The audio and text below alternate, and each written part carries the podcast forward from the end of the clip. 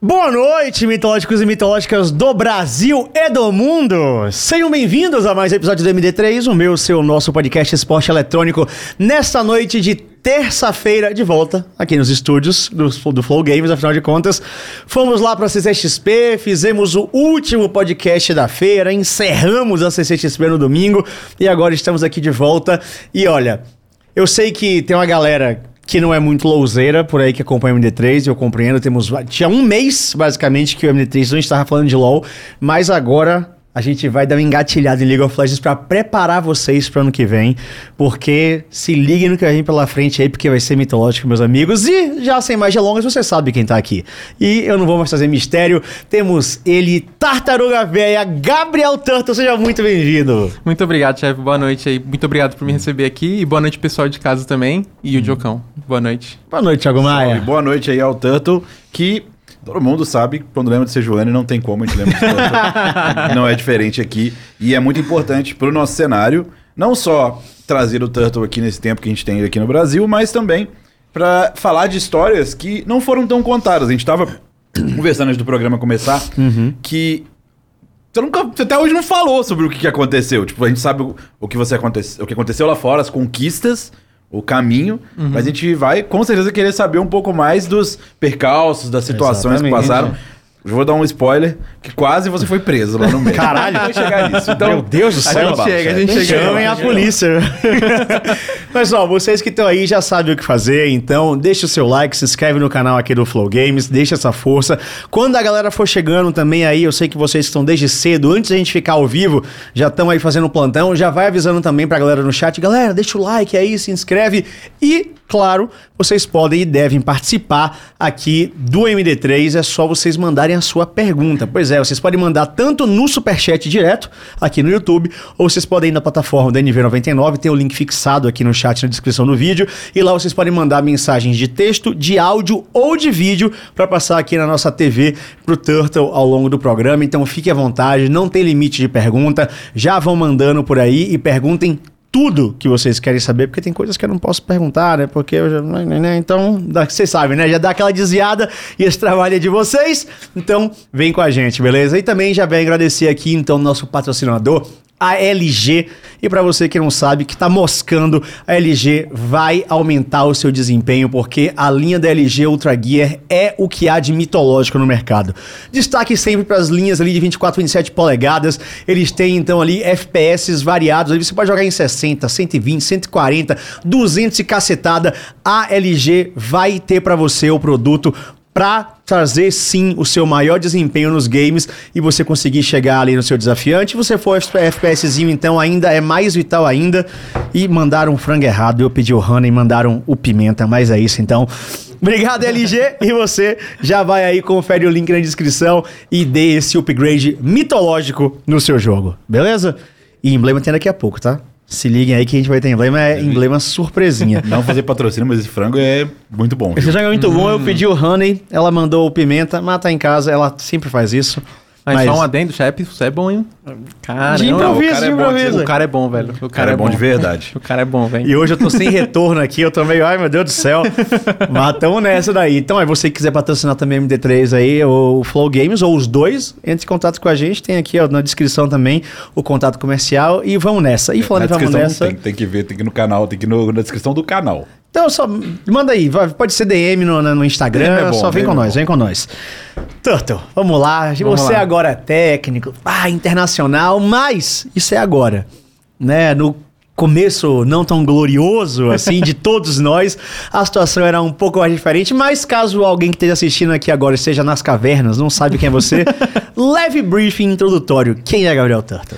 Então, eu comecei sendo jogador profissional. é, foi lá em 2014. O meu primeiro time maiorzinho, assim, foi a WP, na época com o Yetis. Nossa, tinha o Element, lembra? Nossa, Deus, Foi a WP da Imp? Foi a WP antes da Imp. Foi a WP antes? Foi a Nossa, WP. Na minha memória era Imp WP. É, Interessante. e aí, eu, né, depois de cinco anos jogando, se não me engano, cinco ou seis anos jogando, eu me tornei técnico. E aí eu consegui ir lá pra fora, que foi onde eu tive a minha maior conquista lá no NA, na LCS. Então é basicamente isso. Era jogador Nossa, profissional resumiu- e me tornei resumiu? treinador. Que capacidade de síntese. Não, mas é isso. Esse momento introdutório é isso. A gente vai agora de chavar. Mas o cara jogou, diversos times, virou técnico, time nacional, foi o único técnico a, a ir pra Major, né? Não, ir tive pra o- Major. o porque o também, Yaltz né? já tava na Team Liquid faz três anos. Mas três como ou dois head? anos. Não, não. Hum. É, como head coach, acho que eu fui o primeiro. É isso, é porque eu lembro que quando eu postei isso no Twitter, uma galera ficou, ah, mas ele não foi o primeiro, né? Foi um erro de comunicação. Aham. Porque realmente na, na legenda não dava de ênfase que era head coach, mas você foi o único head coach BR. né? É, na Major, porque no. Na Major, é, na Major. na LLA o Von também foi, Sim, foi head sim, coach. é. Sim. É, a gente vai falar isso daqui a pouco, mas antes de tudo, assim, como é que nasceu o seu, o seu, o seu- a sua paixão por games e especificamente por esportes? Isso é uma coisa de muito tempo, começou depois, porque aqui a gente já teve uma galera que planejou isso desde muito cedo, conheceu muito cedo e outra galera que, tipo, não, conheceu já quando já era na beira do competitivo e Aham. um, dois anos entrou. Como é que foi no seu caso? Então, pra mim foi meio que cair de paraquedas, porque eu não tinha sonho de ser jogador profissional, porque na época que eu jogava, existia o cenário, era season, season 3, 4, era muito comecinho assim, foi, foi logo quando veio pro Brasil, né? E aí eu, eu fazia faculdade, vamos começar antes, na verdade, né? Minha paixão por games foi desde, desde moleque, assim, eu tinha, teve uma época que eu tinha Play 2 e Nintendo 64, eu adorava, assim, então eu joguei bastante Bad for Day, joguei vários joguinhos do, do Nintendo 64 que eu achava sensacional, o Bad Muito for bom. Day, e Diablo eu joguei bastante também, o 2. Mas enfim, aí teve uma época que eu comecei a ir pra Lan House, que foi onde eu conheci o Dota. Famoso Ah, Dotinha, do Dotinha, Warcraft 3. Dotinha. E aí, ali foi onde eu me apaixonei assim instantaneamente. Porque a gente fazia corujão de sexta e sábado, eu ia em todos, assim, todos. Sexta e sábado eu tava lá no corujão.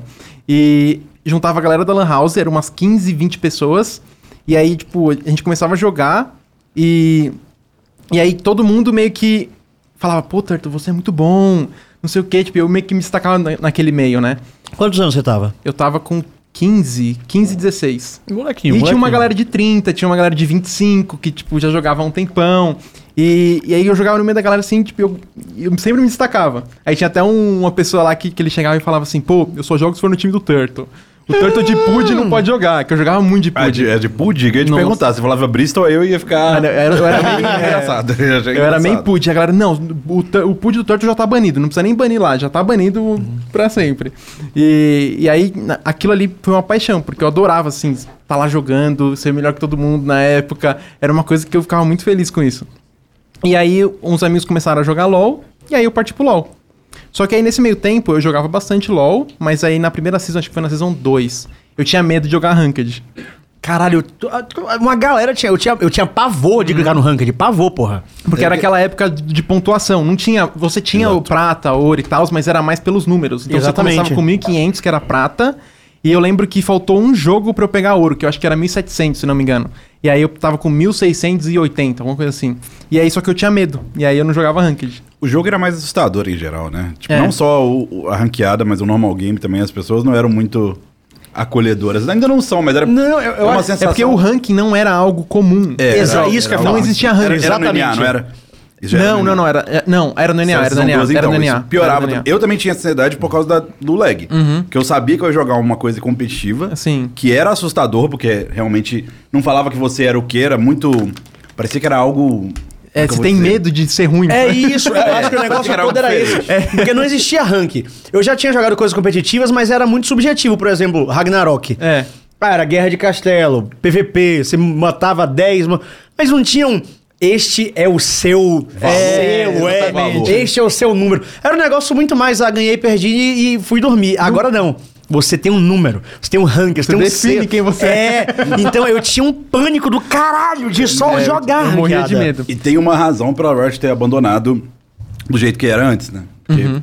Não, os números eram muito ruins, porque E- você ficava muito ficcionado nos números. É. Isso, e não só isso, porque é um modelo que veio primariamente muito usado no xadrez, Uhum. e ele era extremamente punitivo. É. Tipo, se você caía com pessoas de um, de um rank menor na média na partida, ele considerava que como você perdeu pra alguém muito pior, É, você perdia mais ponto. É, É, era exatamente. muito mais Então as partidas eram, eram, um- era um É. feeling diferente. Hoje em dia vocês estão vivendo uma... uma Hoje uma tá fácil. boa, Tá, facinho, tá, facinho, Nutelinha, facinho. Nutelinha, É, mas enfim. Aí depois da, da- dessa Season 2, aí chegou a Season 3, eu comecei a... a- eu me informei na- no colégio, né? E aí eu comecei a trabalhar, tipo, eu trabalhava com Posso Ajudar no metrô, trabalhava com... com no- tinha uma loja de- da minha irmã que era de produtos infantis, aí eu fazia meio que tudo, meio que marketing na internet, atendia cliente, fazia várias coisas. Uhum. E aí eu fazia faculdade no mesmo tempo. Só que aí, eu- minha paixão por LoL começou a subir cada vez mais. E aí na Season 3 eu resolvi jogar, jogar Ranked. Aí eu já peguei diamante, que na época não tinha nem mestre. Era diamante e direto pro Challenger. Exatamente, era É, isso. E só tinha 100 pessoas no Challenger e, e o jeito que caía era diferente. Eu não lembro, acho que passava um dia e caía algumas pessoas. Era muito rápido, era muito rápido. É. Todo dia tinha um reset. Tinha Porque, um o, horário porque que... o Diamante 3 não tinha ponto. Então você meio que sub, quando você fazia MD5, você subia direto, só que às vezes não tinha vaga. Eu não lembro Isso. como é que funcionava. Era tinha um uma negócio doideira. de não ter vaga. Pra É. você subir, tinha alguém tinha que cair. Tinha que É, sim. Tinha um horário do dia, que eu não vou lembrar qual que é. E certo era o de horário pessoas do caíam. reset que É. fazia o- a subida. Só Era que até doideira. mudava, aparecia Uhum. ali né, no meio. Era E aí da hora. depois, eu lembro que eu até spamava Jarvan e Nocturne naquela época. Eu só jogava com esses dois bonecos. E aí depois, mais pra frente, na, na Season 4, 5, eu comecei só a jogar de Lee Sin. E foi onde que eu entrei na WP, que foi em 2014, é, então foi Season 4. E, e aí que eu joguei no time do Yetis, do Elements, aí tinha um gigante de suporte. Gigante, O caralho. mid era... Quem que era o mid? Não, o Yetis- Era o de goleira Não, o de- e o Yetis mid. É, Isso. de goleira no O AD Digo- Carry. Ah, tá, Não, era o de Digo goleiro de AD não, Carry e o Yetis mid. Sim. Nossa, aquela lampa era doideira. E aí eu lembro que eu entrei no, no lugar do. Ai, como é que é o nome daquele. Django? Não. Hidrogênio, não? É o Dra. com, com D. Draek. Dra- N- não, não. É, era Draek. Era Draek, acho que era Draek. Que foi, sim. foi pego... Sim, é. É, foi que pegou... E aí eu é? substituí ele por causa disso. Script, sim. Cara, isso aí, foi. isso aí foi um, uma loucura. Eu procurei esse vídeo esses dias. Uhum. É um vídeo difícil de achar hoje em dia. Dele ligando a stream e o script tá ligado. É. É, Aí eu entrei por causa disso. Aí depois foi a WP. Aí a gente jogou um CBLOLzinho lá, que não era esse, esse campeonato comprido, né? Era só você jogava acho que dois fins de semana, um fim de Eram semana. classificatórias. É online e Isso. depois você jogava no fim de semana, a sexta, sábado e domingo, eu acho. Mas você jogou aquele grandão que teve lá aqui em São Paulo. Eu joguei, eu joguei, que foi a primeira vez que Isso. eu subi no palco. Isso. Que foi a experiência mais foda da minha vida naquela época. Porque, Aham. tipo assim, eu subi no palco, aí eu olhei assim, eram 3 mil pessoas. Aí eu olhei aquilo ali, eu falei, mano, como que pode isso aqui, Esse né? foi o 2014. Eu, eu até me arrepio Esse lembrando foi em disso. 2014, né? Foi 2014. Foi lá em, em- Foi no sul. Ah, foi porque teve... Foi em 2014 Floripa, né? teve vários. É, teve vários. teve vários. Teve Fortaleza, teve Porto Alegre, Foi em Porto Alegre. Foi em Porto Alegre. Foi em Porto Alegre. teve Rio, deve São Paulo. Porto Alegre Meu, e eu foi- só lembro de eu subindo no palco. Eu lembro até hoje ainda. Tipo, eu olhando pra galera assim, tinha 3 mil pessoas lotadaças assim na minha frente. Aí eu só lembro de eu pensando comigo mesmo. É isso que eu quero pra minha vida. É, então É foi isso. E, e foi, e foi bizarro, porque o jeito que eu entrei, eu não entrei, eu jogava solo kill, mas eu não pensava, pô, vou jogar solo kill pra entrar no competitivo. Eu só tava jogando por pura diversão. Eu fazia faculdade, trabalhava, aí eu chegava em casa, eu tinha uma, duas horas. é, eu chegava, sei lá, em casa, acho que era 11 horas. E eu jogava das 11 e eu tinha que acordar às 6 horas da manhã. Eu jogava das 11 até as 3, porque eu queria jogar, e às vezes dormia 2, 3, 4 horas. Caralho. Porque eu queria jogar, Deus. eu queria jogar. Uhum. E aí quando, quando eu, aí eu peguei top 2 nessa época, de Lee jogando só de Lee. E aí me chamaram pra WP. E aí eu falei, ó, vou, vou- vou aproveitar essa oportunidade, largar a faculdade, largar É isso que eu queria entender, como foi que o competitivo caiu na sua, no seu É, colo. foi praticamente isso. Não Mas foi- como é que a WP chegou em você? Então, foi por causa de solo kill. Ó, o Prieto aí, Ó, mandando Prieto. salve. Então, foi praticamente jogando solo kill. Eu peguei Você não top conhecia 2. ninguém de lá? Eu Era cheguei, eu cheguei- amigo? Não. E eu, eu jogava uns T3. Eu jogava uns T3 com uma Uhum. galerinha antes de eu trabalhar e fazer a faculdade. Mas aí depois eu só fiquei jogando solo kill, peguei top 2. Você jogou do Go for Low? Joguei muitas. Hum, eu, eu mas não, que- mas an- não, an- não antes disso. Eu joguei depois na Imp, né? Ah, então não tava mais. Na é. Imp é o melhor É. capítulo, vai chegar. Mas o T3 era só, assim, jogar screen, treinar, e, tipo, tinha poucos campeonatinhos. Era bem... Naquela época era bem... É. Então, assim, você não tava engajado pra Não. ser jogador. Você tava estudando, pá, jogando LOL pra caralho. Jogando pra caramba lá. Do e- nada alguém te chamou. Assim, você não era amigo, você não, não foi panela. Não, que a galera não fala, ah, panela, só entra brother. Então você foi literalmente pro, Aham. pelo ranqueada. Porque naquela época, o ranking era muito crucial pra definir quem você ia chamar pro time ou não. Uhum. Então era o primeiro lugar que a pessoa olhava. Pô, um cara aqui que não, não joga competitivo tá no top 2. Quem que é esse cara aqui? E aí entraram em contato comigo. Isso, inclusive foi o Yetis que, É isso que eu me ia perguntar. Yetis, é. Ele entrou comigo, entrou em contato comigo, aí ele falou, pô, você quer participar do time aqui? Blá, blá, blá, blá. Ele explicou a situação do Draek lá, Aham. lá, e aí rolou, né? Caralho, e aí quando você recebeu esse convite, qual foi sua, Pô, sua reação? A Você- primeira coisa foi... porque você eu- falou que você não tava avisando, você tava só se divertindo. Sim. Só que eu falei, pô, eu odeio meu trabalho. eu odeio estudar. Eu, não- eu, não- eu fazia essas coisas por mais por obrigação. Porque eu não sentia tesão, não sentia Sim. prazer. E eu falei, pô, eu amo jogar LOL. Eu amo, amo competitivo. Eu amo ficar, jogar contra outras pessoas. E então eu falei, pô, vou, vou tentar. Eu tô novo, não tenho nada a perder. Assim, eu vou perder um pouco de tempo, né? Mas. Olha a oportunidade aí. Aí eu fui. E família? Como reagiu a isso? Sua mãe ficou de boa, seu pai ficou de boas? Ou É, então, tá minha maluco? mãe e meu pai, eles sempre foram de boa, assim, querer, tipo, eles não sabiam, nem existia cenário pra mostrar, né? Exatamente. Mas, assim, eles sempre falaram, ah, se você acha que, que, que é uma, uma boa coisa pra você seguir, tá tudo bem. Só a minha irmã mais velha que ela sempre me incentivava a estudar, a trabalhar, inclusive a loja era dela, por isso que eu trabalhava lá. Ah, não, é tipo. Eu só não, fiz a não, faculdade. você devia trabalhar aqui, ó. É, Devia trabalhar na minha quero. loja. É, a minha irmã mais velha. E aí eu fazia faculdade também por causa dela, porque ela ficava em cima, você tem que fazer alguma coisa. Porque ela queria um bem pra mim, né? Claro, Não foi uma claro. coisa de, de ruindade. Eu Você fez o entendo. quê, faculdade? Eu fiz, era design gráfico. Você formou? Não, Ah. eu fiz quatro meses. Beleza. Mas era bizarro. Eu chegava lá na, na sala de aula e aí eles falaram: vamos fazer. É, é vetor? Não, como é que é?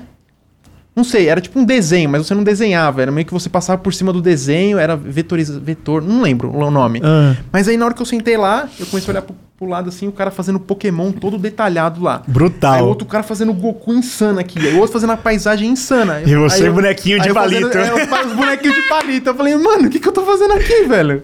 Tipo assim, foi totalmente sem rumo. E aí foi isso. Caralho, aí você, o negócio quase que caiu no seu Caiu colo, literalmente. colo. Você tava lá se divertindo, você nem tinha um plano de dizer, não, Não. eu vou ser chamado aqui. Você tava só, porra, gosto muito. Você quer, quer você ganhar quer- dinheiro você com quer- isso? Você não sabe disso. Do quê? Mas você sabe que a proposta chegou em você porque eu neguei essa proposta da WP Ah, é? também. Não, deve ter sido, eu com aposentei, certeza. Eu aposentei exatamente nesse período, o Yetis me chamou. E aí ele me perguntou se tem alguém pra indicar. Eu falei, cara, olha na solo que pode Aham. ter alguém aí. E é, eu não queria mais continuar como jogar por causa da faculdade. Então, assim, eu acho que o que você deixa claro pra galera aí fica de. Até hoje é assim. Sei que é óbvio, gente, não é tão fácil você achar da fila ranqueada. Mas você tem que estar preparado pra oportunidade. Sim. Você tava top 2. Aham. A oportunidade apareceu, te chamou. Não tem a garantia de que você pegar top 2 sempre vai ser É, chamado. não, não tem. Mas você tava preparado na hora certa. Eu não fiz uma coisa certo. saudável, mas era como eu era muito moleque e assim, eu queria muito Ah. jogar, a vontade de jogar era muito maior que querer dormir. Então, e tipo assim, com essa idade a gente também tá. tá, tá isso, foda-se, nosso corpo aguenta. É, né? Hoje em aguenta, dia hoje a gente tá não dá. velho. Não dá, não dá, porra. Sim, mas aí foi isso. Antes da gente passar pra Imp, eu falei que ia mandar o emblema pra vocês depois. Agora está pronto, então. Emblema Então, na telinha pra Ele vai ter que vocês. usar o poder da imaginação, né? Que a gente não... Não, vai, ter, vai mostrar aqui. Ah, é, bicho, não tem retorno, vai mostrar. É, vai mostrar aqui. Tá Vocês chegando. aí em casa já estão vendo o emblema 3D na tela e este. É Tá, vai o rodar. emblema do Tartaruga tá. Velha. Deu, ó, deu um porte interessante, o tupete. Nossa, eu amei, velho. Tá aí, você pode resgatar este emblema do jeito que vocês sempre resgatam. Tem um joguinho aqui no link da descrição do vídeo pra vocês fazerem, então, descobrir qual é a palavra-chave pra destravar o emblema. Depois, quando vocês descobrirem a palavra-chave, vocês vão no outro link e resgatam. Vocês têm 24 horas, então, pra resgatar o emblema do Turtle aí pra vocês colocarem na sua coleção. Beleza? Então vão lá, resgatem e fiquem com a gente. Beleza. Agora sim. Vamos falar da, da IMP, beleza. Você foi lá, tava de boas, recebeu o convite da IMP, do Yetis, Não, da WP. Não, é da, Ô, é da WP. da WP, pra, pra ir jogar, mas como é que era isso? Era de casa? Era de casa. Já, não, é. não tinha game house, Eles não tinha estavam nada. com um projeto de, de game house, mas eu acabei não indo. E aí depois eu saí do time. Mas foi, foi tão rápido assim? Foi, foi, foi. A gente tava jogando online e aí rolou esse campeonato. Uhum. Aí eu lembro que eu fui no campeonato, aí depois a gente voltou e teve um outro campeonato em São Paulo logo em seguida. Sim, exatamente. E aí nesse campeonato eu já não tava jogando. Mas eu joguei o de, o, do- o de Porto Alegre, mas eu não joguei o próximo já. E o que aconteceu pra você sair do time? Então, eles me quicaram. Ah, tá. Beleza, mas sem justificativa? É, eu acho que era porque o Drake já tinha, podia voltar a jogar. É, ele, ele jogou, inclusive. Sim. É porque assim, não é que ele, ele não levou ban. Ele foi uma era só, eu acho que era algo só assim. uma situação bizarra. É. Eu não lembro, tá? É também. porque o que aconteceu com ele, na realidade, é difícil você provar que o cara usou script. é. Que no caso dele, ele abriu a live com o script ligado. Só que Aí assim. não tem como, né? Então. É que não tinha protocolo naquela é, época, né? então, exatamente. O que, o que se comentou muito é que. Primeiro que não foi num jogo oficial, né? Então, por mais jogos oficiais que eles tinham de casa era o PC. Eu lembro alguma coisa deles terem ido no PC dele e não achado, porque eles não conseguiam fazer Uhum. o que eles fazem hoje em dia. Então eles não conseguiram ter prova real que ele tava usando o tempo todo. E o cara, prova- assim, a gente sabe que ele não, tem o que ele falou. Tipo assim, ele não falou pra Riot, estou usando, não se entregou, entendeu? Então, Não teve prova, não teve isso. Um dia talvez ele vai aparecer aí e vai falar sobre. Mas Sim. eu lembro que realmente a punição dele, é uma punição por script competitiva hoje em dia, gente, é. É, hoje em dia é provavelmente é um ban eterno. Provavelmente é eterno, é, provavelmente é provavelmente é eterno. eterno. Jogador profissional, porque querendo ou não, você é, é um modelo pra comunidade. Sim. Mas no caso dele, nessa época, eu juro pra vocês que a gente nem sabia que existia de script direito.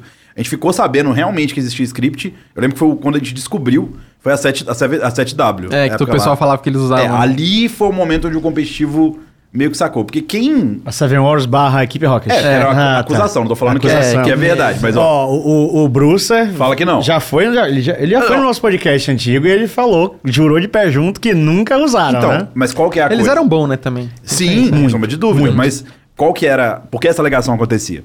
Porque no grupo de script de, De Yellow Job, tinha os uma galera que não era é. tão boa e usava o script pra subir mais É. rápido. Então as coisas eram. Andavam muito juntas. Eu lembro era os o nomes até hoje de solo kill, pô. Besouro de raio. Besouro de Besouro raio. de raio? Nossa, é o cara do Zeraf. É o cara de Zeraf. Ele era o que? Scripter ou era Yellow Job? Não, Script. 100%, pô. O cara não é. Não, você não tá- você- é foi antes, é foi bem cedo, é, foi ele bem cedo. Eu lembro esse nick até hoje por causa disso. Mano, era impossível. Esse era impossível. E era chocante, porque o jogo, hoje, ele é desenvolvido. Nessa época não era. Então, se o cara fazia aqueles bagulhos, era. Era sensacional. Pô, dar o passinho pro lado não era normal, Ah, não, do maluco. nada, o cara só... pô. Hoje em dia todo mundo dá o passinho pro lado, Não tinha mas naquela internet, época. A gente não tinha nem internet pra passinho pro lado, Sim, e o cara é. já tava dando. Enfim. Então, é, provavelmente rolou isso mesmo, uma punição mais leve e competitiva essa época, gente. Não tinha contrato, É, não, então era nossa, assim. era- não tinha "Chefe, contrato Vamos jogar ali. Vamos, não vamos jogar, não. Pô, nem recebi nada, pô. Nada? Olha aí. Nadinha? Não, era a premiação do campeonato. Eu Mas- lembro que a gente ficou em quase último. É último ou penúltimo. E aí di- dividiu a premiação da Riot e eu peguei 900 conto. Ah, mas então teve em- alguma coisa. É, em um ano, assim, foi 900 conto. É. Cara, mas você ficou, você focou quanto tempo na WP? Ah, eu não lembro, mas foi, foi seis meses, menos, por aí. Foi tipo quatro a seis meses, não foi muita coisa não. É, provavelmente foi por aí, porque É. foi no mesmo ano, né? Sim. Foi Porto Porra. Alegre e depois São Paulo. É. Mas aí você largou da sua faculdade, largou as paradas, entrou no time e foi quicado. E aí, quando você foi quicado, Ah, o que, eu- que passou na sua eu- cabeça? Ah, eu falei, vou continuar tentando. Porque eu já tinha largado tudo. Exatamente. Então, eu vou continuar tentando. E aí eu comecei a jogar Tier 3 e... com e aí- brothers, com amigos. É, tipo, foi, foi achando galera de solo kill mesmo. Aí Aham. chamava pra timinhas, e aí eu montava o meu time. Tipo, eu, não- eu não lembro muito bem exatamente como era essa- época, meio que apagou da minha memória. Mas eu lembro que tinha uns times Tier 3, inclusive eu cheguei a jogar com o Lux. Lux, que tá na Red Academy, que Lá jogou na- o Mano, era 2014 eu tava jogando com ele, velho. Caralho. É, e aí... É, o Lux ele jogou, se não me engano, contra o Noobs da NET, contra o RTT, é, alguma coisa ele assim. é das antigona, sim. ele é das antigona. E aí depois eu, eu recebi o convite da Imp. Foi quando a doideira da minha vida começou, começou, né? Por que a doideira da sua vida começou na Inf? É, porque eu conheci o Yoda, né, velho? Iodão. Abraço, o Yoda não Felipe. tinha. Ele pegava 10, não, 50 viewers, acho. Cara, ele isso não era é ninguém, loucura, velho. né, velho? Mano, era doideira, assim. E ele é, assim, ele é a mesma pessoa fora da stream dentro da stream, velho. Yes. Mano, era bizarro. A gente lá na- treinando, aí acabava o treino, ele falava, vou streamar. Aí ele, tartaruga, faz um, um sanduíche pra mim aí. Aí eu fazia lá um presunto e queijo pra ele lá. Aí enquanto ele abria a stream dele. E aí, mano, ele streamava. Da, acabava a screen, ele streamava até tipo 3, 4 horas da manhã. Aí ele, acorda, era, o- ele era o último a dormir e o primeiro a acordar. Mano, era impressionante. Cara, a gente teve vários streamers, assim, antigamente, né? Tipo, o Yeti streamava muito, até o TT streamou bastante uma época, Kami, mas eu acho que o Yoda, ele foi o primeiro big deal de Hardcore, stream, assim, é. de LoL no Brasil, cara. Foi. Eu acho que ele foi o primeiro que entendeu a mecânica do rolê e falou, velho, é isso aqui. Ele é muito esperto. Mano, eu lembro que a gente jogava H1Z1 na stream dele, que era da época que só era de Sim. zumbi, não era nem Battle Royale, era só zumbi. A gente jogava lá, era eu, Blurry, o, o Yoda, e às vezes tinha uma galera, mas tinha o Skyer também que jogava com a gente, aí tinha o Tools, que era o top. Não, essa. Dá um pouquinho de atenção nessa história aí que merece. A Imp era uma loucura. Nossa, era a GH, realmente. a GH era uma loucura. Pô, era, mano, era muito As bom. notícias, eu já ouvi de todos, porque são meus amigos. Mas pela- de você eu nunca ouvi. Você foi o único que eu não conversei. Eu já conversei com o Tu, que ia jogar depois com Sim, ele. sim. E dos outros meninos. Mas ele fala que era muito bom, gente, mas era muito bom. Descreva as condições de trabalho pro pessoal. Assim, O que era Rai, HP? O Rai era, era o dono da, da Imp, né? Então, ele era um cara que ele é extremamente apaixonado pelo, pelo esportes, por LoL também. E aí ele falou, pô, eu tenho uma grana sobrando aqui, eu tenho um apartamento, eu quero montar um time, vamos subir pro CBLOL. Bora Era bora. assim antigamente. Era isso, era isso. Maravilha. E aí ele, ele, ele foi um cara muito honesto com a gente, assim, tipo, conversando com ele você sabia que era um cara extremamente verdadeiro no que ele tava falando. Ele falou, ó, eu tenho seis meses pra fazer isso funcionar. Se não funcionar, não tenho mais dinheiro pra sustentar. Então é isso. Então ele depositou toda a confiança dele na gente. Caralho, velho. E, mano, ele é um cara, assim, muito de bom coração. É- é- ele é um cara incrível. E aí, tipo, ele chegou, montou o time, aí ele foi lá e mostrou o apartamento. Mano, era um apartamento, sei lá, devia ter 50 metros, era muito, velho. É. Era tipo assim, era uma sala com cozinha americana junto, sabe? Tipo, só tem a Uhum, bancadinha assim separando. E um quarto com três beliche. Um quarto? Um quarto. quarto. Com três beliche. Pra cinco cabeças. Seis. E tinha um técnico. É, que era o, O Vini. Vini. O Vini tá na Mebid até hoje. É. Boa Mano, demais. é, ali era, era doideira máxima. velho. Caralho. Quantos Mano, banheiros? Um banheiro. Não, Ah, isso aí eu nem tinha Isso dúvida. era importante de colocar. Porra, um quarto era óbvio que era um banheiro. Ah, a gente fez um acordo que eu odiava seguir. Porque a gente falou, quem for cagar é Ah. pra ir lá embaixo no térreo. Aí eu falava, mano, eu não vou descer até o térreo, velho. Imagina essa porra, cagar fora Mano, de casa. porra, velho. Não, Que é rolê, muito ruim, velho. Aí alguns seguiam, alguns não seguiam, mas a gente era obrigado quando tava o banheiro ocupado, né? Não tinha fricô na época, né? Vai dar aquela borrifada, era Nossa, cagando velho. Não, na ali, morte. era, era era tenso, frico, velho. não, era, o- era o fósforo, provavelmente. E aí cada um tinha suas manias, aí tinha gente que não tomava muito banho, né? Aí era um lugar apertado, deixava comida em cima do, da CPU, mano. Não, Isso aí eu vou, vou, eu vou Explana, eu vou explana. expor, eu vou expor. explana, explana. Pô, Yodinha, tu deixava, mano, o sanduíche... Yoda? Mano, ele deixava o sanduíche em cima da CPU, velho. Ó, o pior é que eu, eu, eu vou corroborar com essa história. sem prato. Sem prato, sem Deixa prato. claro Eu vou é, corroborar essa sem história. Eu fui na prato. casa de Oda tem, sei lá, umas duas semanas, não lembro quando foi. Cheguei lá, a Maia recebeu a gente, fui no estúdio dele lá daquele stream, tinha lá um pratão de bife e macarrão. eu falei, caralho, Oda, no, no computador, porra! É. Até hoje, cara. Mano, ele deixa ele, ele comia metade do lanche e deixava o lanche lá. E aí ficava um dia, dois dias. E aí se, eu- se eu não tirava, aí ficava lá, velho. Quem aí- tinha o lanche, né? Porque ficava no, É, então. no fã ali, esquentando. Porque eu né? até então. mergulhava, porra. Então, essa, ah, essa foi, mano, foi a- uma das melhores GH que eu tive, assim, de experiência. Porque, por mais. a gente era tudo moleque. Então, assim, tipo, cada um divertido. tinha suas maneiras, era divertido, a gente dava risada o dia inteiro, pô, a gente se divertia muito. E aí a gente. Aí naquela época, o Challenger Series funcionava, tinha seis campeonatos. E eles davam, cada campeonato dava uma premiação. Uhum. Alguns davam em, da Go for Gold, que dava muita grana em, em moeda Em do moeda Go for deles Gold. lá, Nossa, assim. aquela era bom pra gente comprar RP, era bom ali. E comprei vários joguinhos, inclusive, com os Go for Gold. É, e aí a gente ganha, ganhou três naquele split de seis. E aí você ganhava, tipo, os pontos e depois tinha um mata-mata pra subir. Uhum.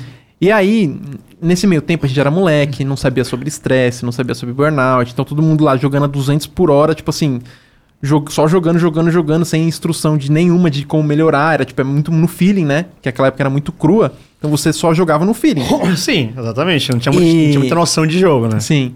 E aí, antes da classificatória, depois a gente ganhar três campeonatos de seis.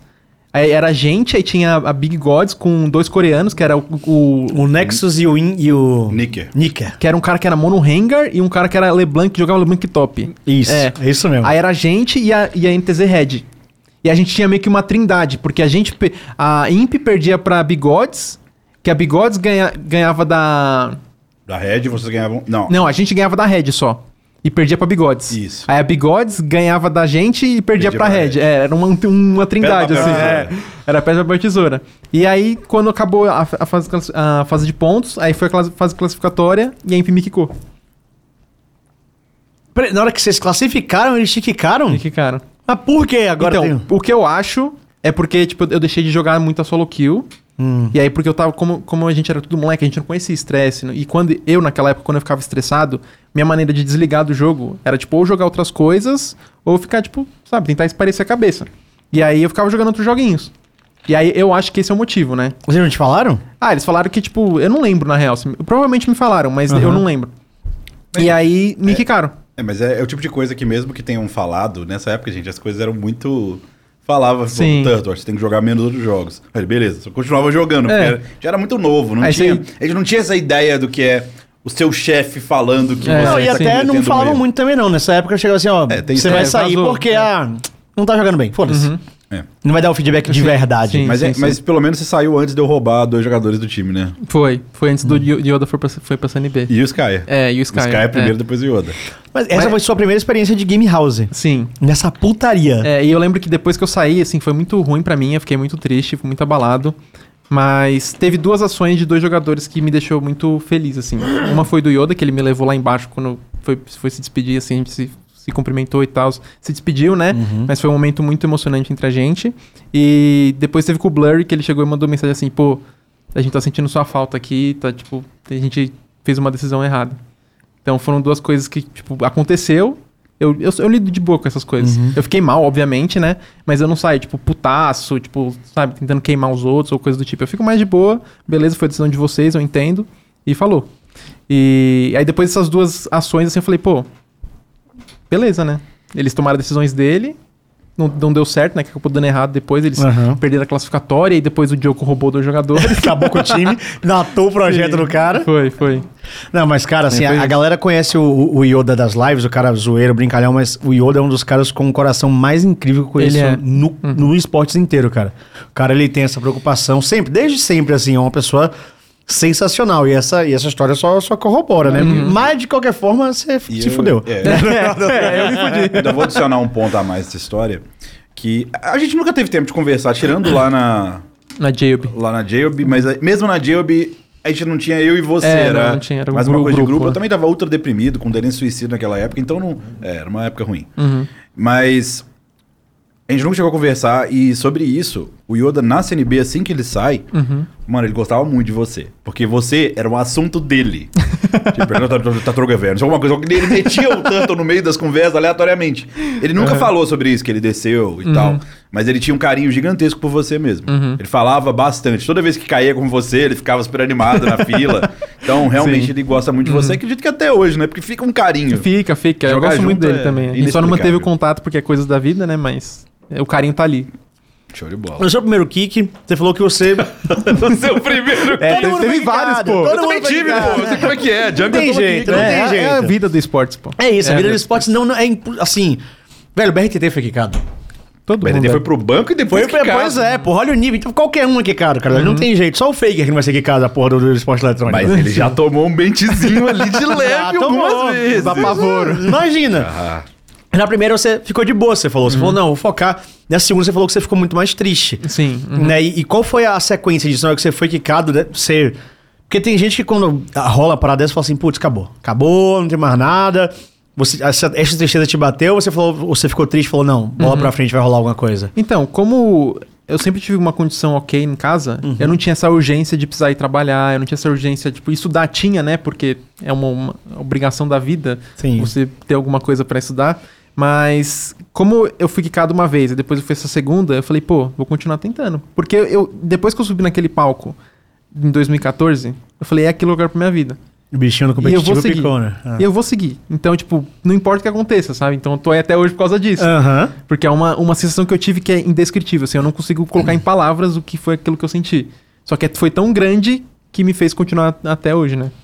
E aí, qual foi o, o próximo passo nisso aí da Imp? Na hora que você foi quicado, você passou um tempo lá ainda voltando para o timinho de novo? é, então eu lembro formação? que foi fim do ano e aí não tinha mais muita coisa que acontecer, a gente começou a montar time tier, tier 3 de novo e começar a, tre- a treinar, tipo, jogar screenzinha, tipo assim, não tinha nada de profissionalismo, era tipo juntar uma galera que achar, fazer um timinho ali, colocar um nome, fazer no Paint um, um, um logo, é isso.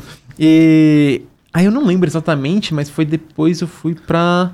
Então, esse tempo aí, você ficou um tempo tier 3. Ficou Foi. uns meses tier Foi. 3. Antes de começar o próximo ano. Eu lembro que você deu uma sumida. Uhum. A gente só vai saber de você depois. Eu não lembro exatamente. Eu tenho que até abrir Passa, o League passa, Pad. passa... Tem que buscar a memória, porque... Eu, eu, po- eu tô quase chutando onde foi a última vez que eu vi você. Aham. Mas a eu sua não próxima lembro- entrada já foi no CBLOL? Você já entrou no time de CBLOL ou, ou não? Você passou por Então, outra tô coisa? tentando lembrar qual Não, que eu foi acho que foi depois uma da... Challenger Series. Eu acho que foi Jailb, não foi? Então, eu acho que teve antes da Jailb alguma coisa, porque Jailb é 2016. Eu vou procurar. Pode ter aqui. sido Jailb direto, mas eu tô com quase certeza que teve alguma coisa antes da Jailb. Só não tô lembrando do qual é o nome do time. É, isso que dá. O cara tem uma lista extensa de trabalho, meu irmão. Hum. É, foi Jailb. Jailb. É. Talvez tenha sido um time tier 3 no meio do caminho, mas a Jailb... É porque a Jailb você entrou Não, desde o é começo aquilo, né? ou, ou antes de Juiz de Não é Fora? que na Imp eu saí em março. Então Hum. não foi no fim do ano. Eu saí em março e aí depois já começou o segundo split do, da Challenger Series na Jailb. Ah, é, não, é isso É. mesmo, é, isso mesmo. Tá certo. É Jailb. Porque eu saí na classificatória da- do primeiro split Faz e aí sentido, eu fui é. pra Tá, Jailb tá bom. no Mas você segundo. jogou na Jailb do, do container ou não? Do, no sim. container? Foi a do container? porão, velho. Nossa! ali- Mano, Mas calma, tem coisa antes disso. O container Tem? foi depois, pô. não, Vocês foi, jogaram- jogava online. Isso, você É. jogava online primeiro. Essa que é a... O, o container em Juiz de Fora, ele foi uma tentativa de entregar estrutura. Porra? Não, eu sei, mas... Não, mas ele- explica você, vai. Você que é o convidado. Explica pra Tá, ele, pra então ele assim, entender a, por a exemplo, lógica. a Jailb, os, os donos também tinham um bom coração. É, então, tipo, Famoso ele, Jaya o fa- Dev. É, o famoso Jaya. Aí ele, como ele tinha uma loja, a JB era lá em, como é que é o Juiz nome? de Fora. Juiz de Fora. Ele falou, pô, eu não posso fazer uma, G- ele, na real eles tinham feito uma GH em São Paulo, só que aí deu muita merda, porque eu não sei nem se poderia falar sobre isso. Escreveu. Mas teve uma galera que Ah, Entendeu? acontece muito, é, viu? acontece Ó, muito, principalmente no começo. e cara, aí se eu- se eu te- não, não vou citar nomes, que aqui eu É. não posso mesmo, mas se eu te disser que acontecer agora, Não, 2022... com certeza, eu boto fé Na também. tecnologia. É. É, ano da na tecnologia, é. rola, tá? E aí, eles ficaram com receio de montar outra GH, gastar o tanto que eles gastaram no último split. E eles caíram do CBLOL essa época. Foi, foi. Eles caíram Sim, do CBLOL. sim. Do primeiro split. E aí, ele falou, pô, a gente tem uma loja aqui em Juiz de Fora. Vocês podem vir ficar aqui na loja. E vai ser próximo da gente, porque a gente ser- vai ver o É. Pô, a gente falou, mano, GH... A gente tava jogando online. Tipo, GH, É. bora. Qualquer GH é GH. Mano, só que teve uma coisa muito infeliz da Riot nessa época. Ah. Porque a gente ia ficar lá um mês. Porque a, a janela. A, a, a classificação pra subir pro CBLOL ia ser um mês depois. Então a gente ia ficar um mês lá, jogar lá e acabou, volta pra casa. Ia ficar no máximo um mês e meio. Só que quando a gente foi pra lá, mudou pro fim do ano. Nossa. Então a gente teve que ficar três a quatro meses. Foi, um- Foi, foi um foi tempo assim. E, e, tipo, beleza, se o lugar fosse bom. Sim. Mas, mano, a gente chegou lá, falou, pô, era, você entrava assim, era uma reta inteira, assim, de galpão. Você entrava naquelas portas de garagem Último gigantescas. galpão. É. Aí você ia passando várias, várias lojas, assim, ó. De, de, de outras... Galerias. É, galerias. E aí na última, era nossa, lá no fundo. Você andava, tipo, uns, que, uns dois minutos de, de, de galeria. E era lá no fundo. Não tinha uma janela. Não existia luz solar. Cristo. E aí Não, gente... luz solar, mas e ventilação? Nada. Também não tinha. É, era- esse- esse é o negócio. E lá era um, um galpão aberto. Era tipo é só uma caixa assim, sem nada. E aí eles colocaram o. Pra fazer o nosso escritório, nosso, nosso sala de, dos players, Aham. eles colocaram aquelas paredes que você só. Sabe que, que você só coloca a parede? Aquelas bem. É, a divisória. Sim, É, divisória de divisória, isso. né? Eles fizeram uma divisória com um tetinho forradinho lá e pronto, era isso. E aí, esse era o nosso quadrado. E, tipo, a gente dormia lá e jogava lá. Mano, a Vocês gente, a gente, dormiam lá? a gente. É no mesmo e quadradinho. Na hora que ia dormir, a gente. Todo mundo colocava as cadeiras pra dentro Ah, da mesa e tinha os colchonetes, e colocava é. os colchão no chão. É. E era agora. do tamanho disso aqui, né? É, era o tamanho disso aqui. O foda é que na hora que você levantava de manhã, o pessoal do Adiego tudo trabalhando. E aí você tinha que passar por todos pra subir uma escadinha e tomar banho num banheirinho, mano, um cubículo, velho. Um banheiro pra tipo, todo mundo, do escritório e da- dos players que estavam lá da Gilb. E assim, não tinha luz solar, mano, lá era lotado de barata. E detalhe, não dava todo mundo pra dormir lá, lá embaixo no, nessa sala. Não dava. E aí, no banheiro? Aí eram, eram cinco jogadores, que era Baiano, Hakim, é, Goku, Hacking AD, nesse eu, caso. é, Hakim AD. Goku, eu e o Skybart. E aí tinha o MDS, o nosso Michael manager, grande Michael de Souza. E aí, pô, eu sempre fui mu- muito de boa, né? Aí tinha que escolher alguém pra ir dormir lá em cima. É. Só que só cabia quatro pessoas lá embaixo e duas tinham que dormir lá em cima. E aí lá em cima era tipo um. Subir as escadas do banheiro, e aí tinha uma plataforma assim de ferro mesmo. E aí depois eles concretizaram ali e fizeram uma paredinha pra meio que esconder dormindo. Só que era assim, era no concreto, no chão, assim. E não tinha ventilação nenhuma, era um quadrado de concreto e colocaram o colchão ali. Papelão De também. papelão. E papelão embaixo pra não, o colchão não zoar, né? Pelo menos pensaram nisso. Era estilo meio antigo mesmo. Ah, não. E aí É, dormia, é. dormia eu e o MDS. Porque eu fui mais de boa, eu falei, ah, eu durmo, não tem problema. Só que aí, mano, na hora que a gente ia dormir, a gente só escutava as baratinhas. Dá pra ouvir no... Caralho, era tanta assim? Não, é que dava pra ouvir no metal. Não, mas mesmo assim, e a porra. gente via e matava as baratas antes de dormir. Aí, mano, eu dormia assim, ó, com o cu na mão, velho. Porque gente, pra acordar com uma barata na minha É, cara, eu ia surtar, boca. pô. É, Agora você nossa, eu ia surtar. Nossa, eu- ali eu quase não dormia por causa disso. Eu ficava com medo de barata entrar na minha boca. E aí foi. Foi por isso. Aí se fosse um mês, mano, dá pra tancar, velho. Um mês dá pra tancar pelo seu sonho, tá ligado? Mas aí foi, mano, quatro meses. Isso é uma parada, isso é uma parada muito foda, tá ligado? Porque a galera, quando olha o esporte de fora, vê só o glamour, né? É. Mas, velho, o, o preço do esporte, pra hoje em dia, Hoje em dia tá blight. hoje em dia tá, assim, pra quem tá na elite. É, pra quem tá na É, elite, pra quem tá na. É bom, é lindo, game house, mansões, pá, mas, porra, o que g- 99% das pessoas que começaram o cenário, que fizeram o cenário acontecer o que ele é hoje, passaram disso pra pior, né, Sim. pô? É, é umas situações desumanas, Por exemplo, na IMP a gente ainda não recebia. A gente recebia o dinheiro da Go for LOL que a gente ganhava, que era 50 reais por Go for LOL. E ele adiantava o dinheiro, porque demorava muito pra cair. Muito. Aí ele Dois, a gente meses. ganhou, é, os 50 conto tava na nossa mão já. Pá. Nice. É só se ganhasse. Só se ganhasse. Se perdia, Não tinha. era zero. Aí tinha umas premiaçãozinhas dos campeonatinhos lá do, do, do- do circuito. E. E aí a Jailb foi o primeiro time que realmente me pagou. E aí já não foi um valor ruim. Mas também não. Era acho que mil, mil e E vocês ganharam bastante é. campeonato pequeno nessa época também. É. Só que assim, a gente estavam- morava num lugar É. deplorável. Depois Meu até. Deus do céu. É. Era complicado demais. Pelo menos o Rômulo trazia bolo, né? É, o Rômulo, o Rômulo era, o, era o braço direito do Jaya, que era o dono da Jailb. O Rômulo é, assim, uma pessoa incrível. O cara, mano, ele fazia o máximo que ele dava dentro do possível pra fazer a gente se sentir confortável. Então Isso. todo dia ele falava, quer cafezinho? É, ele Quer- era- quer um ele era bolinho? um mineiro típico. É, nossa, era, E- o Rômulo era E foda. assim, só pra contextualizar, eu acompanhei eles um, um tempo nisso aí, porque foi o final do CBLOL 2016, eu tinha perdido a final. E não só por ter perdido a final, mas por várias outras coisas da minha vida. 2015, não lembro, não lembro certo. Mas várias coisas da minha vida eu tava muito mal. Uhum. E eles foram logo cair em juiz de fora. Eu falei, cara, isso aqui não é o destino. Porque, Do lado do jogo. pô, bicho, era literalmente da- uma rua pra frente da minha casa. Então foi bem legal porque eu acompanhei e, obviamente, eu vi a situação e, cara, não tinha o que fazer. Tanto que depois eles até mandaram vocês pra outro lugar, perto do shopping, né? É, mas eu não cheguei aí. Ah, é? Quando É. então? Porque foi quicado de novo? Então, aí, aí tinha, aí tinha esse, esse porão que a gente morava, né? Ah. E aí eles. A gente jogou a, a Qualify, Jogaram. o Renegation, e a gente não subiu. Hum. E aí, mano, foi tipo assim. Foi, Foi devastador, velho. A gente foi pra Game 5 e a gente não conseguia. A gente tava 2-0, Foi ganhando o terceiro jogo. Foi contra o Vest. Foi contra o Vest, eu não lembro De que ele... ele era Kabum Black? Era Kabum Black. Ah. Que caiu todas as Mano, três. o Goku tava com sangue na mão pra ganhar da Kabum Black naquela época, o Skybart também, não lembro porquê. Eles eram do time. Ah, lembro de verdade. lá, é, é. é. E, mano, eu sei que, a gente, tipo assim, a gente tava com muito sangue nos olhos. A gente fez 3 2-0, ia ganhar o terceiro jogo. Aí eu não lembro se o Goku trollou no último na jogada, não sei quem que foi. Mas a gente perdeu e aí, mano, perdemos os outros dois, velho. E assim, eu só lembro de, de tudo indo por água abaixo de novo. Eu falava, mano, não dá certo uma vez, velho. E esse uma último- vezinha, E velho. esse último Só jogo. queria ele- uma, Só mano. queria uma vez e jogo CBLOLzinho. Você, você me ajudou com esse último jogo também. Foi? Porque você fez o Vest se tornar que ele era aquele jogo. É. Ele fala que ele. Tudo que ele. Ele jogou pouco depois, né? É um Uhum. menino muito bom, inclusive. Jogou menos do que deveria. Hoje em dia tá mexendo com poker e tal, Uhum. tem dando super bem também. Mas ele fala que depois daquela situação, que era 2 a 2 no reverse sweep, Uhum. 3 em Raptor Down. Gente, ó, se hoje em dia 3 em Raptor Down é difícil, antigamente 3 em Raptor Down era impossível, era Uhum. realmente impossível. Ele fala que ele brinca que, ah, gente, agora o jogo começou. ele fala isso com o time dele e ali ele pegou confiança pro resto da carreira dele, inclusive pra salvar a gente do relegation, Aham. Aceitando o desafio. Uhum. Então, mais uma vez, obrigado. De nada, de nada. Já foi duas já, Diogo. Mas eu fiquei triste por vocês. Na época eu não Ah, sabia sim, é, né? acontecer. Sim, que você tava ajudando a gente bastante naquela época. Eu lembro que vocês jogaram um campeonato, alguns campeonatos que eu tava lá. Teve um que o Goku tava de Victor matando todo mundo. O Skybart super focado Uhum. É, nessa sim, época. sim. Essa época o Skybart. Menino. Jair, Eu vou te falar que eu já vi.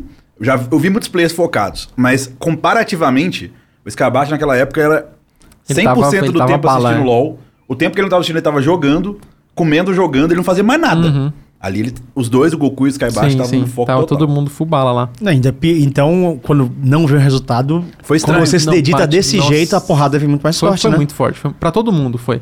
Que o Baiano também, ele tava com, com vários problemas. Sim. O Hakim tava com a situação que, tipo, ele não... Ele tinha ido pra D, porque ele, ele não tinha conseguido o time, se não me engano. Sim. Aí ele aceitou ir vir pra D. Tinha voltado do, do NA, né? É, foi, ele voltou do DNA. Então, assim, teve várias situações. Pra todo mundo era muito importante aquilo. E aí, mano, a gente tomou um choque na cara, assim. E aí a gente perdeu. Aí eu lembro que a gente voltou pra Juiz de Fora ainda. Pra já resolver como é que vai fazer pro próximo, pra próxima split, né? Ah. E aí eles, eles alugaram um outro lugar lá. Que aí quando o Romulo foi me mostrar, ele tava todo feliz, né? Que ia mudar, ia fazer uma diferença lá. Aí, mano, na hora que a gente, mano, a gente tava numa rua, o lugar ficava numa rua que era quase 90 graus, velho. Caralho, Mano, era bizarro, Gerais. mano, era bizarro. E aí, na hora que a gente entrou, a gente ia descendo uma escada, descendo uma escada, descendo uma escada. De novo sem Mano, luz, de aí a novo gente sem não vento. via o fundo da escada, velho. A a gente meu Deus É RPG, né? Aquele tururu. é, velho, a gente. Aí ele mó animado, assim, tentando deixar a gente mais feliz com o lugar, né? Que vai ser Olha diferente. só, é. esse lugar diferente. Aí eu lembro que eu descia, menino, eu tava com a minha mala mó pesada, ia bater nas malas, e eu falava, Romulo, onde é que eu vou deixar minha mala? Aí, não, a gente deixa no cantinho aqui enquanto reforma. Eu falei, meu Deus do céu. Caralho. E aí, aí eu vi o lugar lá, e aí eles deixaram a gente num hostel enquanto isso, porque não dava pra ficar lá, né? Aham. Eles iam reformar o escritório, deixaram a gente num hostel também. Nossa, era. O hostel era as cinco camas no mesmo lugar, assim, ó. Parecia o mesmo quartinho que a gente tava. tá Como assim, porra? Mano, era um, é, você abria a porta e eram umas camas tudo grudadas assim, e é isso, velho. Os caras pegaram todos os espaços, tipo, fizeram um mosaico é. de cama e falaram, galera, vai rolando por cima aí, E tinha um foda-se. espacinho pro armário, era isso, velho. E aí a gente ficou nesse hostel. E aí, mano, eu lembro que nessa época o Baiano saiu. E aí ele foi pra Cade. E aí a Cade tava fazendo tryout de jungle. E aí o Baiano me recomendou. Exatamente. Aí ele me recomendou e eu tava lá em Juiz de Fora, mano, surtado, maluco já, ficando louco, que eu ia ter que ficar naquele no outro porão, no porão 2.0. e aí ele, ele mandou mensagem e aí o já, ele, ele não queria me soltar, porque eu tava com contrato. Aham. E aí, tipo, mano, eu conversei com ele, falei, mano, eu, preciso ir, é a oportunidade de ser BLOL, não sei o que, eu troquei uma ideia com ele lá. E aí o Romulo me ajudou muito nisso também. Ele não queria abrir mão de mim. O Jai, óbvio, Sim, né? sim. E aí, tipo, aí ele liberou, eu fiz o tryout com a Cade. Aí eu me saí super bem. E aí, tipo, aí eu fui pra Cade depois disso. E eu não cheguei a viver o, o porão 2.0. Esse porão 2.0, só contextualizando, porque não tem como você saber disso, mas é do lado da faculdade, da UFJF, que é a faculdade que eu fiz, inclusive. Então, te- o que, que eu acho que eles fizeram? Eu, na época eu nem percebi isso, contando agora eu lembrei. Eles pegaram uma república, que era pra ser uma república, e transformaram numa gaming house. Então era tipo pra ser uma república de estudantes. O cara tava alugando pra isso. Eles devem ter transformado, que querendo ou não, é o que faz. São jovens Sim, morando é. no apartamento. Sim, uhum. Então, tentativa boa, né? Então quer dizer que ele mostrou todo feliz e você falou: não, não, não, não, não, vou pro Eduquim. Porra, é. mas é isso, né? Porque você sai de um porão com Aham. baratas pro CBLOL. Sim, você Como é que foi essa... Primeiro, você, o Byron te recomendou, você fez o tryout, passou. Quando você finalmente teve a certeza que você estava no CBLOL, como foi que você se sentiu, Pô, cara? eu- foram muitas emoções ao, mes- emoções ao mesmo tempo, porque assim que eu fiz o tryout, eu já senti que o time era bem diferente, saca? Uhum. Tipo, todo mundo já era muito mais dedicado, muito mais proativo, em- tanto em questão de jogo quanto... Esse era aquele com Takas, o Eza, o Baiano, É, o. Takeshi. E que era o top? O top era o robô. Roubou. Porra, que time massa, Robôzinho que, mano, né? Né? Tava com Naquela chupeta época, ainda, velho. é, sim. E aí, quando eu, quando eu saí da, da JLB, eu lembro que eu fui pro, pra São Paulo, eu fiz o tryout na Mega, Mega Arena, lá Mega X- Arena, Mega sim, X5 X5 Mega é. Arena. é. Eu fiz o tryout lá e, mano, assim, eu, me- eu passei no tryout e foi uma das coisas mais felizes da minha vida também. Tipo, saí de todas essas tentativas erradas e eu falei, mano, agora eu consegui, velho. E aí, logo em seguida, do Kim chegou, vamos fazer um bootcamp na Europa. É, isso aí. Isso foi. Esse bootcamp aí. Mano, na hora que eu fiquei sabendo que eu. ia- No mesmo momento que tudo deu errado na minha vida, em questão no competitivo, né? E aí eu fui pra um time de CBLOL e ao mesmo tempo eu ia viajar pra fora, que era meu sonho, Com tudo pago. com tudo pago. Eduquim, nice, Eduquim. Edu E Kim, Edu aí, mano, eu falei, caraca, é a oportunidade da minha vida. E aí a gente foi pra Portugal. Caralho, foi um combaço, né? Porque Foi. vocês vai pro CBLOL, indo pra Europa, e aí, porra, Com você... um time, com um time. Com time um timaço, estacado, time com estacado. um timaço. Uhum. Como foi essa experiência de bootcamp pra você, o seu primeiro bootcamp da vida? Foi muito boa e muito ruim. Por quê? Porque, primeira coisa que foi o primeiro bootcamp de acho que todo mundo naquela época. Então. Acho que sim, acho que sim. E como o cenário era muito novo, como eu falei, tipo, a gente não tinha como saber como lidar com estresse, saber lidar com, com estruturas para evolução do time. Então era tudo no feeling, assim. Você jogava assim, pô, tu, tu ia jogar um patch, se mudasse tudo, talvez você poderia desaprender tudo, porque não funcionava no próximo patch. Então era muito por feeling, não tinha nada. Tipo, tinha algumas coisas padrões que o player já, já Uhum. vem com ele quando ele vai subir na solo kill. Mas aí quando a gente chegou lá, a gente tomou muito pau. Muito pau, muito pau, muito pau. A gente Jogaram consegui- uma show match de lá. Contra a Movistar Raiders. Pior que eu nem lembro. Eu também nem ah, lembro jogamos, disso. jogamos, jogamos, jogamos. Eu acompanhei. Mas aí no começo a gente, a gente foi pra ficar um mês. É, foi até no Natal, inclusive. E a gente perdeu as duas primeiras semanas, assim, tomando muito pau, muito pau. Mas isso não foi o problema, que a gente conseguiu começar a ganhar depois. A gente aprendeu várias coisas, vários conceitos que, que, que era muito atrasado. Era na época que a bot lane fazia um golem, um mini golem, e aí pegava um XP na frente, tinha certos matchups que a bot lane tinha que pegar um golemzão, e aí, tipo, algumas matchups... champions que pegavam, tipo, a Alguns que não pegava, outros podia não pegar pegava. e você ia pra lane rushado pra fazer um. O, ficar na lane pra puxar os minions pra voltar e o outro cara perder XP. Então, tipo, tudo isso a gente aprendeu na Europa. E a gente ficou muito bom nessa parte da bot lane, né? De as táticas pra usar o golem no bot. Uhum. E, e aí. E aí a gente começou a ganhar alguns jogos e tal, conseguimos ver melhora, só que a gente ficava spamando solo kill, spamando solo kill. E aí eu aco- era o primeiro a acordar mais cedo, e aí eu ia dormir mais cedo também. Que eu gostava mais desse horário. E aí eu subia pro Challenger de manhã e caía à noite. eu subia pro Challenger de manhã e caía à noite. E eu lembro que nessa época teve duas situações muito ruins.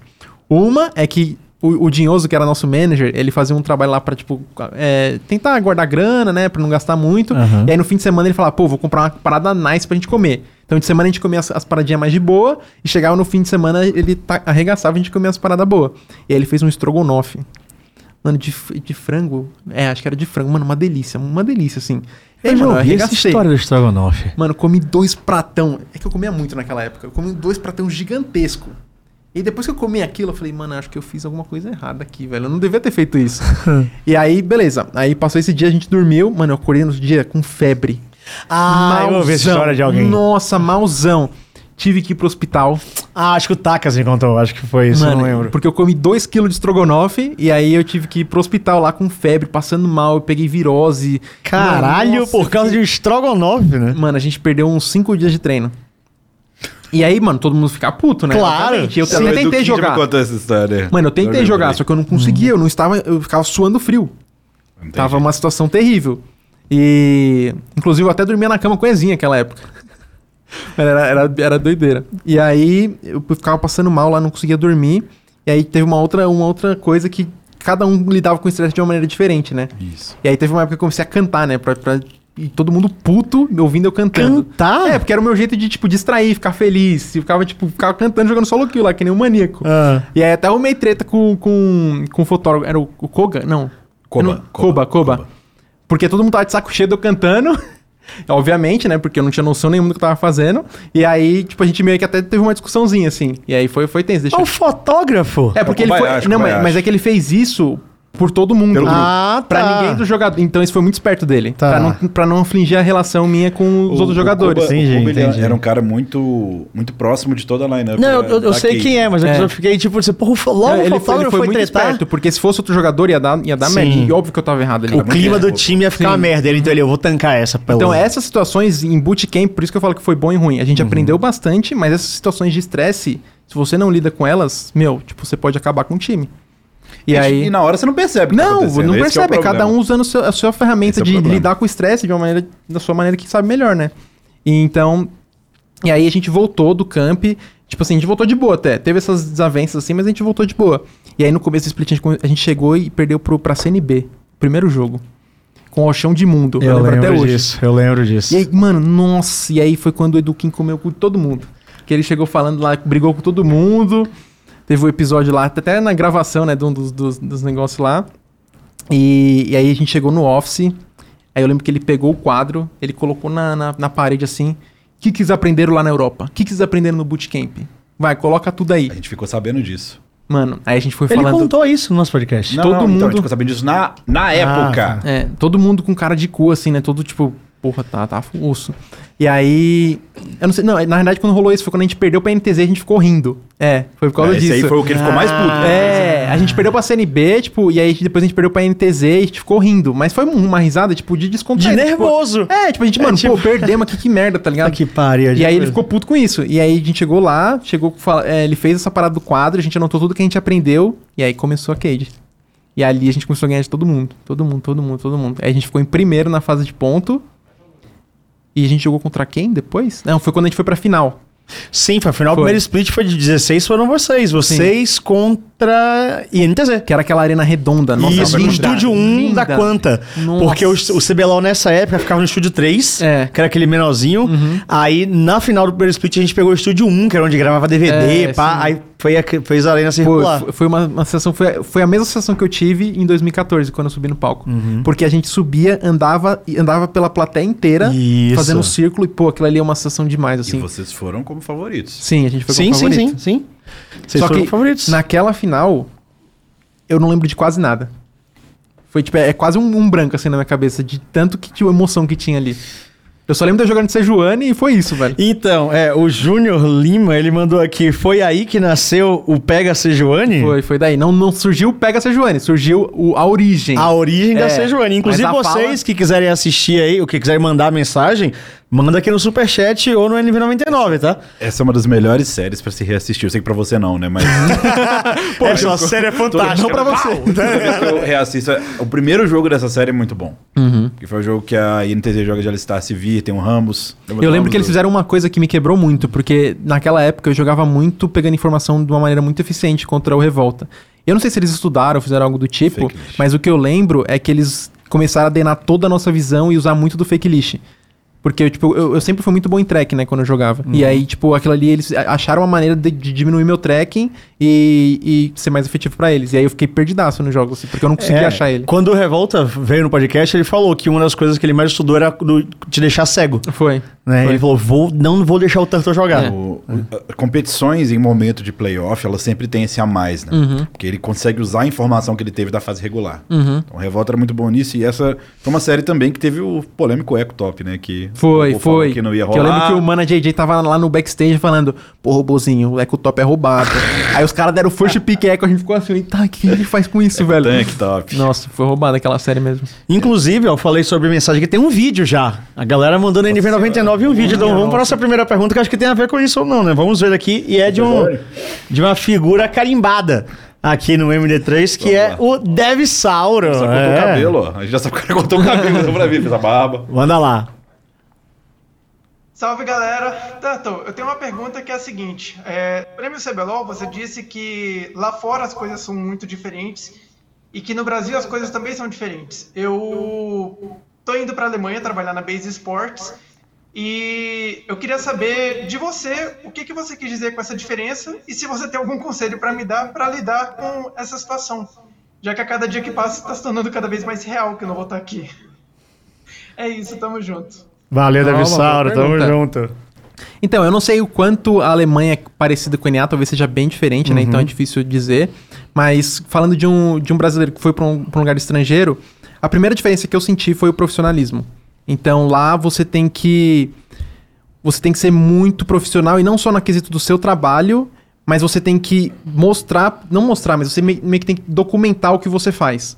Então, pelo menos era, era mais assim na EG, né? Você ter uma documentação pra meio que garantir o que você tá fazendo, que era uma coisa que no Brasil, pô, a gente fazia na, na- no, no, no bem bolado. Nas né? A gente coxas, fazia, é. tipo, não tinha esse, todo esse profissionalismo. Então, esse foi o primeiro baque. Então, acho que essa vai ser a primeira adaptação, que é uma coisa que a gente não tá acostumado. Accountability. É. Então, acho que esse é o, é o baque maior, assim, que eu senti, um dos, um dos maiores. E, e é isso. Acho que esse é o. a- E do Brasil, que eu- é muito mais fácil se comunicar em português, né? E a Sim. gente. Até o jeito que a gente lida com situações fora de trabalho. Porque dentro do trabalho é muito fácil você falar de LOL, pelo menos quando eu fui, né? É, Era muito fácil eu falar de LOL com os meninos, mas quando saía da parte do LOL, ficava mais difícil. Porque a, gente- a proximidade que eles têm lá é muito diferente da proximidade que a gente tem aqui. Sim, A gente tem demais. muitos termos, muitos. O jeito de falar, de É, a se gíria de comportar, cada um. Exatamente. Um abraço, as coisas são muito mais diferentes aqui do que lá. Então também essa é uma das diferenças que, que eu acho muito melhor aqui no Brasil. Sem querer entrar em outro assunto, mas entrando porque é mais ou menos desse mesmo. Essa coisa, eu achei que você ia falar sobre as diferenças também do trabalho, porque recentemente o Peter veio falando umas coisas sobre o NA aí no, no Twitter e veio soltando bastante sobre isso. Mas a sua experiência, então, se você, se você pode dizer que teve essa coisa do profissionalismo, mas eu achei que você ia falar muito mais, eu achei que você ia falar de mais coisas negativas. Mas você não falou, então pra você, foi isso que foi o diferente? O você conseguiu se adaptar bem? É, porque lá os times são mais como empresa do que times. Ah, então essa é a principal diferença. Entendi. Foi, foi a maior dificuldade que eu tive lá fora. E faz também a questão dessa, de, de você falar sobre coisas pessoais, né? Do, do, sem ser coisas dentro do jogo. Foi as duas dificuldades que eu mais tive. De me adaptar com a língua e com essa questão de ser mais É. empresa do que. É o que todo mundo que jogou ou fez qualquer coisa em time gringo que passa aqui fala bastante disso, dessa do nível de profissionalismo, como o negócio muda e a dificuldade é essa, é mais o social mesmo, porque, cara, vai querer ou não, é- são as grandes mudanças quando você muda de país, é a cultura. Sim. né? Então, se, se li- lidar com outras pessoas no dia a dia, você vai ter que reaprender a fazer tudo isso, querendo Exatamente. ou não. né? Uhum. É, mas um detalhe importante aí pra, pra colocar, que eu sempre, sempre que a gente fala isso, eu dou essa vírgula. Que isso é específico do LoL no esporte. Porque o LoL no esporte tem uma. No nascimento dele, você pegou isso também, ele era muito patriarcal e sempre foi aqui no Brasil. Tipo, você sempre tinha a figura do dono de time tendo muita força. Que não é. Não que não tenha lá fora. Mas aqui, principalmente no começo, talvez por isso, inclusive, que deu tão certo no começo no Brasil, tinha uma proximidade muito grande, uma força de voz desses times muito grande. E de presença, o dono de time É, tava então- atrás do palco, o dono de é time era lá fora. Não, coach. pior que, pior que tem, tem. Mas não, não é tão comum igual aqui. O começo daqui. É, é, mas ainda tem bastante. Eu já vi, já vi mais de uma vez o dono de time virar o coach. Não, isso aí é. Então, aí. esse- mas ainda tem, em alguns times ainda tem Influência essa influência. grande, sim. né? Ah, aqui, ó, o Pada foi o coach na época lá do, da, da PEN, o Edu foi várias vezes, teve no fundo, né? Da CNB eu já os CNB eles eram muito próximos, muito, muito É porque no começo é compreensível, né? É, tá então, todo mundo exatamente. Exatamente, acho que é. Lá já tá, já tá num ponto mais acelerado e a cultura também é muito mais business, né? Uhum, sim. Então faz sentido. Mas enfim, voltando. Retornando, retornando, vamos retornar a, a Cade, né? Então, vocês chegaram como favoritos, levaram um amasso. Ah, mas assim, eu vou, vamos dar um desconto, que foi o ano que a NTZ ganhou tudo também, né? Foi, foi, foi. Foi o ano da, tavam- do Exódia. é. Eu lembro que pra eles classificarem aconteceu uma parada doideira lá, que tipo, eles quase não se classificaram pra esse playoff. Eu não sei se foi, acho que foi nesse. Foi, foi, é, que no segundo eles, fo- chegaram foram viajar pra um bootcamp, mas eles precisavam de um. Não, eles estavam classificados pro playoff, mas eles precisavam, tipo, eles iam ter um bootcamp maior se eles, se certos Tivesse times disso. Mano, era um negócio Isso, doideira, assim. exatamente. Eles foram, mano, conseguiram a combinação pra ficar mais tempo lá. Foi doideira mesmo. E depois de perder essa final, o clima lá ficou mais É, então. alterado. Qual foi de mesmo? É, então quando a, quando a gente perdeu, aí a gente já, já meio que. Eu já suspeitava, eu achava que não, mas eu meio que suspeitava que já ia ter mudança. E aí eu achava que eu ia sair. Por algum motivo e alguma coisa me dizer que eu já ia sair. Eu nem lembro qual, qual time que eu fui depois. Você foi pro PK. O PK? Ah, É. é. foi. Aí eu saí, me, me quicaram da Cade, mais um kick. Aí me quicaram da Cade e. E aí eu fui pra UPK. E lá foi também doideira, assim. Era uma GH bem. Era, o lugar era bom, mas não era tão. Tipo, não tinha muitas acomodações, assim, vamos dizer. Assim, eu, eu proponho a gente dar um pequeno skip de OPK e PRG, porque foram curtíssimas suas PRG passagens por muito- lá. É, eu passei um split Né? na PK e, tipo, eu depois eu saí, fui pra Pro Game, que a gente saiu todo mundo lá e. O seu big deal foi no seu carrasco, né? Na INTZ. Foi, lá onde você passou um tempasso. Uhum. Né? E como foi essa. Porque na, na, na PRG, você, era PRG do CBLOL ou era PRG Assim, eu do não cheguei a circuito? jogar pela PRG. A gente, tipo, saiu da UPK e aí a gente ia fechar com a PRG. Mas antes de fechar, eu saí pra NTZ. Ah, perfeito. É, você já foi direto. É. Você chegou a morar em Santos, né? Não, não cheguei. Você não, ah, você eu não joguei lá. pela PRG. Eu, eu fiz parte porque a gente saiu da UPK todo mundo junto e foi pra outro time. Só que aí eu não cheguei a jogar. Entendi. Antes de começar os campeonatos e tal, eu não joguei. Eu já tinha saído já. Mas você manteve a skill jogando, querendo treinando e é, não, sim, não parou, sim, né? sim. Uhum. Aí a INTZ foi. o seu- Mas nessa época, essa OP OPK barra PRG estava no CBLOL ou era. Não, a UPK tava. E aí acabou o split e a gente resolveu sair todo mundo. Ah, eu lembro dessa história. Foi É. que teve o, a Sim, treta sim, lá. É, teve as tretas, a gente só sim. falou, mano, não dá pra ficar aqui, vamos sair. Aí todo mundo se uniu, falou, vamos sair, saímos. E aí, E aí, no final das contas, com todas essas mudanças, você foi pra NTZ, que tinha sido seu Sim. Uhum. carrasco em 2016, e lá você passou um ano ou mais. eu passei um Né? ano na NTZ. Qual foi essa formação? Você lembra? Essa- essa era A que você primeira dividia- era que você foi. dividia não, posição? a primeira do primeiro split foi o Aiel, o Envy, e, Aiel, eu, Envy, Absolute? Micão e Jockster. Ah, é antes, é. É, É. antes, é antes, é, é verdade. Micão e Jockster. Foi quando Antes. o Peter tava lá, que o Peter entrou. E aí tinha até o maestro como aprendiz do Peter lá. Sim, pode crer. E como foi essa passagem sua pelo NTZ? Foi muito diferente dos Pô. outros times, porque era de um time que vinha de muitos títulos, né? Uhum, Eles tinham, tinham sido campeões absolutos em 2016, Uhum. fizeram a campanha de ganhar a EDG lá fora, tinha todo aquele hype. Eu substituindo Revolta. Você substituindo Revolta, que, Que- na que a época era o melhor muito, é. caçador do Brasil. Então, eu, pra ser sincero, não me lembro de ter sentido muito essa questão de substituir o Revolta, porque a na NTZ foi o lugar que eu mais evoluí, por causa do Peter. Então, lá eu aprendi muito com ele, assim, eu sugava o Peter, tem até dó dele. Eu, tipo, acabava as screens, eu grudava nele lá e falava, e aí, vamos ver alguma coisa, vamos fazer alguma coisa? é, eu sugava o Peter, velho. Eu falava, mano, quero aprender, quero aprender, quero conhecimento, me dá, me dá, quero ficar melhor. E aí eu lembro que, sim, o split foi muito bom, assim, a gente ficou em primeiro também, e a gente só perdeu no playoff também, mas assim, foi uma experiência que foi onde realmente eu me senti como jogador que eu estava evoluindo. Quando você bate o olho e fala, pô, eu tô melhorando nisso, nisso, e nisso e nisso. Que acho que é a diferença maior de um coach. Foi a bom. primeira vez que você que sentiu eu isso? senti. Sim, as outras eram tipo. Mesmo feeling. com passagem em bootcamp antes. É, aquela lá, eu sentia que eu melhorei, mas era uma Aham. melhora, como eu falei, era mais de feeling. Tipo, ah, eu tô melhor agora, mas aí, tipo, depois eu pioro, aí depois eu melhoro. Consistência de tipo, jogo. É. Você não tem a não, eu não tinha estrutura de tipo, por que, que eu tava melhorando, eu não entendi o porquê que eu tava melhor. Porque isso é muito importante pra você Sim. continuar na consistência, né? Então foi aí, foi o primeiro lugar que eu, assim, consegui ver que eu tava melhorando meu jogo. O meu pathing, o meu, meu track ficou ainda melhor. Então, tipo, tudo isso, até minhas skills, tipo, minha- meus dedos ficaram melhores também, porque eu comecei a pensar mais sobre o jogo, então eu já me preparava melhor com antecedência em várias jogadas. Isso, né, passava pro, pros dedos também. Porque quando você sabe o que vai acontecer, é muito mais fácil você se preparar, né? Então foi, foi onde teve a minha primeira evolução. E a NTZ ela marcou, na verdade, né, todo o cenário por ser essa equipe que deixou um legado por causa do Peter. Né, esse legado se espalhou muito, várias pessoas conseguiram absorver um pouco disso. E você, que hoje é treinador, teve passando por um cara como esse, você acha que esse trabalho mudou sua carreira? Trabalho do, do trabalho do treinador, do Peter, que fez isso tudo por muitas pessoas e por você, foi crucial pra você como player, que é aí um cara que hoje é treinador consegue enxergar isso melhor do que ninguém. Sim. Foi crucial por alguns motivos. Primeiro, quando acabou esse split, a gente perdeu, né? E. um- inclusive, quando, quando a gente perdeu, a gente teve uma conversa que o Peter ele conversou com todos os jogadores depois que perdeu, né? Pra conversar sobre o que achou do split, blá blá blá. Uhum. E aí ele virou pra mim e falou: Eu não sei quando você vai se aposentar, mas você vai se tornar um, um ótimo coach. Opa! Ele virou e falou pra- isso pra mim. Tipo, quando, quando- pensa muito nisso, mas quando você se aposentar, pense em virar coach. Por que você acha que ele falou isso pra você? Eu acho que era pela maneira como eu, eu absorvo, absorvo conhecimento, como eu corro atrás de conhecimento e como eu lido com as pessoas. Então, tipo, acho que ele percebeu que lá na, na INTZ eu fiquei muito próximo dos meninos. Tipo, do Envy, do Ael e do Mikan e do Joxer, tipo, a gente tinha uma conexão muito, muito próxima. E o jeito que eu. Acho que o jeito que eu converso, o jeito que eu falo, o jeito que eu falo sobre o jogo, o jeito que eu explico. Então acho que foi essa combinação que ele, ele viu isso em mim, né? E você, quando ele falou isso, o que, que você achou? Você ah, tá, tá viajando ou não? Você É, tipo, falou, eu falei, "Hum." pô, interessante. Mas eu quero jogar. Você tava com a cabeça 100% pra Sim, jogo. É, não, eu né? queria só jogar. Eu não- tipo, passou na minha cabeça, mas não foi tipo, ah, eu vou virar coach agora. Tipo, eu sou, não, beleza. Eu, não- quando, depois eu vou pensar sobre isso, mas agora eu quero jogar. Mas vocês não estavam jogando mal, esse que é o negócio. Não, a gente jogou super estavam bem. Numa, numa boa fase. Uhum. E aí a gente perdeu, e aí eles resolveram colocar o Shine. E aí eu falei, pô, eu não quero revisar. Só que ainda eles falaram que o Shine ia, ia ser, tipo, o principal, assim, ia pegar só alguns jogos. Uhum. E aí eu falei, pô, eu prefiro sair então.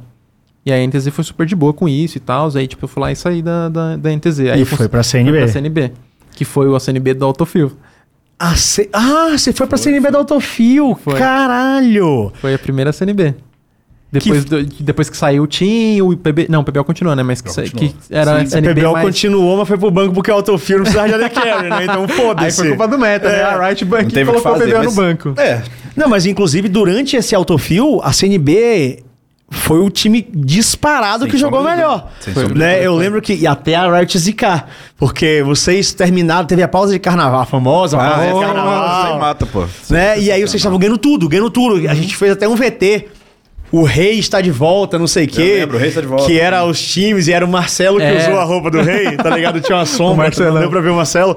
Mas é porque vocês estavam invictos. E E a gente aí. precisava de uma vitória pra ir direto pra final. Exatamente. Uma vitória. Uma, uma. Aí Então. teve a pauta de carnaval, o meta mudou, os caras começaram a afundar do nada. A gente tentou ainda. Depois que Não, mudou, a mas gente tentou. A gente já falou dessa história aqui, mas tem um lado que eu acho muito legal e ter o tanto é melhor ainda por isso. Muitos jogadores, quando a gente fala disso, quando a gente fala dessa época aí do Autofill, e pra quem não conhece, era um momento onde literalmente você poderia fazer. Foi quando a Riot mexeu no bot, o Ghost Crawler lá, e falou. Mexeu no bot, eles mataram os AD Carries, É, porra. eles- Eles fizeram. O ADC ele sempre foi uma role forte no LoL, principalmente no começo. O ADC jogava até mid. Quando eles fizeram isso, foi de propósito. Esse é que é o negócio. Eles falaram: queremos diversidade no bot. É, Só que o tiro foi muito pelo culatra. Hoje em dia, o legado disso é bom. Se joga de mago bot É. de uma forma eficiente. E nessa equilibrada. época- equilibrada. o mago bot é muito forte. Muito. Mas, na época, a maioria dos times chegava e falava: Isso está horrível, eu não quero jogar. Sim. Só que quem que era o seu time? Ah, era o robô, que ele jogava de tudo. Uhum. Era o Hakim, que ele jogava mid top. Você. Eu e o Yamp, que o Yamp ele assumia quando ele ia jogar top. Uhum. E, e aí tinha O Brucer na reserva. Bru- é, o Brucer. O Brucer entrou no segundo split só, que foi quando foi autofill. É, e É, o Brucer exatamente. é, Era a reserva o do Hakim, reserva. que ele depois entrou no lugar do PBO. Foi, é. E E, o o Baiano. Então era uma- eu, eu chuto que além da versatilidade dos jogadores, eles também se divertiam provavelmente. Nossa, muito, E era uma pô. galera que gostava de jogar junto, dava pra ver que eles estavam se É, a gente divertindo muito se gostava meta. muito, assim. Não, era muito divertido, assim. Todo mundo se dava super bem lá. A gente Diferente tinha as desavenças, obviamente, que Oh, claro, acontecem em sempre time. tem. Mas assim, a gente gostava muito de jogar um com o outro e, mano, autofill era loucura, velho. Mano, nossa, a gente matava todo mundo, ficava O rindo. que que me, me- me- conte os bastidores dessa época que você estava amassando todo mundo no, no autofil. Que que... Tinha... Como é que era a reunião? Tinha reunião? Era loucura? Porque tem hora que vocês era saca- tipo assim- Vocês só botaram o seu AD Carry no banco e falou, foda-se, vamos só jogar Mano, a com dois gente conversou, a gente te- fez uns testes lá, a gente jogou com uns bonecos estranhos lá com o robô. Era, Eu não lembro o motivo disso. Mas eu lembro que o robô, o robô jogou de Darius Bot com o baiano de Sejuani. Leona, vocês E, misturavam é, tudo, e aí, tipo, Renekton. tinha uma meio que o, o Baiano não gostava muito de jogar com o PBO lá, e aí, tipo, ele falou, pô, vamos testar com o robô, e aí testou, e aí começou a ficar doideira, Sim. assim. E aí, mano, começou a dar tudo certo. E aí começou, tipo, a matar todo mundo, a gente foi pro CBLOL, testou no CBLOL, ganhamos no CBLOL, falamos, é isso, velho. Essa é a fórmula. E aí a gente foi meio que assim, foi meio que na loucura mesmo. E era impossível se preparar. Porque. Vinha qualquer merda. não, mas. porra. né, então, mas não era nem só isso. É porque, Era, o draft era muito difícil, sei lá, pegava um boneco, é, era flex pra quatro tinha-. Exatamente. O problema deles não era só a flexibilidade dos champions. Era a flexibilidade dos jogadores. É, porque eu, eu lembro que. Pô, eu lembro de muita coisa. O robô jogou de AD, na posição de AD, aí o Hakim jogou top, aí alguém robô pode jogou. jogar de AD top, É, o o suporte Hakim- o jogou jogar mid, bot. fica, fica com uma loucura. Aí quando era é, Master Ether que o robô jogava mid. Nossa, teve isso também. Teve o funneling no meio. Teve funneling. Esse aí, foi, teve. esse aí foi sacanagem. Esse foi o pior funneling de todos. Esse aí Foi. foi o, o mais triste de todos. Sim. Esse era foi triste. desanimador. Desanimador. Mas é, aí De- foi essa doideira. Depois que voltou da pausa do carnaval, vocês começaram a perder. Como é que Porque ficou mudou isso, o patch, eles meio que nerfaram mudou tudo, isso. Tudo, tudo, tudo. E aí a gente tentou meio que tentar, pro, acho que foi uma ou duas semanas, a gente tem- ainda tentou o autofill e viu que não ia dar certo. E, e aí a gente teve que voltar pro padrão, né? E aí a gente não conseguiu ganhar nada. Foi nessa época que estourou o Pega Sejuani Turtle? Foi. Eu saí da Cade. Foi porque eu lembro que eu joguei uma final. Foi um playoff contra o Takeshi. E aí ele começou a gritar isso aí: pega Sejuani Turtle, pega Sejuani Turtle. Porque eu, eu tinha jogado Sejuani na Aham. final lá na Cade, Aham. tinha trollado as ultis. E aí ele co- começou a me zoar por causa disso. O cara ficou guardando isso Ficou guardando. anos, né? É, E, é, e aí eu. Negativo o Takeshi. Pra caralho. Aí eu faço a pergunta que eu fiz pro Micão no nosso podcast há um tempasso atrás. Isso te pegou? Você acha que isso foi ruim Uhum. pra você, tanto publicamente quanto pessoalmente, ou você. pff, Foda-se. Mano, pra ser sincero, eu nunca me importei. No, no começo eu até achava que era bom. Porque eu falava, pô, galera não pega Sejuani, eu vou pegar Sejuani aqui, beleza. Tipo, eu nem me associava direito com aquela play. Aham. No começo, assim. Depois tiveram falar, ah, foi por causa daquela play. Eu falei, ah, beleza. E aí eu fiquei conhecido por causa disso. Sim. Então eu falei, pô, vou usar toda hora. Eu vou usar isso pra mim. É, o Turtle ele passou por umas situações, ó, só, só pra fazer o contexto, eu Ah. não comentei também. A situação que ele passou na NTZ, você. Ele fala como se fosse uma situação onde ele, ele enaltece o que ele aprendeu. Mas a pressão da comunidade era gigantesca em cima dele. É, porque era o Revolta É, saindo, eu né, porra? Só que Ah. você vê que isso é uma. Já, já dá pra entender um pouco de como ele lida com as coisas. Parece que ele lida muito bem. Porque tanto isso poderia ser o fim da carreira de jogador, caralho, né? como esse caso da INTZ, eu garanto que eu estava atuando. Cara, era muita pressão. Externamente. Tanto que talvez por isso também o Peter tenha gostado da sua atitude. Que foi uma, uma atitude de treinador é que ele é o último a tiltar, né? Uhum. Tem que ser, né? Tem que pode ser. tiltar todo mundo, mas ele tem que ser o último, É, único que uhum. não tilta. E você não só não se deixou levar, como fez um bom split. Uhum. Então, novamente, você tirou o melhor disso. É. E pior que eu não, eu não tenho essa memória de, de pegar Sejuani ser algo ruim. Eu nunca tive. Nunca tive. Eu não fiz essa ligação de ser algo negativo. Isso é muito louco, sabe? Porque quando eu perguntei do fora de posição pro Micão, Uhum. ele falou que é uma coisa que pegou ele, sabe? Que. Mas, eu eu acho que, também são- é muito mais intenso, é, né? porque fora de posição já tá ali na Você tá frase. dizendo que o cara é ruim. É, exatamente. É. Não pega Sejuani. Demorou pra mim entender que era por causa daquilo. Pra mim é porque eu peguei Sejuani na final e não era popular. Era isso. Ai, cara, e o pior de fora de posição é que é injusto. É, Porque é tem injusto. muita Tem situação muita- que o é, AD tem fica vendido. Sim, é, sim, é a sim. role que fica vendida, é o É. AD, não tem como. Depende muito do time. Ele também. tem que estar naquele lugar, ele É- tem que é estar porque- avançado, ele tem. Senão ele não vai fazer nada, o AD, ele vai bater. o né? AD bom AD, ele joga agressivo, ele draw na agro. Sim. uhum. Então, pô, o Dene lá, pelo amor de Deus, o cara era sensacional. Não, ele era- era mais monstrinho. agressivo que aquilo ali. Não, monstrinho, tem era como. monstrinho, é. Mas muitas vezes, sei lá, você dá um passo pra frente no meio segundo, o cara flecha em você, não tem o que fazer, cara. Uhum, sim. Você vai ficar fora de posição. É um pouco injusto, né? É um pouco Sim. injusto nesse caso, sim. Mas agora chegou a parte que a gente tá mais interessado. Beleza, estava lá jogando na CNB, pá, autofio, putz, não deu certo. E aí vem a grande decisão de você virar coach. Uhum. E aí eu pergunto, por quê? Ah, o conselho do Peter bateu no ouvido, você sentiu que você já tinha entregado tudo que você tinha pra entregar, foi a única opção que te sobrou porque iam te quicar de novo. O que Aham. é que rolou pra você ter escolhido parar de jogar, que era uma coisa que você falou, que era aquilo que você queria pra sua vida, que você sempre sonhou, pra ir pra parte de trás ali da comissão técnica? Então foram muitas coisas e não foi uma decisão fácil, assim. Eu demorei muito, muito, muito. Eu tive mil conversas com a minha noiva, tipo, a gente conversando muito pra, pra eu entender melhor qual que seria a melhor decisão pra mim. E foi muito difícil, assim. Eu lembro que eu passei, meu, semanas pensando, decidindo, pô, será que é isso mesmo? E foi uma junção de fatores. Uma porque eu achava que minha performance como jogador eu não tava conseguindo dar mais o meu 100%, eu não tinha mais a mesma é, gana pra ficar jogando solo kill o tempo todo, que eu tava me frustrando muito com solo kill. E, é, novamente, não sabendo lidar com estresse, não sabendo lidar com essas situações difíceis. Então, tudo aquilo, como eu não sabia lidar, foi, foi pesando, foi pesando, foi pesando na minha cabeça. E aí eu não conseguia jogar solo kill na mesma frequência que os outros jogadores. Sim. Eu falei, pô, não tô na mesma vibe. É, E aí teve uma época, na- nessa mesma época da Autofill, a gente teve um problema com o nosso treinador lá e ele ficou meio ausente. E, e aí, quem fazia os reviews era eu. Então o Yamp ele tava jogando mais no Autofill, porque ele podia jogar no top. Foi nessa época que tinha um monte de treinador, de gente online de outro, de outro país na CNB, era essa época? Não, não, não, não, não, não. Não. É, é, foi só um jogador que ele era de fora, ele era gringo, ele veio pro, pro, pra Isso. cá. Só que aí, tipo, teve uma, várias confusões lá que ele acabou se ficando um pouco de, de lado, assim. Aham. E aí eu comecei a assumir. E aí eu comecei fazendo review. E, e aí também eu lembro que, o- que um dia o Baiano chegou e falou: Pô, Terto, os seus reviews estão ajudando muito, tá sendo muito produtivo, tá ajudando bastante o time e tal. E aí quando chegou essa decisão, quando a gente perdeu o split, pá, pá, chegou essa decisão.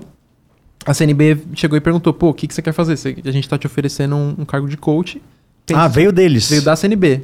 Foi uma coisa que a CNB fez por mim que foi muito, muito bom. Que eles chegaram pra mim e falaram, pô, a gente quer te, te contratar como coach.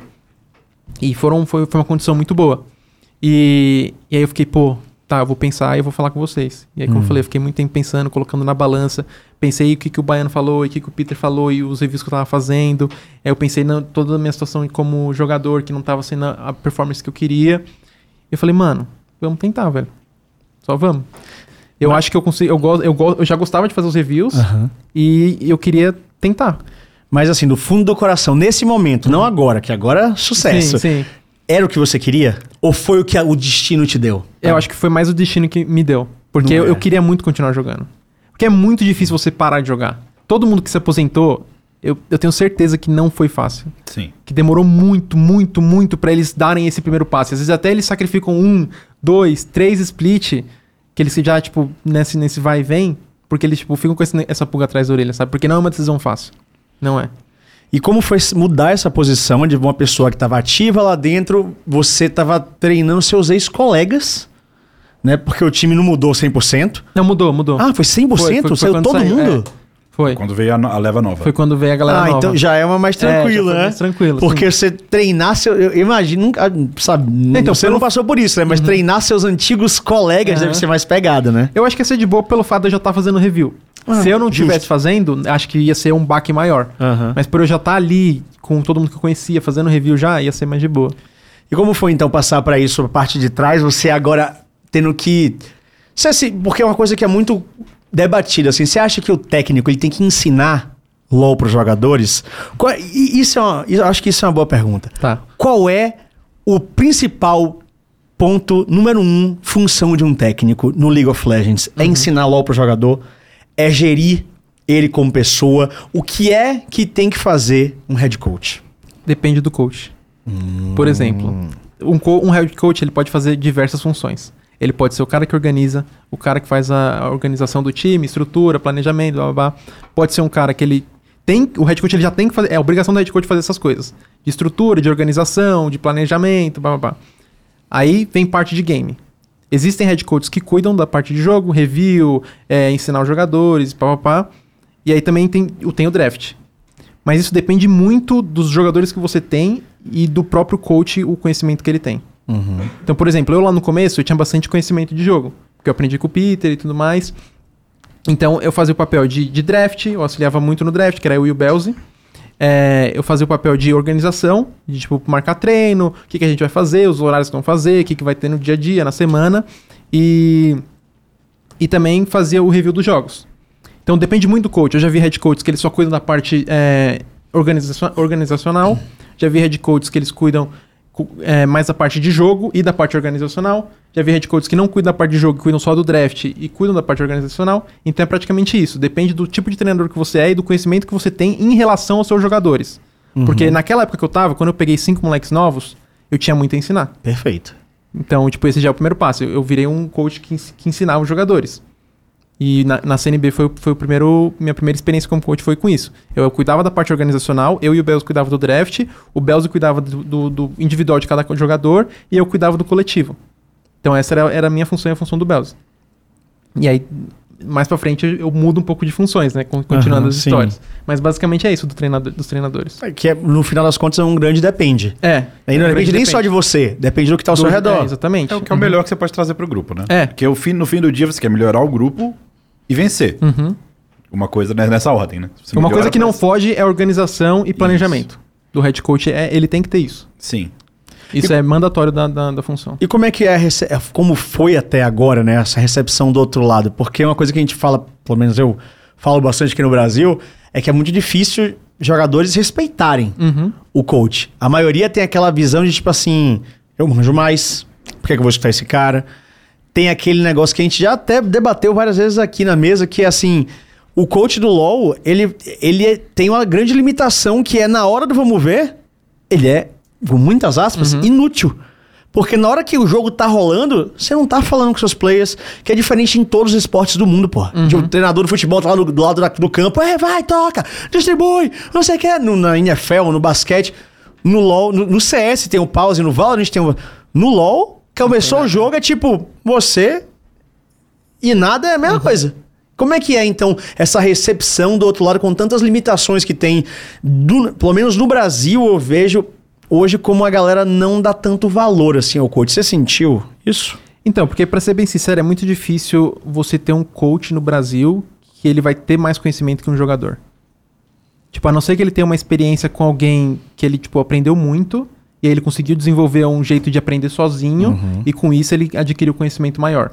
Mas é muito difícil para um jogador que ele, vai, sei lá, um exemplo de um jogador veterano, ele está no- entrou num time e aí vem um coach que ele nunca ouviu falar que é, que é do Brasil. Tipo, é, é muito difícil ele já respeitar logo de cara. Ele vai ter o respeito natural, né, de você não não sair falando, pô, você é ruim, você não sabe de nada, mas ele vai respeitar o o coach, mas ele vai ver primeiro se o cara sabe o que ele tá falando, aí vai ter um tempo lá de duas, três semanas, um mês, pra realmente ver se o coach sabe alguma coisa, pra aí começar a respeitar. Então você tem que conquistar a confiança dos jogadores.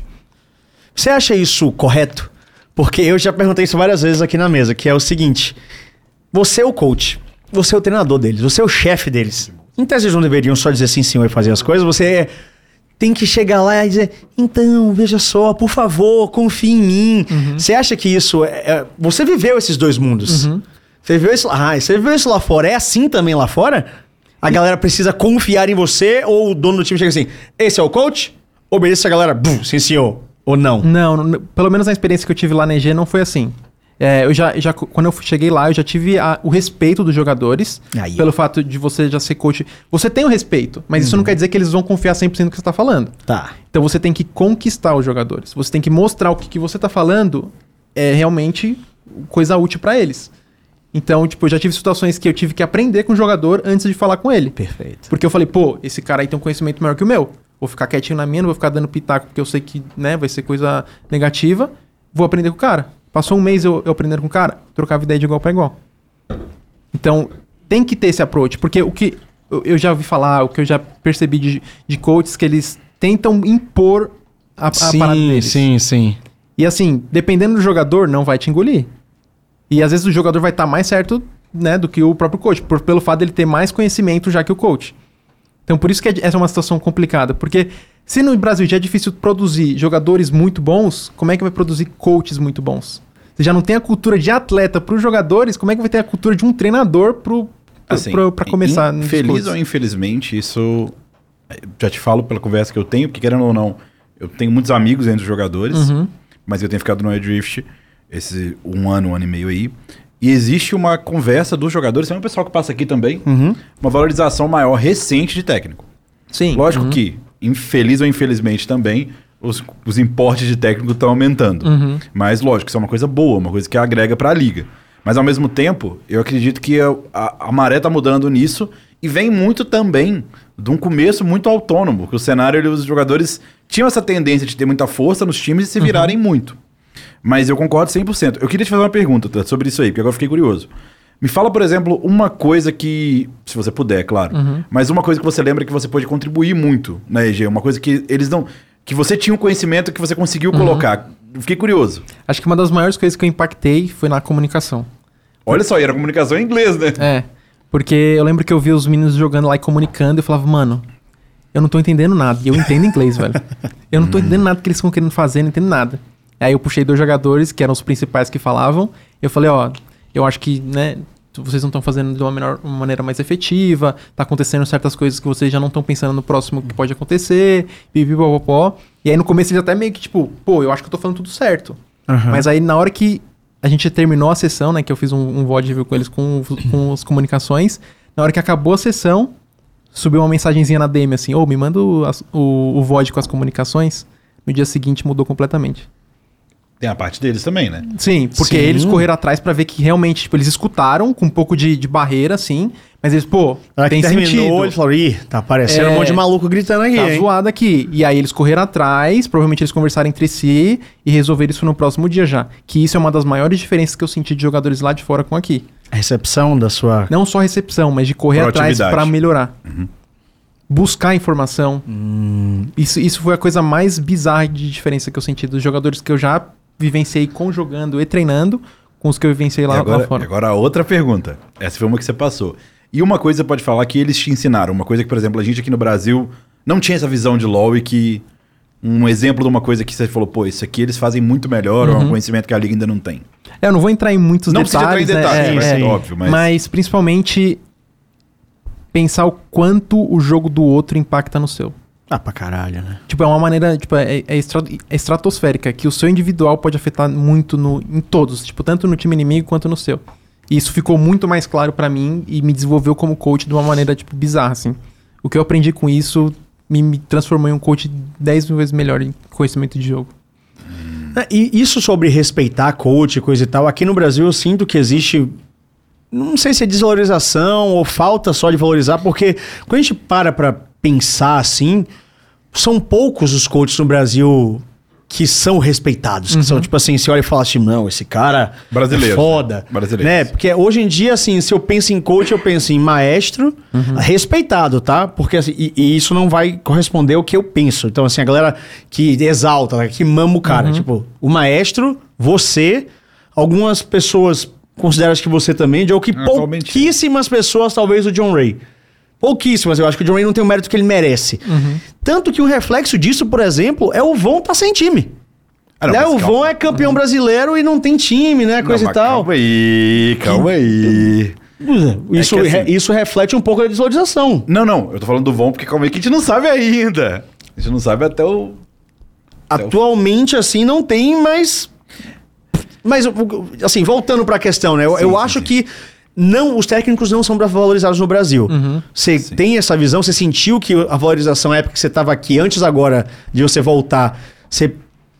Então. o cenário, time, jogador não dão devido mérito ao- aos treinadores no Brasil? Ou realmente os treinadores no Brasil não estão dando a. Uhum. o, o a merecer, tá ligado?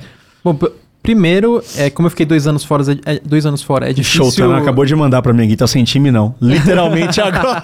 Eu falei. Aí, ó. Então, mas é, é difícil. Olhando agora, depois que eu voltei, eu acho que sim tem mais respeito, mas eu acho que é aquilo que eu falei, tipo, falta os treinadores conquistarem esse respeito. Então, tem que ser conquistado. Você tem que ganhar seu espaço assim. Porque não adianta, você é um cara que você é macaco velho, e aí, tipo, você já tem uma experiência de jogo muito absurda, e aí chega um cara que, tipo, sabe menos que você e o cara quer te ensinar a jogar. Como que você vai respeitar um cara desse? Ou, tipo, o cara pode ser bom em certas partes. Tipo, ele pode ser bom na parte organizacional, na parte de planejamento. Mas o, o que eu sinto, voltando pra cá, é que falta os, os coaches se colocarem na posição dos jogadores e entenderem mais o ponto de vista deles. Que é a minha visão de fora, né? Uhum. De voltando pra cá. Esse, tipo, é, é o principal. Sobre isso, eu acho que tem vários adendos no, no que você colocou, chefe. Você tem muita razão no que você tá falando. Uhum. Não, Eu se eu que- estiver errado, pelo amor de Deus. Não, só não, falar, não. tem dois coaches na mesa e é um tonto aqui, tem muita- mas a percepção é importante, porque ela coincide com a percepção da comunidade. O treinador ele é a posição ingrata, mais ingrata da cadeia. De, dos principais ali que está envolvido com. Principalmente o head coach. Tá envolvido com tudo. Por quê? Quando ganha, raramente o louro é dele, geralmente fica nos jogadores. Quando perde, raramente a responsabilidade não é dele, normalmente é do, do treinador. E a maioria dos treinadores, eles têm algumas complicações em relação à produção de mídia social e tudo. Porque, primeiro, você trabalha muito. Segundo, às vezes é ruim você aparecer mais que o jogador. E nem a dar a entender, até o próprio jogador pode achar isso ruim. De você aparecer muito, já tá falando sobre tática do seu time e tal. Então, é uma posição que ela tem esses problemas dentro da, da valorização do público. É difícil valorizar nesse sentido. E eu vejo que também o LoL, pela forma como é, o treinador, por exemplo, não poder falar durante o jogo, para a comunidade é óbvio que se dá um spotlight muito grande no jogador. Agora, é lógico que tem casos e casos. Por exemplo, é, o caso do Maestro. O caso do Maestro é um caso muito legal. O Maestro, ele, sub- ele teve um momento muito alto Sim. em carreira. Nesse momento, ele tava na vibe NTZ, que era não capitalizar a imagem. Por exemplo, se ele tivesse capitalizado a imagem quando ele tava ganhando, talvez ele tivesse muito mais em evidência agora. Ele, já, ele tem a evidência competitiva. É, mas acho que ele tem isso. né? Mas, não, então, eu tô tentando explicar do ponto de vista de, de você ter um reconhecimento da comunidade. Tipo, os jogadores todos, e são coisas diferentes também, que era a segunda parte. No Brasil, eu vejo que existe um reconhecimento entre os jogadores, mas esse reconhecimento, mesmo ele, às às vezes ele é baixo, mas um reconhecimento que tem muito menos é da comunidade. Sim, É, sim. é- são coisas diferentes. E esse dos jogadores, muitas vezes ele nem aparece. Já teve vários momentos onde eu, pessoalmente, sei que eu contribuí para equipes, só que se o jogador não fala, é isso. O Gold não vai falar, fui eu, não vai falar. Não, não, é quando assim, quando Então eu falo muito. de. É, é uma- é um assunto muito sensível. E vai de caso a caso também. Por exemplo, o caso do John Ray. O John Ray é um caso muito, muito esquisito. Porque, lógico, teve outras formações, mas ele tem o cheiro na frente. Então, lógico que as pessoas vão atribuir o bom pro, pro coach de fora e quando é o draft do John Ray, o de baixo. Sendo que, claramente isso, você... Obviamente, gente, vou deixar claro... que O coach ajuda no draft, mas o draft é 95% dos jogadores. Depende. É um, é um Ah, isso que eu ia perguntar. Depende. É? não, não. Deixa eu terminar. Talvez não seja no stage, mas é uma construção de equipe. Não tem essa do coach chegar Sim. em cima da hora e falar, Ah. rapaziada, na minha cabeça, o John Reed chegou na cabeça dele e telegrafou o draft. É, É, um não. combinado feito antes. O coach ele pode gerir o processo, mas você não vai entregar. Assim, da minha experiência, todas as vezes que eu vi um coach entregar algo que o jogador não queria jogar, ele perdeu. Acho que todas. Acho que todas as vezes que eu tenho na minha cabeça. Eu nunca fiz isso de, de impor, Uhum. de impor pique, não. Eu era bem de boa, por incrível. Menos na época do ditador com Minerva. Então, mas a, a minha contra, né, contra-argumento a isso depende do conhecimento do coach. Porque se tá acontecendo a, construção do draft, sim, não é só lá na hora do stage, é uma Uhum. construção de você coletar dados de, de screen, coletar dados de performance e você entender tipo como que tá funcionando o meta, blá, blá, blá, blá. tem várias coisas que influenciam no, no, no draft. Pode ser sim mais eh, player oriented, né, o player ter mais, mais controle sobre o draft, mas se o coach também tem conhecimento sobre isso, porque o papel do coach ele é meio que entender tudo que tá acontecendo. Uma visão de cima, né? É. Então, ele tá ali pra dar os pitacos. Tipo, depende, depende, né? Tem drafts que o coach vai tomar mais controle, ele vai falar, pô, pega isso aqui por causa disso aqui, pega isso aqui por causa disso aqui. Ou então ele vai falar, pô, eu acho que melhor você não pegar isso aí e pegar isso aqui. Ou dar uma provocada. O que, que você acha de não sei o quê? É, exatamente. Sim. Então, depende muito. Depende do conhecimento do coach, depende do conhecimento dos jogadores que você tem. Pô, na época da, da CNB, no meu primeiro time, eu tinha mais controle sobre o draft, porque os jogadores eram, eles eram bem novatos, então eu tinha liberdade, Ah, com a sim. liberdade, com a, a consci- é, eles eram conscientes sobre isso, né? Eles Uhum. permitiram eu fazer o draft com, com essa- toda essa autoridade e a gente fez o draft daquela maneira e deu certo por um bom tempo. A gente conseguiu chegar nas quartas de finais com um time totalmente que todo mundo talvez- achou que ia talvez- ser o último, né? Sim, exatamente. eu tenha Exatamente. expressado mal. Eu te falando, eu tô tentando dizer é que sim, o draft é responsabilidade, no, no fim do dia ele é responsabilidade e tem autonomia do coach. Tava querendo dizer que ir contra os players geralmente é uma ideia ruim. Geralmente é um trabalho conjunto. É, depende. E, querendo ou não, eu já dei várias sugestões que estavam fora do plano. E am- algumas vezes deu certo, outros jogador, que nem você falou, ele talvez não acate, talvez, sei lá, ele não tá confortável. Tinham jogadores que eram muito mais adeptos à, à loucura, tipo, você falava. Sim, sim, aham. E outros que realmente tinha que cortar. Como você falou, cada caso é um caso. Do Minerva não tinha como. Se- se- ou eu bati de frente com ele, ou a gente ia ter pop jungle na época que era troll É, sim, todo sim. jogo. É. Então, Existe essa mediação com certeza em todos, todos os Mas, por exemplo, nesse mesmo time, o Tim era um jogador que era super fácil de, de conversar, porque ele Uhum. jogava a maioria dos dois lados da matchup. Então era muito mais assim, ele passava pra mim, falava, ó, você decide, eu jogo os dois lados. Pode decidir aí, jogo. Já no caso do Minerva, eu não tinha nem passado. Eu, às vezes eu estendia a mão e falava, Minerva, aqui eu acho que é bom jogar de tanque, né? Não me dá nem dali. Aí eu via se fazia sentido ou não. Então, Porque- sim, eu- faz sentido o que você está falando. E faz mais sentido ainda se você coloca o coach quando o coach tem mais conhecimento ou tem. Não é nem só conhecimento, mas talvez é essa relação comparativa, né? Uhum. Porque eu vejo que players mais experientes, eles têm muita facilidade de identificar a role deles até melhor do que você pode, né? Então, mas aí tá o ponto. Ele tá melhor pra identificar Pra a ele. role dele. É, pra ele. A role dele. Então isso interfere o quê? No- nos teammates. Às vezes ele vai pegar um campeão que ele acha, porque ele tá com um feeling que é melhor naquela hora, mas aí vai ser ruim pro time. O conjunto não vai ser não- ruim é. contra o ini- a comp inimiga. E aí, enfim, tipo. Então, por isso que é importante saber a sua função no draft também como coach, né? Às vezes Sim, você pode sim, ter mais sim. influência, às vezes tem um jogador que ele já tá pensando no todo e não só nele. Então, depende. Tipo, é por isso que é, é muito ingrato o head coach, né? Às vezes ele pode ter uma Falei. função muito maior no time, e às vezes ele pode ter uma função menor. E ele só tá cuidando de certas partes que vai ajudar muito o time. Mas não é aquela função gloriosa, né? Por exemplo, a gente teve, eu não vou falar exatamente qual é o caso, mas a gente tem caso aqui no BR. Talvez eu não tenha acompanhado, não sei se você acompanhava o BR de lá. Bem pouco, bem pouco. É, então. A gente já teve casos aí de jogos decisivos onde perguntaram pro jogador. O pessoal queria saber se foi o coach que escolheu ou se foi o player que escolheu o jogador Uhum. num jogo decisivo. E esse é o tipo de coisa que, se não falada, sempre vai cair na cabeça do coach no final Sim, do dia. aham. Eu brinco sempre que a responsabilidade é nossa, independente do que acontecer.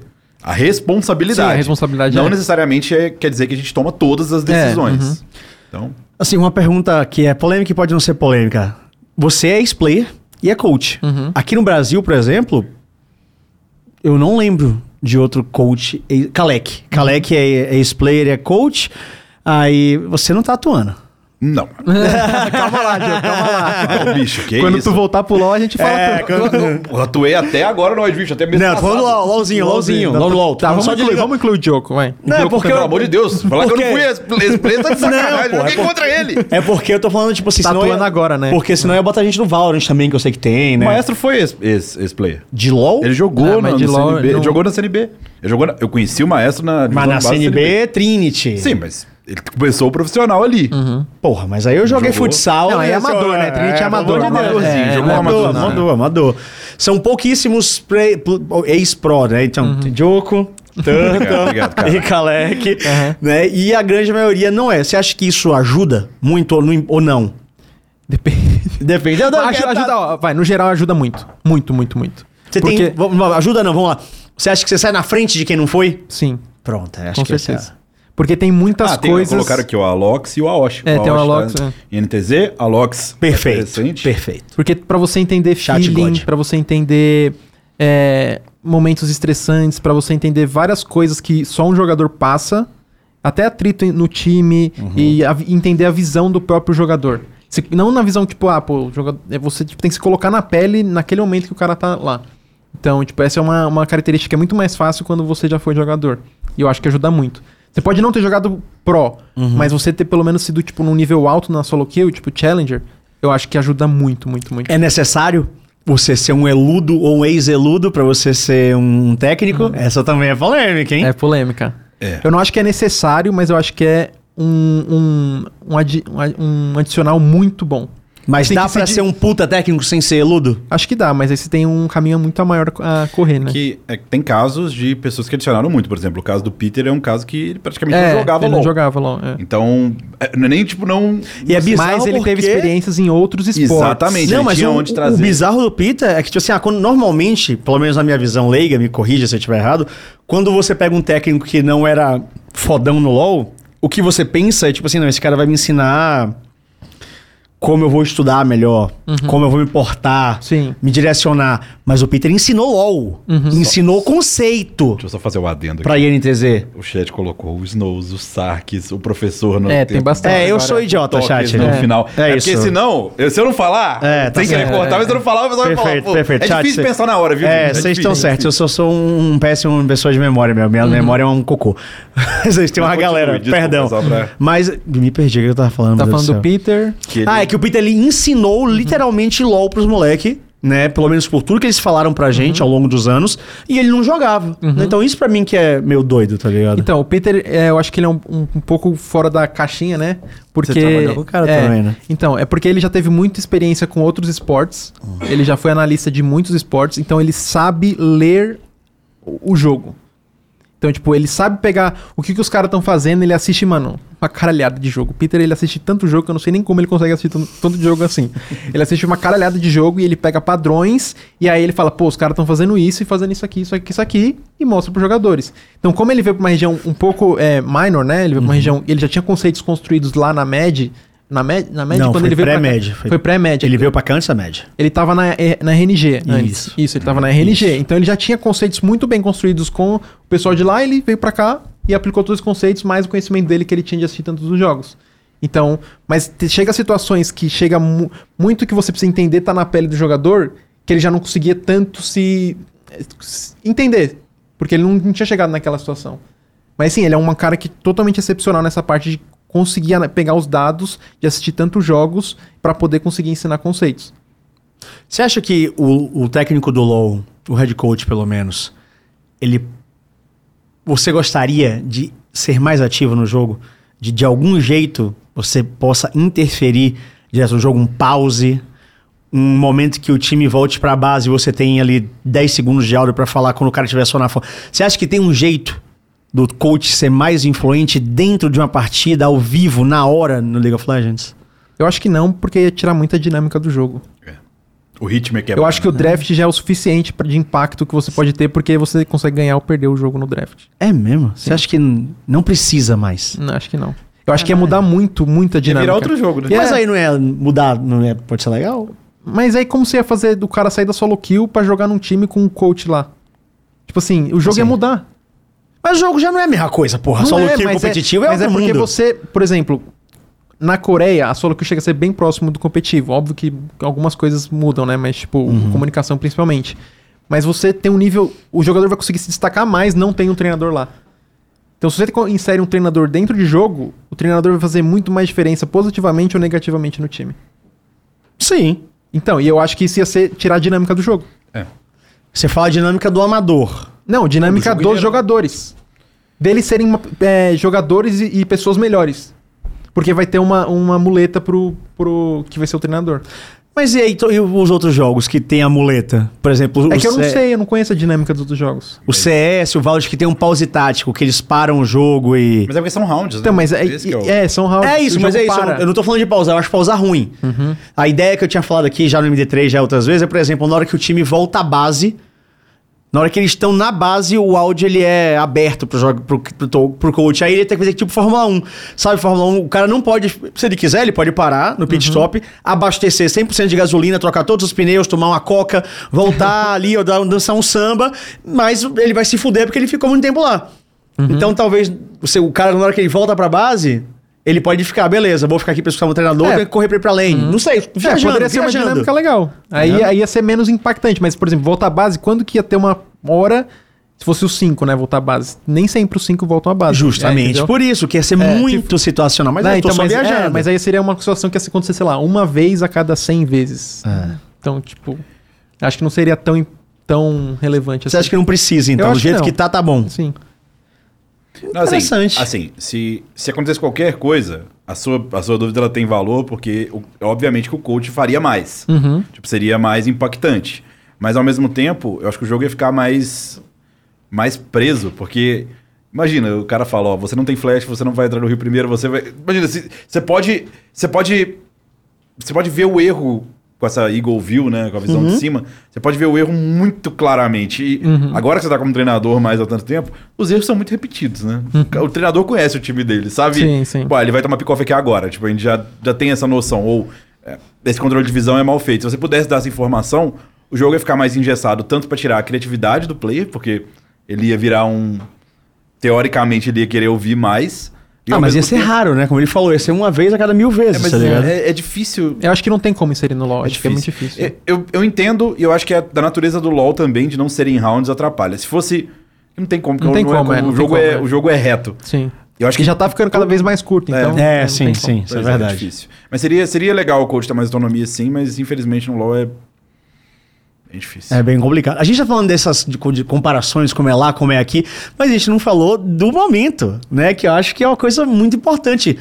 Como é que foi isso, porra? Você tava aqui na CNB, pá, treinando, e aí do nada eu lembro da notícia de a Turtle vai pra fora, pedir uma chance. Como, como é que surgiu isso na sua cabeça? Você que quis, foi um convite. Como é que você resolveu dar esse passo na vida que ainda mais tinha uma complicação extra, que está aqui no estúdio? Você era noivo? Você resolveu ir embora do Brasil? Como é que foi essa porra? Então, foi muito difícil. Depois da CNB teve a Cade, né? Que eu fiquei um ano lá, que foi quando começou a Sim, pandemia sim, sim. e tudo mais. Só que aí quando foi. Quando eu saí da Cade, é, o Peter me falou, "Ô, eu tô tendo uma oportunidade na EG. é, Eu vou te recomendar e eles vão fazer uma entrevista com você. Eu falei, poxa, só vamos. A Peter, é- ele ama o Brasil, né? Cara, muito obrigado, Peter. Eu tenho muita, eu sou muito grato ao Peter, porque ele, ele me- por- ele ter sido meu coach naquela época e por ele ter visto todo o meu trabalho como coach, mesmo ele cons- continuou me acompanhando, mesmo depois que ele saiu do Brasil, ele continuava me acompanhando. Foda. E por isso que ele me indicou lá pra EG, porque ele viu todo o meu trabalho com a CNB e com a Cade. Vocês continuaram conversando? Não, não muito. Caralho. E aí ele, ele me indicou. E aí eu passei por cinco entrevistas. Cinco? Cinco entrevistas. E o Peter não podia estar nelas, porque como ele indicou, não pode, né? Olha o nível de profissionalismo que você falou quando- nisso no programa. Quando, quando eu fui falar com a EG, já foi um baque totalmente diferente, assim. Primeiro que, por indicação da minha noiva, eu fiz um, um, um portfólio, assim, sobre um jogo, um review e tudo mais. E, assim, os caras amaram. Tipo assim, eu fiz meu review com eles, assim, mostrei meu trabalho. Gênia. Obrigado, amor. É, e por causa disso, eles amaram e eu passei pra segunda etapa. E aí fizeram perguntas sobre coisas gerais, papá. Então eu conversei com três pessoas diferentes da EG, um coach, o GM, que é o General Manager, né, que ele Uhum. cuida de tudo, com o, o Head Analista, e eu conversei. É, e aí eu fiz mais reuniões com eles mais, mais vezes, né? E aí depois disso, meu, era- o profissionalismo é totalmente diferente. Porque toda hora no, no- ne- nessa janela, né, eles falavam, pô, você tá em primeiro. Pô, de- dentro, eles, eles entrevistaram acho que 100 coaches, alguma coisa assim. Foi muito coach, muito coach. E eles ficavam me dando update. Pô, a gente tá. Você tá em primeiro por enquanto. Você tá em primeiro ou em segundo. Tem, tá entre você e um cara. E aí, tipo, todo esse processo, eles iam me avisando pra eu me preparar. Pra, tipo, ou eu falar com outro time do Brasil, ou pra eu já começar a preparar pro, pro NA, né? Aham. Então só disso já foi uma, Sim, só do cuidado profissional de ter. absurdo. Enquanto times no Brasil, eu fiz conversas nesse mesmo ano. Não, eu fiz conversa com eles, aí eu falava, pô, então me manda aí sua proposta. Não mandaram. Tipo, os caras falaram que Sumiu, gostaram da sumiu. reunião, sumiu, sumiu. Isso aconteceu, inclusive, esse ano, mas, né, vamos lá. É, Então, tipo, eu coloquei na balança e falei, olha a diferença, cara. Um tá me tratando, tipo, eu quero o Turtle, e o outro falou, pô, tipo, não- nem me dava resposta. Ou então teve um que falou, não, a gente já contratou e, e ele aceitava menos que você. Então, tipo, eu me sentia, tipo, no Brasil eu me sentia que eu era uma peça. Sim, E não o do Turtle. Eles não estavam querendo o meu trabalho, Não, eles e estavam ne- querendo o trabalho de um treinador qualquer. E lá fora, até que eles não quisessem você literalmente, eles estavam te tratando como um profissional. Sim. Eles estavam te dando feedback e falaram, olha, pode ser que não se prepare. Uhum. Aqui é tipo. Foda-se aí. Exatamente. Se der, deu. Se conseguimos não der, um abraço. E eu que fui atrás, falei, pô, e aí, você tem alguma notícia, né? Do, do- se- que vocês vão querer fazer proposta ou não? Ah, já contratamos alguém. Eles nem te avisaram. Não. Gênio. É E então, tipo, essa foi a maior baque, assim, de- desse profissionalismo. E aí, eles falaram, pô, a gente vai querer você, começou todo o processo. Mano, tipo assim, tudo certinho, o contrato foi super rápido. Mano, arrumou o visto rapidinho também. Tipo, aí foi, e foi na pandemia, então tava assim, tava tenso conseguir visto. Mas eles pagaram a mais, fizeram emergência lá, mano, fizeram tudo pra eu ir. Tipo assim, me trataram como, sei lá, tipo, com, com respeito, sabe? É isso, não é, não é, nem a tratar- mais, não é mais, exatamente. não é como rei, é como respeito. Isso, é, mas é que quando você, a gente não recebe nada, quando recebe isso, fica tipo assim, meu Deus, eu, sou incrível. Não, você... Eu até ia falar rei, mas eu parei, pô, não, eles me trataram com respeito. É, é isso. É. E, e assim, foi tipo incrível. E daí, aí eu fui, consegui tirar o visto, ainda demorei um pouco pra conseguir, porque o processo do visto foi muito demorado. E eu, eu fui lá pro NA. Cheguei lá com os players. Mas como você foi aprovado? Disseram, parabéns, Gabriel Turtle, você está na Evil Genius. Não, eu fiquei, fiquei louco. Falei, meu Deus, eu tô indo pra fora, né, amor? Nossa, eu fiquei surtado. Eu contei É. pra minha família, assim, com, com a minha noiva do lado, assim, dá vontade de chorar, assim, tipo, mano, olha onde eu tô indo, sabe? E quando você foi pra lá, você foi como a posição que Eu fui como tipo, Trainee. positional coach. Ah, você foi como É, positional. eu fui como positional do jungle. Eu fui especificamente pra trabalhar com o jungle. E quem era o seu jungle na época? Era o Sven Skaren. Caralho. Uhum. Como foi você ser positional coach de um cara lendário, né? Tipo, Uhum. ah, ele não é o coreano, mas, porra, quem joga LoL há muito tempo sabe quem é o Sven. Uhum, Sim. Então, a minha experiência com ele foi muito, muito boa. Tipo assim, dava pra sentir que ele gostava do que eu tava fazendo.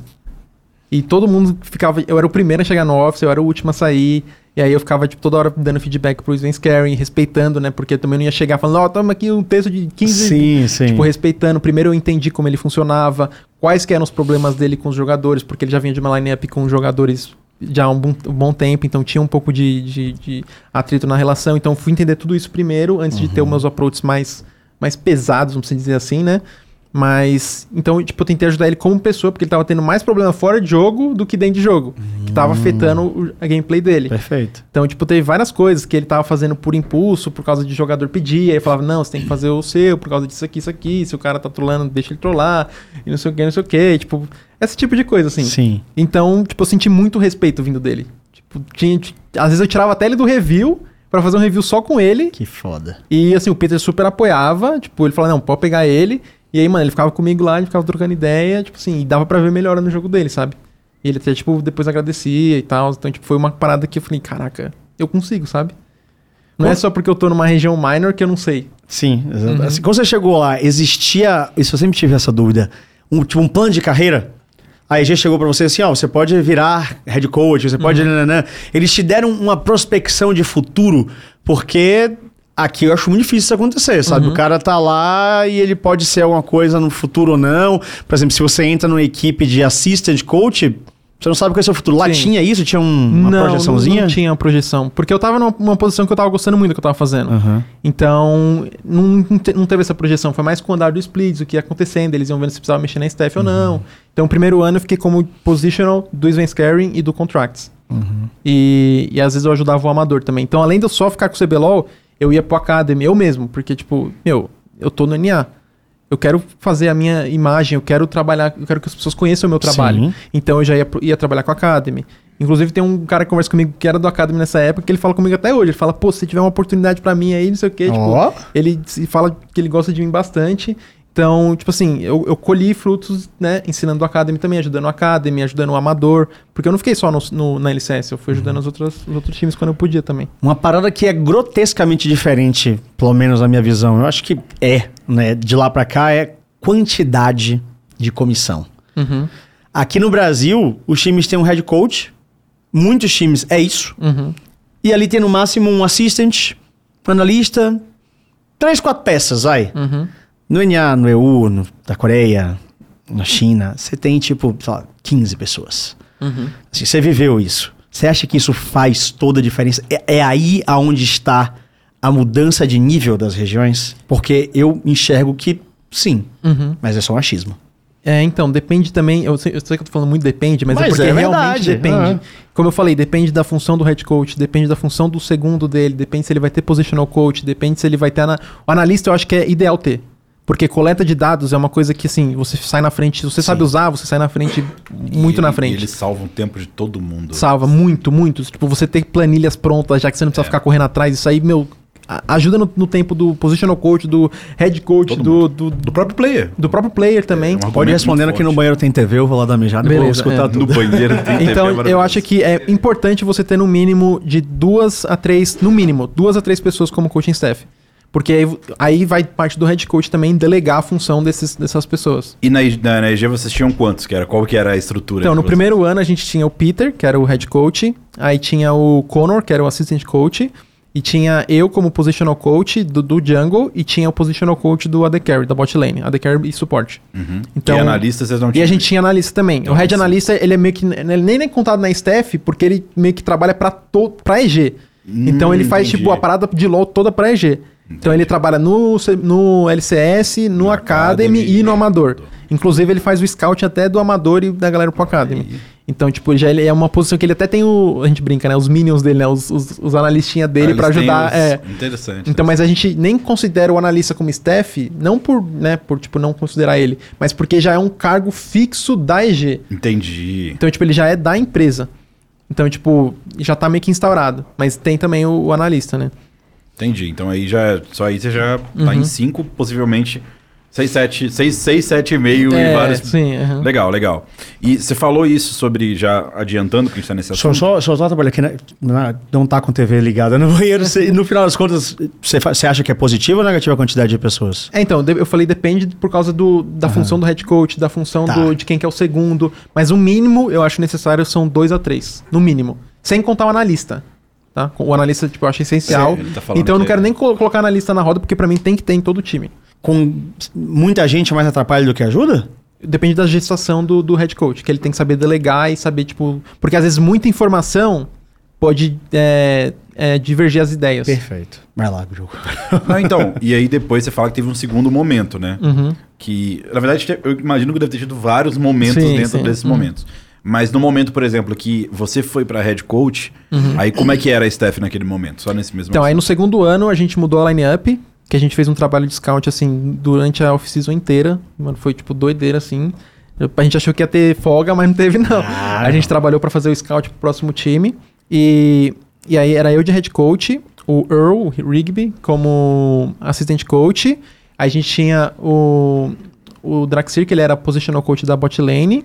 E a gente tinha o Peter, ele era meio que head of law, ele acabou se tornando meio que. Ele coordenava todos os times, assim, meio que ajudava todo mundo quando precisava. E, e o analista, né? Então a gente já era uma, uma formação de quatro, quatro, quatro pessoas trabalhando. É, eu tava perguntando isso mais pra entender. Então sempre ficou quatro, cinco mais um É, analista. sim. E voltando a essa história, aí sobre a parte de história. Uhum. Então você teve esse primeiro split, mas antes de passar pro segundo ano, como foi esse primeiro ano? Esse primeiro ano foi o esperado, não foi? Teve mais dificuldades que você Uhum. não imaginava? Como é que foi essa experiência? Então, esse primeiro ano foi, como eu tava no, no cargo de positional, em relação a jungle, foi muito positivo. Porque todo mundo da EG gostou muito de mim, todo mundo. Então, eles, todo mundo tava falando bem. Antes de, de chegar na- no final do segundo split, o GM já tava falando, pô, a gente quer você pro próximo ano. Olha aí. Tipo, antes de acabar o Foda. segundo split, no, no, no- da metade do, do segundo split já tava falando, pô, a gente Seu quer você. já tava melhor. Já, já tava muito, muito mais, né, vivendo. sem, Nada sem é melhor ficar- do que uma convivência, é, né? sim, não, ajuda muito. E sem cometer gafes, porque eu já cometi várias, principalmente no Starbucks. Tipo, Quem não? Quem não? Pelo amor de Deus. Que tipo de gafe? Não, teve uma hora que é, eu fui pegar meu café, né? Eu sabia, eu olhava ali o nome do café, pedi o café normal, né? Não, não tem erro. E aí, só que eu queria comer um salgado. Hum. Aí ela perguntou: Você quer algo mais? Aí na minha cabeça, pô, só vou ver os salgados aqui. Só que não existe a palavra salgado do jeito que a gente usa, né? Como coxinha. É, você faz coisa. snack. É, snack, mas eu não. Fugiu. Aí eu falei, ah, eu vou ver um salgado. Aí eu falei, salgados em português, salgado. aí, tipo, eu percebi que ela não entendeu. Aí eu olhei pra cara dela assim, aí ela olhou pra minha cara, aí começou o momento cringe, né? Aham. Aí eu, eu apontei assim e virei a cara. assim, Só apontei pros salgados e fiquei olhando assim os salgados. Aí, mano, eu morri de, de vergonha. Nossa Ah, essa senhora. foi tranquila. Tem uma que é clássica, do, do Toboco. Quando a gente viajou para São Francisco, a gente foi no Starbucks e aí ele não sabia falar inglês, né? E ele decorava só a sequência, porque tem um padrão, É, né? sim, sim. Ela pergunta o que, é que você quer beber, aí qual é o tamanho, e aqui no Brasil é o seu nome. É isso, é a sequência. O que, é que você vai beber? O tamanho da bebida e o seu nome para colocar no copo. Só que lá nos Estados Unidos tem uma pergunta a mais, que é se você quer creme É, se você, né? é. Aí ele chegou lá e falou, sei lá, hot chocolate. Aí a mulher, size. Aí ele, nessa ele já errou, né? Porque, não é errou. Ele falou grande. Só que lá... É, o grande é grande. É, é, só que lá Grande não é, grande. gra- é grande. Grande, é. Aí ele, grande, a mulher, what? Aí ele, grande, what? Aí o tio tinha, grande! Aí ela, ok. Oh. aí ela botou. E aí, qual era a próxima pergunta na lista? Cream. Seu nome. nome, é. Só que ela perguntou, with cream? Ele, Toboco. "Eh, Diego. tá ligado? Aí a mulher... What? A gente já tinha Insta, né? morrido na É fila. Diego A fila morreu, porra. Fica todo mundo, caralho, ele, o quê? Não, não, não, no cream, Diego. Ela, ok. Aí ele foi lá embora. Acontece com todo mundo, É, porra. acontece.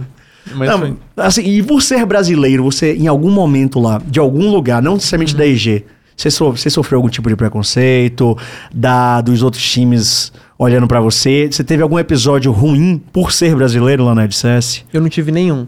nenhum bom, tipo. Até porque eu conheci vários brasileiros trabalhando lá também. Mas, É. assim, que eu via trabalhando como, principalmente como reforma, de mudança. Uber tinha bastante também, Uber Eats, entregadores, tinha bastante brasileiro. Mas eu não tive nenhum nenhum preconceito, assim. Nem, eu conversei com eles também, que eu perguntei, eu queria saber se te- teve algum... Eles falaram que não. Mas, é, não sei, né? Por, por- ta- talvez por causa de Los Angeles Uhum. ser uma- um lugar que eles acomodam muita gente lá. Então, tipo, tem gente de tudo quanto é canto lá. Eu acho que não tenha tanto esse, esse preconceito. Não, mas não digo nem a cidade, é na liga, no LoL. Não. Assim, não, aqui, assim a galera não te conversava, trocava ideia com você, Sim. até dos outros adversários, todo mundo tava sempre unido. Sim, aham. Ah, isso é uma parada muito da hora, porque a gente sabe, pelo menos que aqui no Brasil, por exemplo, muitos coreanos, quando vêm pra cá, eles ficam bem deslocados. É. Você se sentiu abraçado? Eu me senti abraçado porque, como todo mundo lá falava inglês, Então eu falava, eu falo inglês também, então eu não me sentia distante. Mas criar uma conexão, que nem eu crio com, com os jogadores daqui, eu não consegui criar lá. E se Eu tivesse... só criei com Caralho. uma ou outra pessoa lá, que foi um, um treinador, e foi só. Que eu tive uma, uma relação mais próxima, assim, da gente sair pra comer e fazer essas coisas. Mas tirando, O resto era só quando era em equipe, a gente saía todo mundo Uhum. pra comer, mas não teve essa relação mais forte. tirando ela, Uhum. você acha que isso foi a coisa que você mais sentiu falta? Esse bounding com as Sim, pessoas? sim. Porque eu me sentia muito sozinho lá. Ai, foda, É. né? Porque é muito difícil. Tipo, eu, eu tinha os amigos no Discord e tudo mais, só que, pô, não conseguia jogar com eles, eu não conseguia. Às vezes Horário, o horário né? não batia, porque é 4 a 5 horas, dependendo do, do se tem horário de verão ou não. Uhum. Mas é 4 a 5 horas de distância e é muito difícil, assim. Quando dava, eu conversava com a minha noiva, mas era raramente, assim. Tipo, tinha épocas que a gente nem conseguia se falar. Falava às Caralho. vezes no fim de semana. Então o ritmo de trabalho lá de- devia ser super intenso. Sim, né? e o horário não batia também pra gente conversar. Porque quando eu acabava o meu treino lá, já era quase 11, meia-noite aqui. Quando você tava lá, você tinha uma noção do que você tava representando pro Brasil? Ou você nem tem essa noção até o hoje? pior é que eu não tenho essa noção até É, hoje. É, vai chegar. Porque pra mim, eu tava lá fazendo meu trabalho, sabe? Tipo, Uhum. pelo fato de eu ir pra uma, pra, pra, pro NA, foi um baque, sim. Tipo, eu, eu meio que entendi um pouco a, a, a grandeza do que eu tava conseguindo atingir. Mas eu não sinto esse peso em mim. Não um peso, tipo, em forma negativa, mas eu não, não sinto essa bagagem do tanto que eu tô representando. O que eu representei lá fora, né? Nunca ninguém foi falar com você, um treinador daqui, um treinador amador, alguém que sonha de assim, caralho, Turtle, você já recebeu esse tipo de, de já, mensagem? já recebi, já. Aham. Porque isso é, é é lendário. A gente tava falando aqui, né, antes de entrar no ar, que vários treinadores já foram pra fora. Uhum. Né, foram pra LLA, né, ou outras ligas, né, mas numa major de time principal, você foi o primeiro. É, teve o Yaltz, que ele era analista da, da É, Liquid, né? de, de head coach, né? Ele foi É, o foi de analista, analista, é. né? Mas você representa, assim, um, o, o, o Tite, né? O cara, o líder, né? Uhum. Sim. O treinador principal ali. Claro que todos têm uma importância muito grande, mas é aquilo, você tava como figura principal. Uhum. E, assim, você fez uma história pro país inteiro, Uhum. tá ligado? E isso quebra muitas barreiras. Você sente que os, algum, alguém lá de fora já te falou que o, o que você fez abriu a visão deles pro Brasil? Você recebeu algum feedback desse estilo de tipo, porra, agora eu vou olhar mais pro Brasil. Eu achava que era de um jeito e você me mostrou que era de outro. Eu acho que eu não cheguei a receber nesse nível, Uhum. mas, tipo, por exemplo, o respeito que eu conquistei dos jogadores desse ano, tipo, todos eles me mandaram mensagem quando, quando eu saí da EG, né? Então, tipo, só disso já foi uma parada que eu tipo, falei, poxa, tipo, o Impact, sabe? O Inspire, tipo, olha, olha o nome desses caras, o nível, Vulcan. assim. Tipo assim, e os caras, tipo, mandando mensagem pra mim, saca? Tipo assim, foi uma situação que, falei, eu sou brasileiro e consegui conquistar algo tão grande assim, saca?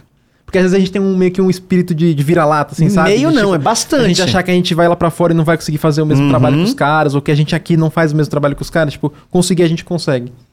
Mas é só, tipo, às vezes é, é certa oportunidade. É que eu fui muito sortudo de ter trabalhado com o Peter como jogador. Mas, cara, é aquilo. É uma coisa que uma amiga minha sempre fala e eu levo pra vida. Que, beleza, a sorte é crucial na sua vida. Mas quando a sorte bater na sua porta, ela tem que te encontrar trabalhando. Hum, exatamente. Senão, ela vai embora. É porque se eu não tivesse feito um trabalho bom na CNB e na Cade, e se eu não tivesse passado nas entrevistas, aí nada disso teria acontecido. Exatamente. Uhum. Mas a sorte é crucial. Isso é fato. Com certeza, né? A oportunidade bateu, eu tava pronto e aconteceu. Você falou dos jogadores aí, dessas lendas que Uhum. você trabalhou. E você trabalhou com pessoas aqui no Brasil também, Uhum. e vai trabalhar já já, ano que vem.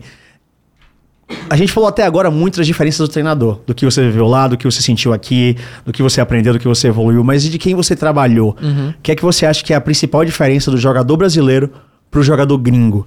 Porque isso é uma coisa que se bate muito. Ah, que o brasileiro não, não gosta de treinar, ou que ele não leva o jogo a sério, que aqui a maioria. E, e a maioria do- dos jogadores não é atleta, ela está atleta, ela não está vivendo aquilo na vida dele, focando que quer aquilo. Muitos estão lá porque, sabe, vai ganhar uma grana da hora, vai ser famoso, vai ter acesso às minas, coisa e tal, e não tá realmente querendo ser o melhor do mundo para performar. Você sentiu essas diferenças e quais são elas? Então, eu trabalhei com duas lineups totalmente diferentes. A primeira tinha vários aspectos que lembravam bastante o Brasil. Porque não eram jogadores, não eram atletas, eram jogadores. Uhum. Mas a segunda lineup, eu conheci atletas. Os caras, mano, eles não precisam de alguém falando pra eles o que, que eles têm que fazer. Eles correm atrás de melhora de jogo sozinhos. Eles correm atrás da saúde física deles. Todos eles vão pra academia. todos eles se alimentam super bem porque eles querem Tipo, às vezes eles comem uma porcaria ou outra, mas assim, tipo, é, meio- é bem regrado. Então, assim, principalmente os três mais veteranos, eles tinham essa vida de atleta. Eles têm essa vida de atleta. Então, essa é a maior diferença. Eles acordam, quando eu chegava no office, às vezes eu não era o primeiro, e eu normalmente costumava ser o primeiro, e aí o cara tava lá assistindo todos os votos que, que passou na, na LPL e na LCK. Tipo assim, o cara tinha acabado de voltar da academia já e já tava vendo as paradas. Tipo assim, é, e, e não é só porque eles são gringos. Eu acho que no Brasil a gente tem pessoas assim também. Sim, sim. E só que é de pessoa pra pessoa, né? Então vão, vão ter os atletas e vão ter os jogadores. O que, é que você acha que falta aqui pro Brasil pra gente despertar mais atletas no esporte eletrônico? Porque, como você falou, eu conheço alguns. Né? Um que não tá mais no LoL, infelizmente, mas tá muito bem, é o Saci. Ele veio aqui no MD3 e ele falou exatamente isso. Ele falou de comida, ele falou de rotina e treinamento, ele falou de exatamente todos esses pontos que você falou. Né? Um cara que ele segue essa regra. O robô me fala que ele faz bastante isso também.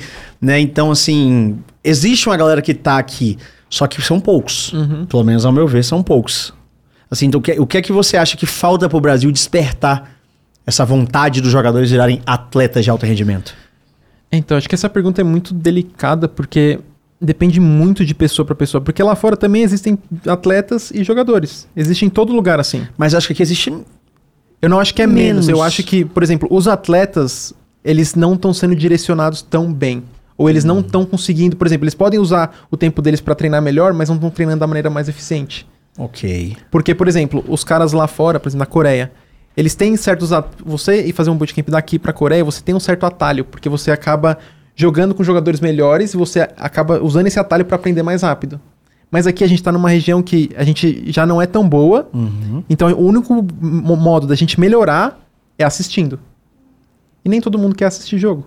Nem todo mundo quer fazer um review de um jogo. Porra, mas isso é básico, mas é padrão. não é fácil. Você assistir um jogo é muito diferente de você aprender com o jogo. Sim, sim. Você fazer a, a- a engenharia reversa do jogo. Mas se você não quer nem assistir, porra, como é que você vai aprender? Então, Né? mas às vezes eles assistam, mas eles não sabem aprender o melhor da melhor maneira. Entendeu? Então, tipo, com certeza tem jogadores aqui que estão se dedicando o máximo que eles podem, estão sacrificando muitas coisas. Mas eles não estão no caminho certo da, da maneira mais eficiente. Então não é só uma questão do jogador querer ou se dedicar. Falta uma estrutura? Você acha que falta um, um ecossistema É. pra deixar É essa minha galera visão. melhor? E começa desde cima. Então começa desde o cara que, que tem a organização, quem que ele contrata pra gerir como GM, quem que ele contrata pra ser o treinador e quem. Então começa porque tem muita falha já nesse, nesse nessa desde o começo para conseguir ter os jogadores de atleta e tudo mais.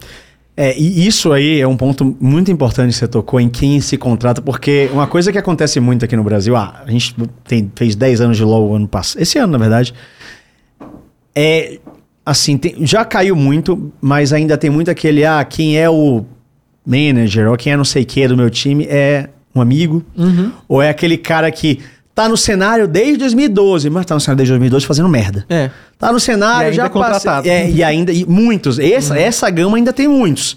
Né? Então, quando eu olho pro LoL brasileiro, eu sinto que, apesar dos nossos 10 anos de evolução e apesar da quantidade de dinheiro que tem envolvida hoje, eu ainda sinto um certo amadorismo em alguns pontos. Sabe? Em saber investir, em saber contratar, em saber fazer o trabalho, né? E muitas das vezes a impressão que me passa é uma certa preguiça. Uhum. Porque eu acho que tem profissional capacitado para isso. Se não tiver aqui, tem como importar. Não precisa ser do da Coreia. Mas eu sinto que tem uma galera aí que não deveria estar aí. Você compartilha dessa visão? Eu compartilho bastante.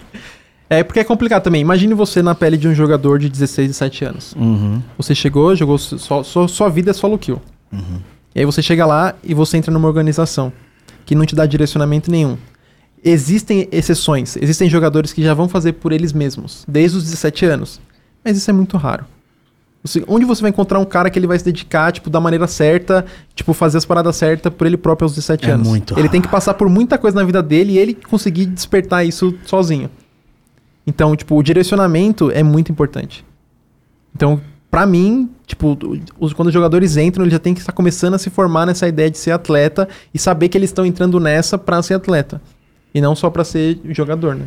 Porque sempre vai ter jogador e a... Sim. sempre vai ter, porque vão ser os caras que vão ficar no fundo da tabela, vão ser os caras que às vezes eles são jogadores nesse momento porque eles estão passando por um processo de aprendizado para se tornarem atletas na frente. Porque todo mundo que é brabo hoje em dia passa por muitas coisas que, que, que se arrependem na carreira Exatamente. ou que não deram melhor. Eu já passei por isso também. Meu primeiro ano como coach, tem- eu tenho muitos arrependimentos, muitos arrependimentos. Mas aí vem da minha experiência, para isso que serve a experiência. Mas às vezes o cara ter 10 anos de experiência não quer dizer nada. É o que ele usa a experiência pra isso. Eu até, tipo, tem um cara que eu vejo de- que joga solo kill, que ele é um cartus, que ele tem mais de 10 milhões de, de, de, de maestria de cartus. Só que o cara é ferro. Então, tipo assim, pra que, que que o cara tá usando a experiência dele? Pra porra É, nenhuma. às vezes ele não quer nem melhorar, ele só quer jogar o joguinho dele, mas não importa. Mas, tipo, é um exemplo de você ter experiência, mas você não conseguir evoluir com ela. E sobre isso de evolução, você chegou lá como positional, passou o tempo, a galera gostou do seu trabalho, você trocou de, line, de, de line-up, jogou com atletas, virou head coach, pessoas incríveis ao seu lado, e você foi campeão da LCS, cara. É, a sua, é o seu tweet fixado, você dizendo que você não acredita naquele momento. O que isso representa pra você e na sua carreira como profissional? Então, eu joguei por muito tempo, treinei por muito tempo e nunca ganhei nada. Pois é. E pra eu conseguir lá fora e, e, tipo, ter um título, eu até fico emocionado, porque, tipo, todo esforço valeu a pena, saca? Tipo, eu fiquei um ano longe da minha noiva É foda. e, mano, tipo, valeu a pena. Tipo, é, acho que outros jogadores que ganharam dizer a mesma coisa. Você não Aham. consegue descrever, mas você chegar lá fora e ganhar, você vê, tipo, tudo que, que eu sacrifiquei, todo o tempo que eu podia ter passado junto com a minha noiva aqui e, tipo, eu larguei mão dessas coisas pra conquistar, então valeu a pena. É, você Então, tipo, é essa sensação, sabe? Tipo, foi, foi única. Eu lembro que eu levantei o troféu e aí, tipo, depois que a gente voltou pra sala, assim, eu fui correndo e liguei pra minha noiva, assim, no banheiro, aqui chorando muito, assim. Porque é um alívio. É um alívio gigantesco. Porque você tá abrindo mão de muita coisa, você tá se dando muito e você conseguiu. Então, tipo, valeu a pena. É, é isso, cara, assim, porque saiba, no fundo do coração, que essa conquista é muito sua, ela é toda sua, mas é uma conquista que é tão importante pro Brasil. Assim, o- as portas que você abriu, os feitos que vo- você deu início a um pontapé que pode ser um. a- Isso, isso pode ter sido, sabe, o início de, uma, de um legado, pô. A sabe do que isso o- do que isso representa isso emocionou o Brasil inteiro muita gente chorou junto porque é uma conquista nunca antes feita e você fez de um jeito que mostrou a evolução sabe você chegou lá num cargo você passou para outro mudou tudo e você chegou no topo da América do Norte pô você chegou no topo da LCS que é uma coisa que ninguém nunca tinha feito antes e isso é um feito Mitológico. Mitológico. Mitológico. É assim, não, não, tem palavras, sabe? Isso é um legado que você com certeza vai levar pra vida inteira, Vou. né? Uhum. E que te abriu a porta pra um outro legado, Uhum. que é ir pra um torneio internacional Uhum. Com uma posição dessa, com um grande time, com potencial competitivo. E aí eu também quero saber como é que foi isso, porque toda vez que a gente vai com o time brasileiro, é aquele negócio, ah, nega treino, Sim, sim. é, participação em vocês. Não, Uhum. você foi como big deal. Sim. Como foi essa experiência de participar de uma MSI Worlds como um time major? Uhum. É, só antes da gente ir pro MSI, acho que tem um, um adendo, né? Quando eu, eu, eu fui oferecido essa posição de head coach, foi muito difícil pra mim aceitar. É mesmo? Porque eu sabia da responsabilidade que eu ia ter e, e é muita coisa. Tipo assim, principalmente numa região major e também pela, pelo fator da língua, né? De você, tipo, porque o, o, o head coach ele tem muito mais responsabilidade. Então, essas coisas acabam pesando bastante. E aí, tipo, um dos jogadores chegou e falou: Não, tipo, eu- a gente quer que você seja o head coach. Então, tipo Você pode assim, falar quem foi? Ou você acha que não é legal? Ah, foi o Impact. Porra! Ele, chega, tipo, ele, ele falou isso pra mim, eu falei, mano, com um jogador desse falando que, que eu vou conseguir, então, tipo, só vamos. E aí, tipo, só fui. Caralho, não, pera aí, vamos segurar esse MSI Worlds, porque isso é muito importante. Tipo, então, assim, os jogadores, eles sentiram confiança em você Uhum. e eles requisitaram sua presença como head coach. Sim. Foi uma parada que, tipo, eu, eu não acreditei. Você Quando, conquistou quando eu, os jogadores, que nem você Sim. falou. eu não acreditei. Tipo, eu fiquei, tipo, muito tempo tentando processar essa informação e foi difícil tomar essa decisão, porque também é uma responsabilidade muito gigante, né? Caralho, não, que agora eu tô emocionado por você, cara. Nossa, sério, que, que parada foda, porque é, é, é muito mais do que só a org, sabe? Vendo que você tava evoluindo. As pessoas que a gente sempre fala que a dificuldade é essa, é o treinador chegar no player. Uhum. Essa conexão acontecer, tá ligado? E você pegou os dois lados. Você fez a, a comissão acreditar em você, os players acreditarem em você. Uhum. Você aceita o, o cargo e eu até tinha esquecido de perguntar isso, assim, o que significou para você ter feito essa transição, assim, quando você assumiu que o, o, que é que você sentiu, o que é que passou pela sua cabeça quando você virou head coach de um dos principais times Uhum. e depois o principal time da América do É. Norte, né? É, no começo eu não queria de jeito nenhum, porque eu sabia que a responsabilidade ia ser gigantesca e eu não tava me sentindo preparado. E, e assim, o, o peso de você lidar com uma empresa também é muito grande. E, e, e tudo isso ficou pesando, mas assim, a partir do momento que, eu- que eu recebi aquela mensagem, eu falei, poxa. Não tem como eu não falar não, sabe? Tipo assim, um cara. Não tem como você não falar sim. É. É. Aí eu aceitei porque, tipo, o jogador que, que era o que mais tinha nome, né, no, no- e tinha mais respeito dentro da organização, falou aquilo pra mim. Falei, mano, se ele confia no meu trabalho, Porra, eu tenho que confiar também. é.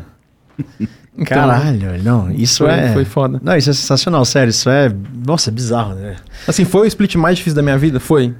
Muito estresse, muito, tipo assim, lidar com tudo foi muito difícil, mas assim, foi, né, valeu a pena, como eu disse. É. demais, cara. Uhum. Agora voltando, Tá, pro, voltando pro pro- MSI e, e pro Worlds lá, tipo, como é que foi essa experiência? Então, o MSI foi uma experiência. Era meu sonho ir pro MSI, eu nunca tinha ido, então eu conquistei muitas coisas nesse ano, né? Uhum. Primeiro foi ganhar Caralho, um título, é. Segundo foi ir pro MSI, que foi uma parada assim, tipo, surreal.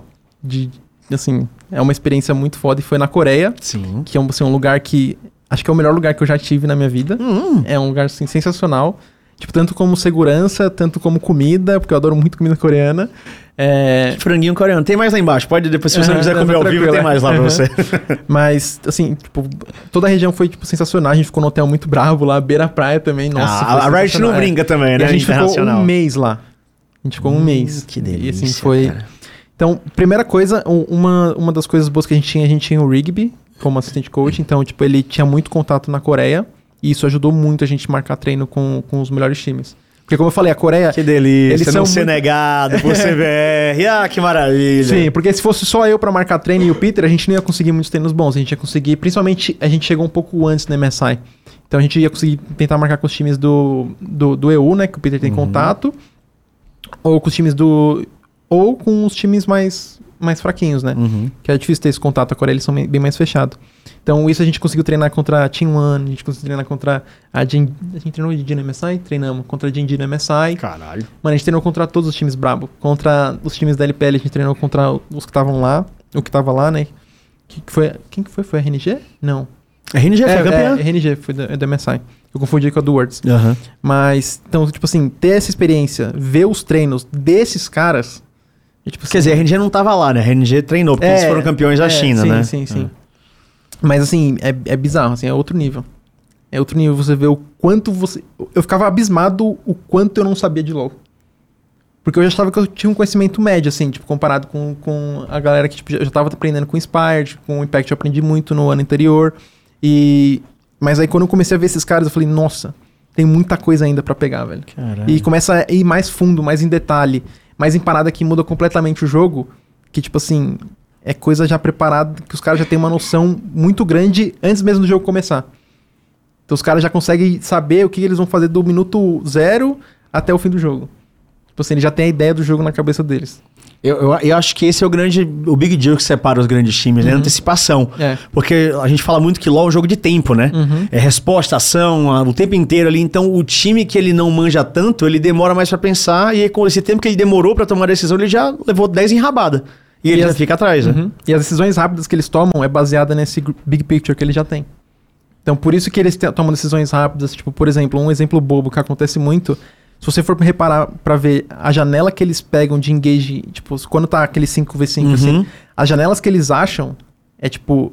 É muito minuciosa. É uma range a menos que um cara andou pra trás. É um pixelzinho. Aqui a gente precisa ver, tipo, o cara se distanciar Escancado. 10 metros, tá ligado? Pra dar um engage no cara, tá ligado? Mas lá não, é tipo, ele sabe a range de todos os campeões. Ah, esse aqui dá um passo na frente que ele não vai conseguir, os outros não vão conseguir proteger, ou algo do tipo. Um exemplo, né? E aí ele já consegue fazer, tipo, essa. abuso dessa janela, assim.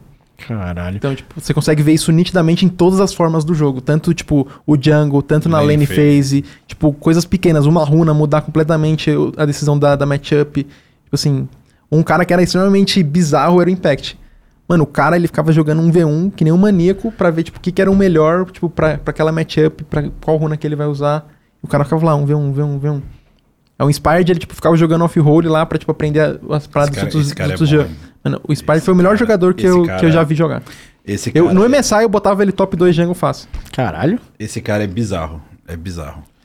Não, uma coisa assim, é, o que eu quero entender, aqui no Brasil, quando a gente vai para os campeonatos internacionais, a gente leva o pau e aí a gente sabe como é que lidar com as nossas frustrações. Todo ano a gente fala, ah, porque o gap. Aí você fala agora que no NA, que já é um gap também nosso, também tem essas diferenças ainda lá fora. Como foi lidar com isso? De você estar num time que foi campeão da LCS América do Norte, chega no MSI, e aí você vê os coreanos, para, e mesmo com um timaço que você sabe que são grandes jogadores que manjam tudo, você falou a noção do gap, ainda assim não chega lá. Como é o time reagir a essa sensação de tipo, putz, é a Coreia? Tem isso, esse negócio deles olharem assim, ah, a Coreia, a China, não dá. Tem, tem. Tipo, tem. Caralho. Porque existe um gap. Por exemplo, a gente conseguia ganhar treino, a gente conseguia, não só usando o resultado do treino, mas a maneira que a gente ganhava, eram maneiras que, que dava pra ver que a gente tava par- parelho em alguns aspectos do jogo. Então, às vezes, quando a gente tinha um draft muito perfeito da maneira que a gente queria, a gente conseguia ganhar os jogos. Tipo, tranquilo, assim.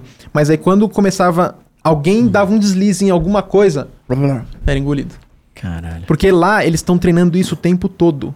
Então, por exemplo, você treina de A a B. O cara tá treinando de A a B, as coisas treinando de A a B. Agora os caras estão treinando de A a Z.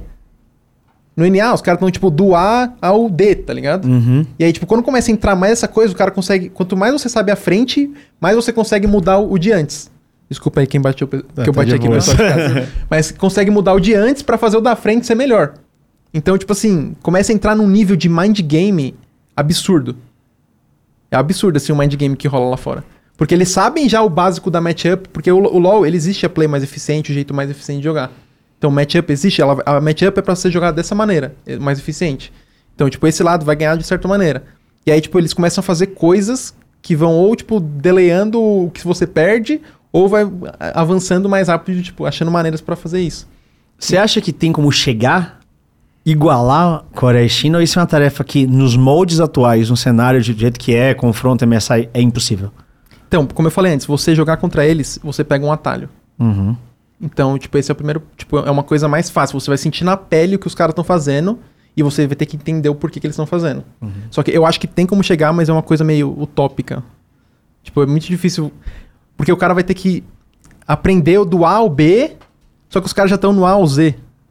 Eles já estão no, sei lá, no alfanumérico, eles já saíram É. do Z, estão indo para o... Então, tipo, pra gente alcançar vai demorar 42. muito, mas dá pra alcançar. Porque o gap que eles têm pra melhorar, tipo, eles vão começar a melhorar menos cada vez mais. A não ser que o, o LoL mude e aí eles vão se adaptar mais rápido, porque eles se adaptam mais rápido Uhum. e aí eles vão ficar na frente de novo. Mas, tipo, esse é o primeiro ponto. A gente tem que aprender aí do A ao B. Mano, volta aí, por favor. O quê? Desculpa, mas. Os caras estão no LoL 4 já. Sensacional. Não, não, não é isso. Não é nem o LoL 4, é a, a imagem do cara. Ah, não vi, não, sério, não é nem o que o cara na falou. frente aqui, não é eu nem o que o cara falou, é sensacional. Não, é que os caras- O CBLOL já começou, cara. O Eles estão jogando outros, outro LoL já, É, né? então. Eles têm tanta noção de jogo, eles sabem tanto o que eles estão fazendo Mano, isso aí. eu só olhei a, minha- eu- a imagem Ah, do o cara. Ranger Nation Las Grandes. Não, com, com a pen na mão. É o Way da Pen, né? não tô entendendo nada. Meu Deus, cara. é, mas, enfim, é- sensacional. Os caras, eles têm uma noção tão grande de LoL que, assim... É aquele negócio que o pessoal fala nas, das artes marciais, que primeiro você tem que aprender tudo, A base. e aí depois você esquece tudo pro seu corpo ser automático em tudo. Então eles já estão no reset, eles já aprenderam tudo, eles estão resetando É, pra aí voltar vai na tudo de novo. criatividade depois. Mas você acha que tem como, pelo menos, sei lá, o Brasil chegar num EU? Tem, tem, tem. Da igu- igualdade? No, no, ó, no NA é o mais fácil. É. Dependendo do time e dos jogadores que estão lá, talvez seja mais difícil. Porque, tipo, os imports, eles quebram essa regra do NA, É, né? sim, sim. Mas, tipo assim, dos jogadores do NA, eles, eles são um pouco melhores que o, que o Brasil pelo fato de eles estarem treinando com jogadores imports Contato melhores. Então, é tipo, os jogadores lá que se destacam, eles estão melhorando por causa dos jogadores de import. Então, mas, tipo, a gente é mais próximo do NA e dá pra chegar no EU. Que o EU hoje em dia não tá tão disparado, porque o EU disparou por causa da G2, daquele meta que eles conseguiam jogar, tipo, bem diferente, né? Então isso surpreendia os times asiáticos também. Mas agora o LoL ele tá bem estruturado. Então quanto mais estrutura tem, melhor a Coreia e a China vão ser. Melhor a Coreia, inclusive, do que a China. Assim, é uma, uma coisa que ficou, eu vi muita gente ficando puto, eu queria saber se o NA ficou puto, foi essa soberania da China e da Coreia e os modelos Riot, né? Porque agora, por um mero detalhe, a gente não teve quatro times coreanos e quatro times chineses passando É. pra os playoffs, né? Isso é uma coisa que eu fico full pistola há anos já, né? Eu desço a madeira que eu acho um absurdo que essa porra desse formato tinha que mudar pra ontem. Acho que vai mudar, né? Pelo menos estão falando aí que podem ter mudanças. A galera do NA ficou puta com isso, tipo, eles já estão putos há um tempo de tipo assim, dizer, caralho, tem que mudar essa merda, porque todo ano é a mesma coisa ou lá é mais Então, eu tranquilo? não, eu não escuto isso. Porque já que tem dinheiro infinito, tá de boas. Mas eu não escutei isso de, de- deles ficarem. Tipo, a gente fica indignado por ser é, mais coreanos e mais chineses, mas é porque eles estão bons nesse nível. O top Sim. 4 da China e o top 4 da Coreia bate em todas as outras regiões. Mas olhando internacionalmente, assim, você como público, esquece que você não é um saco. É. Sim. Mas é o que é, né? É, tipo. Mas pode não eu, ó, ser. eu concordo que teria que mudar, mas eu não consigo enxergar uma maneira que vai atribuir e não vai ter tanto gasto pra Riot. Porque a Riot também não vai gastar rios de dinheiro colocando vários times de, de regiões minors ou, ou da LCS. Porra, não vai gastar Sim, tanto dinheiro assim, a mais assim. Poder gastar. Um skinzinho da poder- Lux é paga, que eu não porra. tenho noção o quanto eles ganham, né? Tipo, quanto eles gastam. Eu não tenho essa noção pra poder falar, mas na minha visão leiga sobre, tipo, economia né, do- do- das empresas e tal, Aham. Imagine sustentar, sei lá, 20 times durante mais de um mês em um lugar.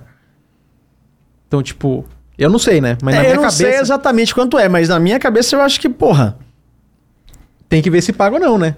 Ou se vale a pena ou não. Aí é com eles, né? É, Mas eu acho que seria interessante, por exemplo, um campeonato de uma maneira diferente, que agrega mais times e que dá mais janela para os times poderem treinar Melhorar, entre né? si. E aí, quanto mais tempo. É não é nem questão de treino, é questão de, tipo, os jogadores passarem mais Contato. tempo na Convívio. Coreia por, sei lá, dois meses. Isso, convívio. Mano, eu tenho certeza que muito jogador BR que for pra Coreia ficar dois meses com uma estrutura boa, um- uns, uns treinadores bons, os caras vão ficar bom, velho. É o que eu falei da questão do atalho. Eles vão pegar um atalho e vão chegar lá. É isso, eu não acho vai chegar que... a ser um faker, mas, tipo, vai Sim. conseguir ganhar um joguinho ou outro ali, tá Eu ligado? concordo plenamente. Eu acho que, assim, a estrutura já tá toda lá. Sabe? Ah, vamos, vamos fazer o Mundial do formato que é hoje, com X times. Já tem telão lá. O, o cara é isso. O caro é alugar venue. Não, mas tem é, que ver visto.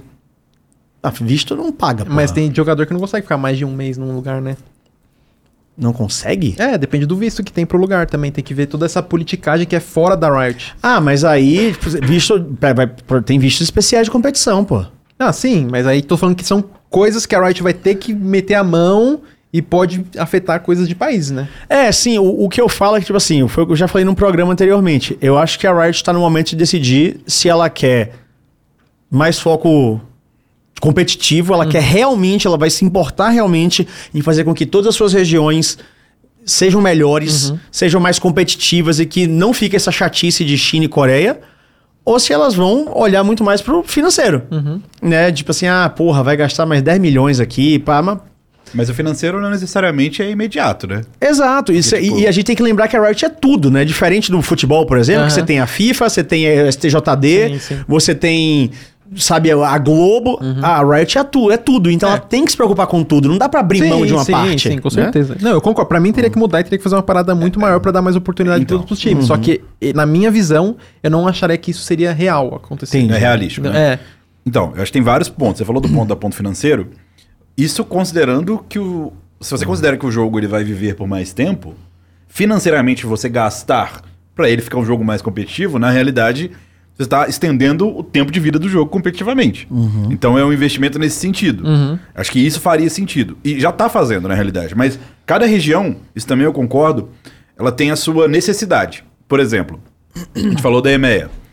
Vai ser algo que vai ser muito bom pro EU, com toda certeza. Vou jogar três splits, um monte de melhor de cinco, que é a principal crítica que o pessoal falava, né? Que além de todo o ambiente, você ainda tinha o fato, por exemplo, entre China e Coreia, a questão das melhores de cinco, que todo mundo falava que era um diferencial.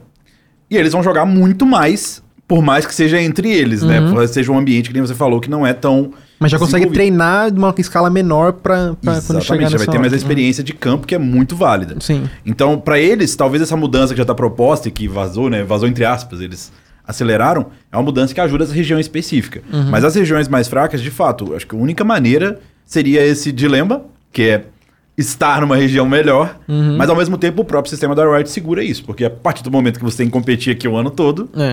você não pode estar lá. E quando você está lá, ainda. Quando você pode estar lá, ainda são janelas ruins, entre aspas. É, sim. Janela que o time não tá treinando, janela de final do ano, que também é legal você pegar a experiência de solo kill, mas você não vai pegar a experiência, por exemplo, de uma temporada Uhum. viva, né? Sim. Então é, um é- é bem complicado. Eu, sinceramente, do fundo do meu coração, acho que a Riot vai tentar alguma coisa esse ano. Eu também acho. Eu não sei o que vai ser. É, eu espero também. E assim, é chutômetro, tá? De verdade. Porque eu não não sei de sentido. porra nenhuma. Mas vamos juntar as peças. eu acho né? que tem Ó, o que eles querem fazer. Comunicado deles falando que vai ser o ano de maior investimento no LoL até aqui. Isso, É isso já que é. pega. Não se fala. Você não chega e fala, tô baludo à toa. É, Sim. do nada. tem que, é, foi do nada. Não teve nenhuma. Chega aí, aí, galera. Vou gastar uma grana aqui. Pra quê? Se É. você não tem um plano, não precisa falar. Junto com isso, é, claramente foi o ano onde mais teve crítica. Olha, ele mandou um beijinho pra ela. No, no único gap. Foi mal, Diego, foi mal. Deu, deu uma olhada pode, pode mandar mais um. Pode mandar você quiser. Pra mim, você não precisa mandar não. Pra ela, pra ela. o... É um ano que foi talvez o que tem mais críticas no Mundial, porque teve crítica no retrasado, passado, e esse foi um ano de muita crítica ao formato. É, porque ficou escancarado, né, a China e Coreia. Ficou extremamente escancarado. E, de novo, juntando as peças e com essa, com a, eu já ter falado, Uhum, tudo indica que alguma mudança vai rolar. sim. Agora, a mudança pode ajudar. Tirar a hegemonia vai demorar uns anos Ah, ainda. isso eu também não Isso eu acho que, é, você falou, não é realístico? Também concordo. Eu acho que você ter a possibilidade de dar uma fighting chance é diferente de você É, mudar o sim. cenário. Aham. Igual você falou, se mandasse o player BR, com certeza, se, sei lá, um time BR ficasse um tempo lá, por mais meses, Uhum. teria uma chance de luta. Sim. Mas pra reverter o cenário, principalmente em China É. Coreia, já são. Já é o acúmulo de muitos anos. Eles já é estão na tempo- frente há muito tempo em É, questão de cultura, em difícil. questão de estrutura. Não só que estrutura de, de- de- né, do ambiente dele que eles treinam, mas estrutura tipo de estruturar as coisas dentro de jogo, o entendimento dos jogadores. Então por isso que quando normalmente os coreianos vêm pra cá, eles têm um individual melhor que o, que o brasileiro, né? Então, às vezes, eles pecam mais na questão de time, na questão da cultura, na questão de, de lidar com, com, com a plateia do Brasil, né? É, que é exatamente. totalmente diferente. Então, assim, é, é essa a diferença, né? Ele já tem uma- um, muitos passos na frente da gente. Eu quero falar disso aí, mas antes, o Showtano acabou de mandar uma mensagem, não sei o que estou falando, da Luiz Showtano dando um furo aqui. Ele já ele falou assim, ó, não sei o que estou falando, isso não é declaração do Shep, não sei nada sobre isso. A Riot já falou em entrevista que vai mudar o formato do MSI Worlds, mas ainda não vão colocar Lower ou Winner Bracket. Luiz dando um não, é no isso, MD3. Não, isso aí, só corroborando o que ele falou, foi feita exatamente essa pergunta pro jornalista, se ia ter Laura ou Winner. E eles negaram isso no. Acho que foi no Reddit. Foi uma resposta. Uhum. A Riot é, a Riot é complicada, né? Os caras respondem oficialmente no Reddit, se eu não me engano. E sim, é que o Ratchet já é falaram- uma, uma forma de, de É muito forte lá. é lá. porque o vamos mudar também é complicado, porque você pode fazer a mudança para inglês ver, né? Tipo, ah, vai ter mais jogos na fase de grupos e manter a estrutura. Isso é mudar. Agora, Não. você mudar essencialmente a parada, que seria, por exemplo, ter mais times, Uhum. ou sei lá, dois, três seeds por região mino. É um aí- tempo maior também, né? Eu acho que tem isso também, mas a gente sempre fala, tanto que o problema também pro Brasil e para algumas regiões minos é que você manda um só. Mandar um só. É, isso pra mim é não terrível. é. O problema não é eu mandar um só. É que esse um tem cinco jogadores. Uhum. Mas se não for os mesmos cinco da próxima, cara, você Sim, sim. cortou sim. a evolução. É.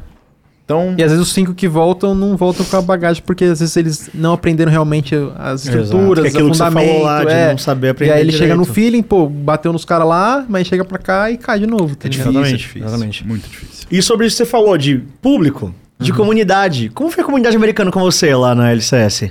Então, tinha muito, pouca gente na, na, na plateia lá. Quando eu olhava o CBLOL, eu Não falava... nem de plateia, não, falo de rede social também, tudo. Então, eu, não- eu não tive muito questão do público comigo. Ah, é? Mas teve uma coisa interessante. no- na, na final, lá quando a, gente, quando a gente ganhou, eu olhei pro lado assim, tinha uma bandeira do Brasil gigantesca assim, e os caras, é. Era torto."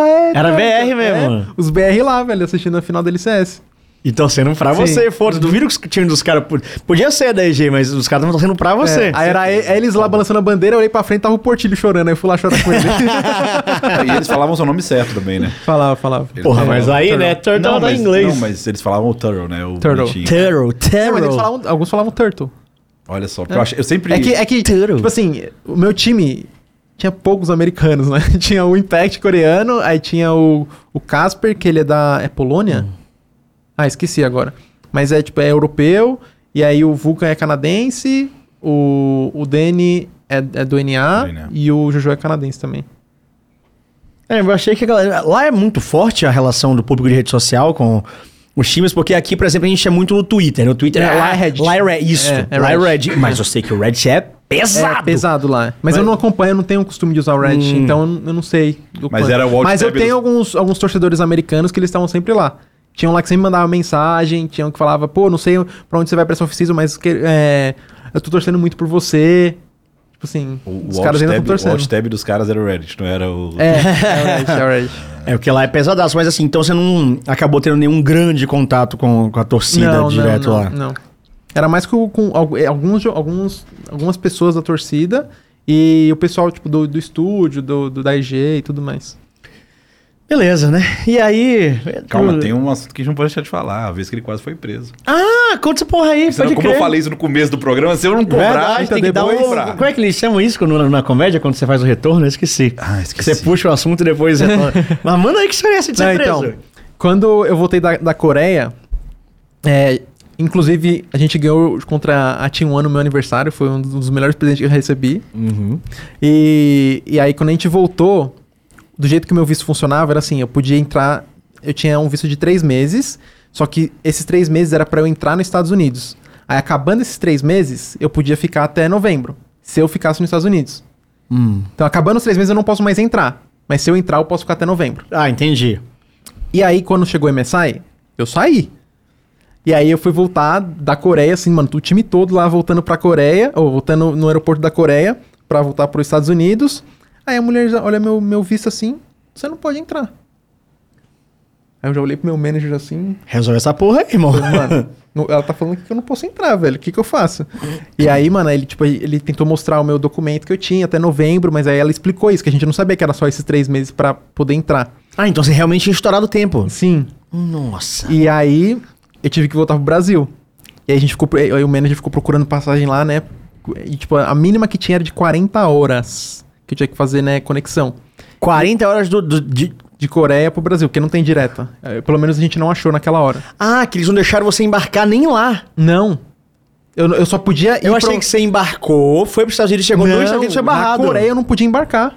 Na Coreia. Travaram ele lá. Na Coreia. absurdo, Porque que eles Coreia- checam o meu visto lá e eu vou, eu É. vou pros Estados Unidos. Foi a mesma Mas coisa, que foda-se. aconteceu com, mesma coisa que aconteceu com O que, é que a Coreia tem a ver com você ir pros Estados Unidos? Eles Eu não- estão é- fazendo Não, a... mas é porque eu tô indo pros Estados Unidos. Eu tô com um visto Mas que não é foda-se. válido. Não, mas é a mesma coisa que aconteceu com os coreanos quando a gente trouxe no Flamengo. Eles foram barrados várias vezes lá, no avião. Eles chegou aí pro avião? Não. Caralho, que então, loucura. Eles tiveram vez que eles foram barrados no avião. Tipo, os caras pararam eles falaram, não, por favor, volte e saia aqui. É, Quando- então. aqui não tem isso não, né? Quando a gente sai É, do acho que Brasil não. pra ir pra fora, a gente ele só olha seu visto fora, eu acho. Acho, acho que, não. acho que não. Eles veem antes. É? É. Tá tem tanto tempo que eu não viajo. Aí, aí, tipo, mano, o manager já começou a procurar. Ele falou, pô, eu consegui achar pra Qatar. Era Qatar? É, era Qatar. Pro México, só que o Qatar era 60 horas de, de, de viagem inteira, né? pariu, Viagem assim, inteira. conexão, ficar é, ficar um esperando. tempo esperando. E aí de- do México era o menor. Aí ele falou, pô, vou pegar do México. Aí ele falou, checa aí pra ver se tem visto, porque todos os sites que eu entrei parece furada. E por como tá, tinha um pouco ainda da epidemia, né? Então, tipo, alguns Aham. lugares que não precisava visto, tava precisando. E aí eu falei, pô, México eu pesquisei, México não precisa. Teoricamente é de boa. Não precisa. Ah, mas aí eu falei, marca aí. época- Marca aí. Aí, beleza, ele marcou. Aí eu- todo mundo viajou para os Estados Unidos. Aí eu fiquei lá na Coreia um dia. Eu tive que ficar mais um dia lá. Tive que fazer mais um teste PCR. Mano, mó rolê, velho. Nossa. Aí eu acordei. Eu tomei banho, acordei e fui pro aeroporto. Acordei, tomei banho e fui pro aeroporto. Aham. E aí, eu cheguei lá, aí eu entreguei meu negócio, é, falando que eu ia pro México, né, nos, nos Estados Unidos. Ela falou, você tem o visto do, estado, do, do México? Eu falei, moça, não tenho não. Não tenho. Ela, ah, então você vai precisar pagar uma taxa.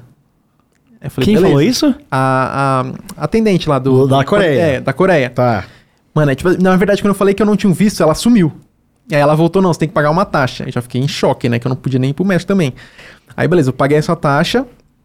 Aí, eu, mano, eu peguei o voo. Aí ela falou assim: quando você for entrar no voo, é, você vai ser. é, os atendentes vão te acompanhar, pra te né? orientar. Mano, aí ela, tipo, grampeou assim o meu, o meu negócio. Mano, parecia. Não passaporte, mas era um envelope. Mano, parecia de presidiário, velho. Era tipo um negócio vermelho, assim, tipo, em coreano. Eita porra, o que, que é isso? Caralho. Aí chegou lá no, na hora de embarcar. Aí a, a, o- a aeromoça me, me orientou e falou: Não, fica esperando aí. Aí eu vi todo mundo embarcando, assim. Todo mundo, todo mundo. Grupo 1, grupo 2, o meu era o grupo 2. Grupo 2 tinha embarcado, aí eu fui lá falar: Não, eu sou o grupo 2. Ele falou: Não, não, não, você vai esperar aí. Porque o meu, passa, meu ticket tava, tava O carimbado. carimbo Do vermelho. lado de da- fora do avião. O carimbo É, lá de vermelho, fora. o carimbo vermelho da Todo morte. mundo entrou, todo mundo entrou. Aí tinha eu e mais um casal com um filhinho. E aí eles estavam na mesma situação que eu. Aí na hora que todo mundo entrou, a gente podia entrar. Aí a gente entrou, ele, na hora que a gente foi entrar, escaneou nosso passaporte e eles ficaram com o passaporte. Eles, eles, reti- eles o passaporte reteram o seu passaporte? eles, Com eles. E aí, mano, toda hora eu, eu tocava no bolso e falava, nossa, meu passaporte não tá aqui, esqueci. Aí eu, ah, não, deixei com ele. É, reter é. passaporte é um péssimo sinal. Porra, é, é terrível. Aí, Porque gente, você tá vendido. Aí detalhe, aí né, depois de 16 horas cheguei no México. Podre, né? 16 horas de voo é foda.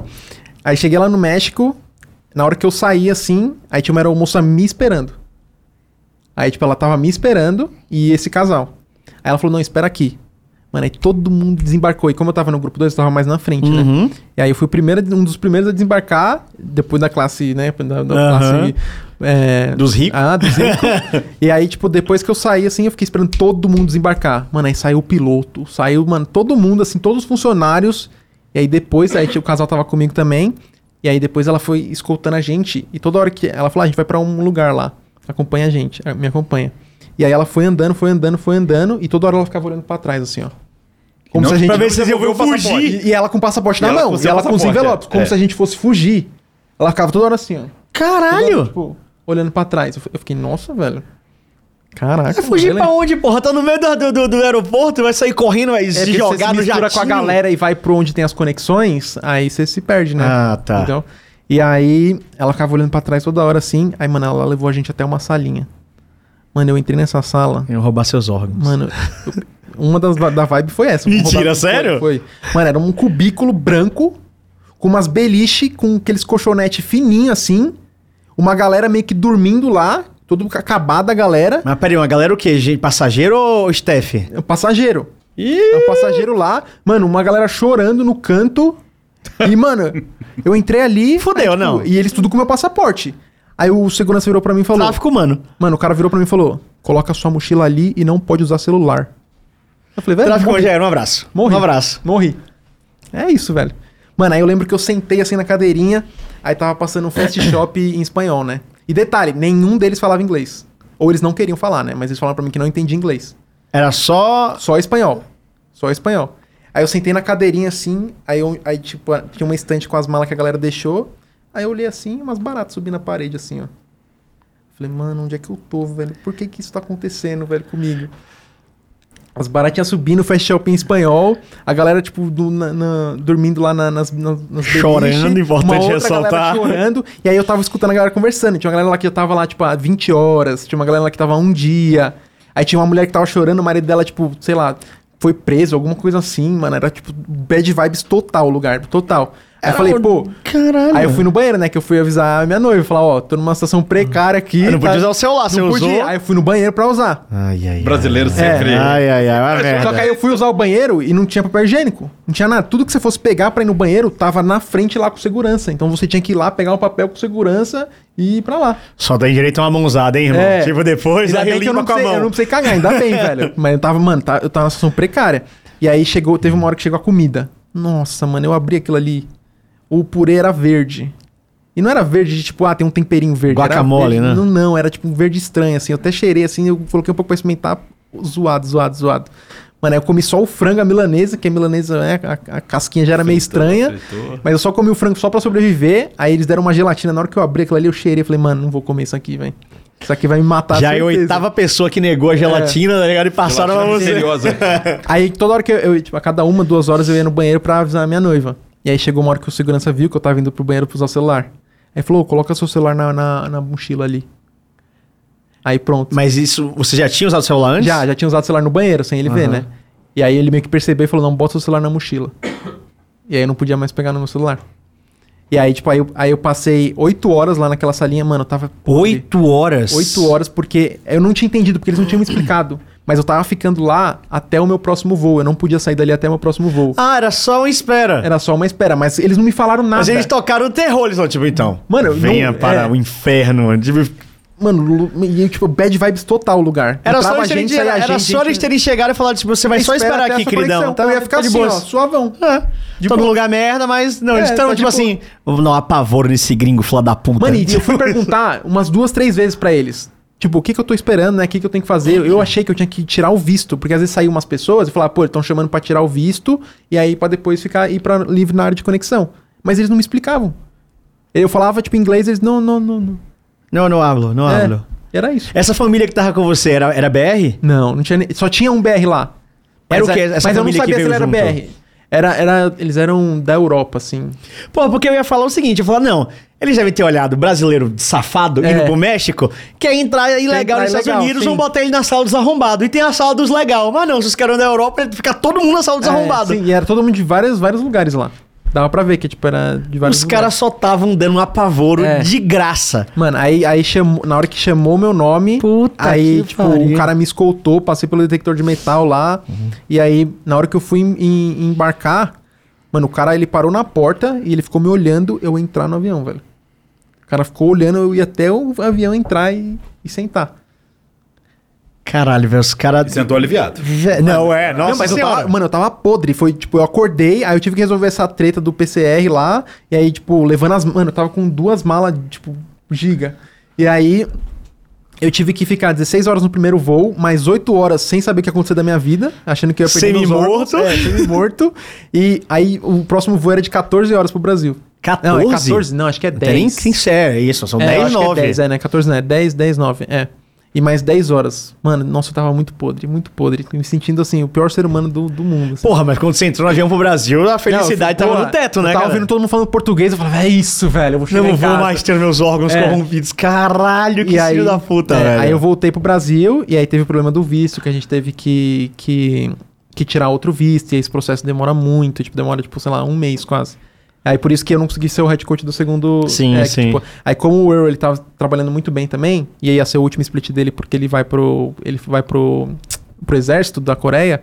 Aí eles falaram, pô, já que você não vai conseguir estar aqui no começo do split, que eu só fui chegar na terceira semana. Então falaram, pô, vamos deixar ele de head coach, e quando você voltar, é assistant coach, mas não mudou muita coisa dinâmica Mas que a gente tinha, né? triste, cara. Que triste o quê? Não, que triste ele ter perdido a, a possibilidade do, de estar desde o começo. Ah, lá. tá, porque essa situação Não, ainda é triste. Isso é, coisa... Isso é desesperador, é, puta que mano, pariu. Ainda, É. Triste é ter acabado o frango, tá ligado? Isso Não, é, meu bem. Deus do céu. Assim, a situação foi muito estressante, mas do final das contas você chegou no Brasil, mas ao mesmo tempo, por um erro que nem foi um erro, tipo, realmente vocês É. não sabiam, Uhum. você acabou perdendo o começo do Sim. split lá. Isso aí foi. E foi um dos motivos que quando a gente classificou pro Worlds, eu não fui pro México. É, por isso que eu falei Sim, que triste. sim, Porque eu falei, eu mano, já. eu não vou passar por isso de novo, velho. Não vou, não vou, não vou, não vou. Aí eu falei, eu vou ficar E aqui. era no México ainda, né? Era Não no era México. no México. Nunca mais Mano, volto pra Não, essa e porra. detalhe, quando eu, quando eu tirei o segundo visto, né, pra ir pro segundo split, na hora que eu embarquei, eu passei pelo México. E aí, na hora que eu passei assim, eu olhei pro lado assim, tava a salinha. Mano, me deu um. Mano, um. Com a mulher assim, ó. Vem, vem pra é, cá, PTSD, vem, velho. Me vem. deu, me deu um um estresse pro- pós-traumático. Mano, eu fiquei, caralho, sai correndo, sai correndo. Não queria mais olhar pra aquela salinha, velho. Caralho, não, né? Só ouviu um choro lá de dentro, né? Nossa, velho. Não, isso tudo, isso tudo é tipo assim, não é por causa do México, não, que a galera tá querendo imigrar para o México.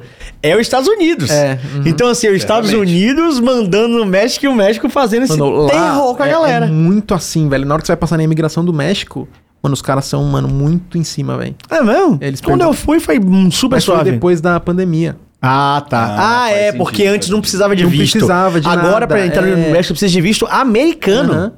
Isso é loucura. É, precisa de Foi o que a americano gente agora. conversou com a Choliana, ela falou Sim, que sim. inicialmente era super fácil do pessoal ir lá e agora Sim. tá...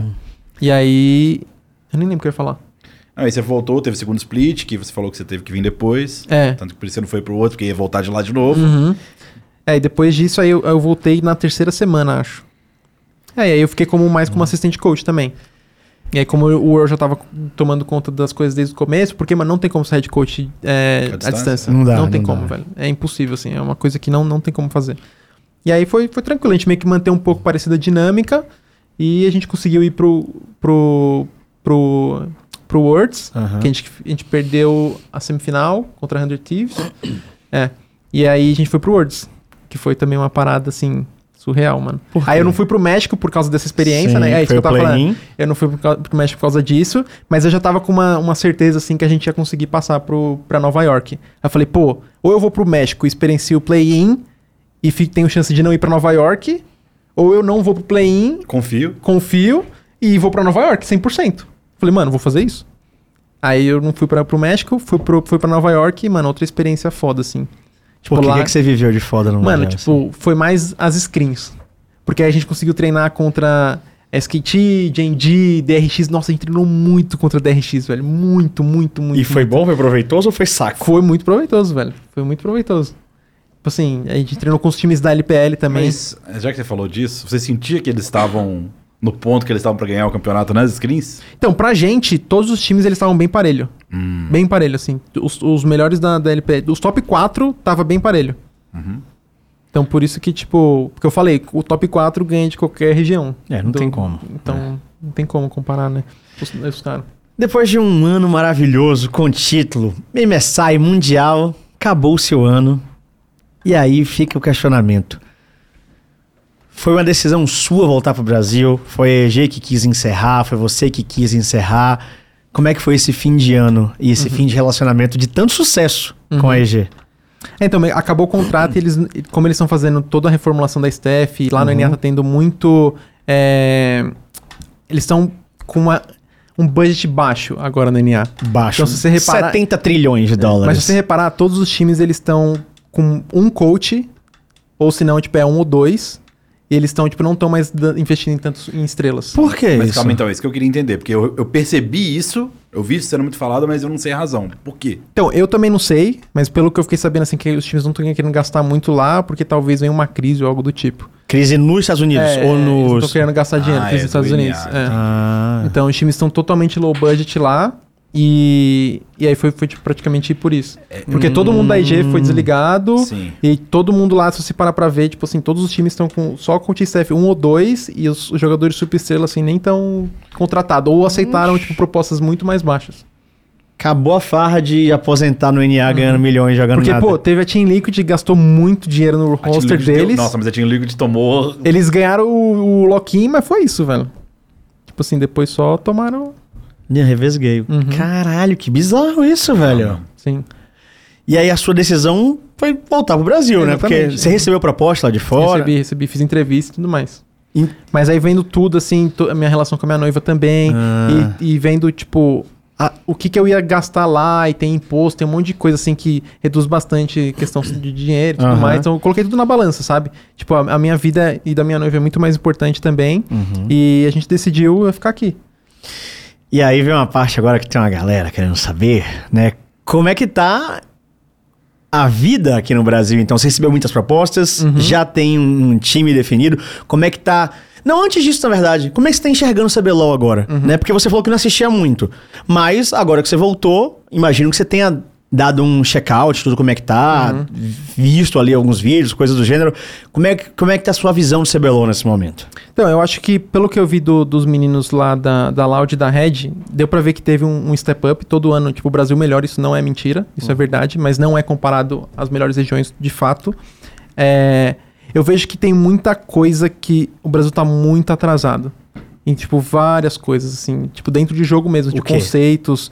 Um exemplo, Bobo é o Herald. Tipo assim, eu assistia. Teve até um dia que eu falei pra minha noiva, vamos vários assistir aqui. de Herald. Vamos assistir todos os Heralds do, do Rebeloco, mano. Eu vi um e tava cab- cabreiro, assim, tava feio demais. E, mano, tudo assim, tipo, conceitos, e ideias, tá muito atrasado, muito, muito, muito. Muito atrasado? Muito atrasado. Você acha que você consegue dar uma ajuda pro time que você vier nesse tipo de acelerar e mudar esses conceitos? Você com acha certeza, que vai. Hum, com certeza. Tudo que eu aprendi nesses dois anos, assim, eu tô com muita confiança em mim mesmo. E todo, todo o esforço que eu boto no dia a dia pra continuar nesse, Nível. nessa atualidade, nessa, ficar atualizado, Uhum. Então, tipo, eu tenho plena confiança que eu consigo ajudar muito, assim, e trabalhar muito o time que eu tiver pra chegar num nível maior, assim. Você falou que você recebeu propostas lá de fora, Uhum. es- escolheu vir pra cá. Recebeu muitas aqui? Eu gostaria de ter recebido mais. Olha que eu fiquei decepcionado com... Viu? O negócio que eu falei de não É. valorizar técnico? Tá aí, ó. Teve várias organizações que eu falei, nossa, nem vieram falar comigo, velho. Tipo assim, nem pra ver o que eu tinha pra apresentar, sabe? Me escuta, me vê, porque eu vou Uhum. apresentar o meu trabalho. Nem, nem vieram pra... Aí teve umas também que falou, e aí, tipo, ficou nessa que aconteceu Sumiu. em 2020, mas eu falei, tá, tipo, parece que a pessoa gostou da, da conversa. Aí eu falei, tá, então me manda a sua proposta. Nunca mandou, velho. Nunca mandou. Né, agora dessa vez também? Dessa vez agora, velho. E mais de um É time. porque assim, se eu Time. Bambambam? Ou fundo de fosse... tabela? É, porque se eu fosse qualquer... Não precisa falar nomes, mas times. Não precisa. Não, Ixi, se eu precisa ser campeão, não, mas são times fortes. Assim, fortes. fortes não, É difícil falar, porque É. dá pra ter uma noção. Então Ok, eu prefiro perfeito, não, perfeito, não perfeito. comentar. Justo, justo, Mas justo, uma justo. coisa que pode ser falada aqui. Se eu fosse diretor de qualquer time, eu teria te feito proposta. independente Eu do acho preço. Pelo menos loucura. me ouvir. É, eu É, acho me loucura não ir atrás. Pro- Loucura. Exatamente, porque o- a proposta, talvez, fazer proposta é um termo ruim. Mas eu iria conversar com você. Uhum. E, de novo, tomara que você vá bem nesse split, independente Uhum. do time que você for. Porque aí você vai abrir os olhos pra eles de que, pô, não mandou proposta? Toma. É, o que eu fiquei mais chateado foi, tipo, não me ouvir, saca? Sim, sim. É um Porque, absurdo. Pelo que eu fiquei ouvir. sabendo é porque, ah, ele veio do DNA e vai querer pedir muito. Mas, pô, me escuta, tá ligado? nem sabe, é. Nem sabe, pô. É aquele não você já tem, vai lá. Custa nada. Literalmente, se você fosse Sim. Uhum. cobrar, vai falar com os caras, mas não vai, né, Até mano? porque se você for pegar um coach coreano, agora que você tava no NA, você tem. Você não tá aqui no BR, mas eu vou te falar que os caras. O salário de coach coreano. E aí, dólar é cinco vezes no Brasil, né, velho? Exatamente. Esse, esse que é a parte tá recebendo em real, pô. porra. Agora, e agora também é tudo Shadow Corp. Inclusive, trazer esse. Dá pra você que você adora esse, esse Ah. assunto, mas só piorou, né? Porque agora os. Quando. Virou tipo um anúncio de Twitter. Que Ah, virou, Shadow virou. O Maravilhoso, Croc, né? Pá. Maravilhoso. Eles, eles chegaram nesse nível, já chegaram Uhum. ao estrelato. Porque Shadow normalmente seria uma coisa secreta, né? Os caras estão postando no Twitter. É, meu irmão, pra ter sombra precisa ter luz. É verdade. E eu acho que, que, assim, de novo, você vai trazer e vai agregar independente. Mas ouvindo e principalmente tendo esse, esse primeiro split, eu acho que o choque vai ser maior. Lógico, os treinos aqui eles são de uma qualidade pior do que o DNA, eu imagino. Mas ainda assim, tem muita coisa que você pode trazer. Eu acho que uma das diferenças, assim, parando pra ver no dia a dia, assim, que eu tive de experiência antes de 2020, antes de eu ir pro NA, é porque, por exemplo, lá no NA ainda tem times que são meio troll. Tipo, em questão de, de treino, em questão de, tipo, tá no horário certo. Tem também, mas é muito menos que no Brasil. Do que eu vivenciei antes de voltar pra cá. E pelo que eu fiquei sabendo, ainda também não tá. Ainda tá meio que a Tá- mesma tá coisa, assim. foda, tá Como é que tá o sistema de treino lá? Quais são os blocos? É MD5, começava meio-dia e acabava 5. Ah, então, teoricamente, assim, os horários não, mas a estrutura tá parecida Uhum. Sim, com a é. daqui, então... Mas que eu fiquei sabendo, por exemplo, a MD5 que tem aqui é a MD5 com aquelas pausas. É, Mas, mano, isso. não tem que ter pausa. Você acha que não tem que ter não, pausa? Pô, vai Claro ruxado. claro. Direto, acabou o jogo, vai direto. Não sei não, qual não, de tem, review. não, tem review, mas o review, Ah. o que o review tem que ser de 15 a 25 minutos no máximo. 25 ainda Peraí, é tipo... mas tem mais do que isso aqui? Poxa. O que falam é que sim. Que Pô, porque pra mim era isso aí. Não, tipo, meia horinha. Falam que é arrastado. Tinha até alguns times do DNA que a gente deixou de treinar porque o review era mais de 30 minutos, pô. Tem time que come. A gente falou, não, vamos. Você já ouviu isso? Time que Não, come. tem, tem, tem Mano, time tem- que vai é, comprar mano, é- moto. Não, no meio mas do aí era treino. antigamente. Agora, Mano, é tipo assim, BO5 mano, é, é tão simples resolver esses problemas, mano. Tem um, moto um, gente, um armáriozinho de né? snack, pô. Coloca um armáriozinho de snack, pronto. O cara vai sobreviver comendo uma barrinha de cereal lá no. Não, o manager pede um iFood, recebe na hora do treino, vai lá, sim. bota, tipo uma franguinha aqui, lá. Mas é, tipo, são coisas que são muito fáceis de resolver que não se resolve, tá ligado? Meu Deus do céu. Você já tem time pra 2023? Novidades em breve. Então já. Ih, não, vou- não perguntei qual, não perguntei qual, mas você estará atuando no CBLOL Estaria atuando no 2023. CBLOL no Brasilzão aqui. Vou estar lá no estúdio. Saudades, Hum, inclusive. Saudades do estúdio. É, novo, né? Novo, né? Eu não conhecia ainda. Exatamente, Arena. CBLOL, análise Quero tudo. ver como é que tá. Tá Mas bom. vendo pelo, pela, os jogos que eu assisti, tipo assim, a plateia era insana. Sim, Sim, cara. sim, sim. Mano, isso é uma coisa muito parte. da hora do Brasil, velho. Tipo assim, é uma coisa que a gente tem que se orgulhar, velho. A É. torcida aqui é muito da hora, velho. E com os novos times entrando, né, foi anunciado agora, não é mais nenhum segredo, no prêmio CBLOL, né? Uhum. Foi anunciada a entrada do Fluxo, entrada. Entrada não, né? Retorno triunfante da Cade. da Cade Stars, voltando pra Oficialização casa. E a oficialização da Los, né? Flamengo deixando Sim. de existir e Los Grandes assumindo. São dois times muito grandes em outras comunidades, que é Los e, e Fluxo. Que eu tô muito curioso pra ver o que eles vão trazer, agregar pro CBLOL em termos de número, de gente. De personalidade também, qual vai ser a. Sim, qual vai ser a cara time? dele, exatamente. E a Cage, que é uma organização que sempre foi muito amada, né? A verdade de nunca ter ganho. na era- É, ganhou em sim. 2014, uma, uma É, etapa. é, foi. Né? Mas nunca ganhou um CBLOL. É um time que eu acho que muita gente sentia falta, É. viu? Eles Eu conquistaram um acho. público bem grande. Sim, Tem uma sim. identificação bem grande com a comunidade. Sim, sim. Cade que, por mais que eu- as memórias recentes das pessoas com LoL sejam memórias não tão boas, Uhum. né? A Cade ela fez um excelente trabalho nos outros jogos. Ela vem de grandes vitórias de outros Uhum. É, acho que eles jogos. ganharam no Free Fire várias Sim, vezes. Free Fire, né? ganharam o último campeonato do Edrift que teve. Uhum. Ganharam. Tudo que deu, deu para ganhar um pouco, eles ganharam. Então o Eduquim tá vindo forte. Uhum. Tá vindo forte. né? Tem perguntas aqui. Eu não vou. Não, não adianta. Não, mesmo que eu pergunte pra ele qual time que ele tá, ele não vai responder, gente, é. né? Vai esperar o anúncio. Então, vou fazer aqui a pergunta de novo do Deb Sauro, ele que mandou vídeo, agora Uhum. ele mandou aqui texto, ele mandou o seguinte. Mano, na Base Sports foi exatamente assim. eu com um chapéu de timo na primeira entrevista Demora, e eles falando que eu era favorito à vaga. E eles são sinceros sobre o feedback de onde você foi bem e onde você foi mal. Falando daquele ponto de devolutiva, Aham. né? Que é muito importante, que é esse, o profissionalismo. Agora, com essas novas negociações, como é que você sentiu o profissionalismo das orgs que você conversou? Então, sinceramente, teve uma org que foi bem profissional. O que é resto- que você. Tá. É. Mas, mas o resto, assim, tipo assim, foi bem. Teve uma que foi. A segunda foi meio que mais ou menos, assim, foi tipo num caminho bom. Uhum. Mas o resto foi bem não profissional, assim.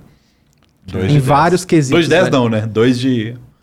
É, fora os times que nem entraram em contato, né? Porque não tem nem como eu avaliar, sim, mas. sim. Mas é o que você teve contato. Então foi. Não foi. É. Nossa, isso é triste pra É um caralho, pouco triste. é. Vendo de uma pessoa que tava num lugar que Uhum. tem esse exemplo. que a expectativa que ele tem é uma expectativa cultural e de nível muito diferente. Sim. Mas ainda assim, né? Mas é o que a gente espera, né? É, é, expectativa o- que é ele o tem, é o que a gente mínimo tá de uma- querendo. de uma empresa, né? Uma organização. Exatamente. Ainda. Uma coisa que, por exemplo, a EG foi a primeira que fez comigo, Hum. tipo, foi perguntar coisa de jogo. Como assim? Em, em 2020, quando eu fiz as entrevistas, uma entrevista foi totalmente sobre o jogo. Sim. E, sobre e gameplay nesse mesmo. mesmo ano, nem, ne- até hoje, nenhuma perguntou sobre meu conhecimento de jogo. Inde- Independente do meu nome, eu tenho que ser questionado, pô. Sim, sim, claro. Independente, tipo, do, do quanto você é, alcançou, você tem que ser questionado pra na hora de entrar numa empresa, sabe? Você tem que mostrar o, o valor que você tá lá. Por, por você estar lá. Então, tipo, isso é uma coisa que eu achei meio, meio bizarra, assim. Aqui não. É, teve uma só, né? Sim. Uhum. De resto foi tipo, ah, pipipi, popó, Uhum. queremos você, porque Sim. você é legal e famoso. Ah, tu é brabo, pô, tu é brabo, cola aí, tá ligado? Caralho, isso é muito 2012, porra, pelo amor de Deus. Deveria ser muito 2012. tipo, que eu, eu, eu voltando pra cá, eu tava esperando mais, eu tava com uma expectativa Claro, maior, né? pô.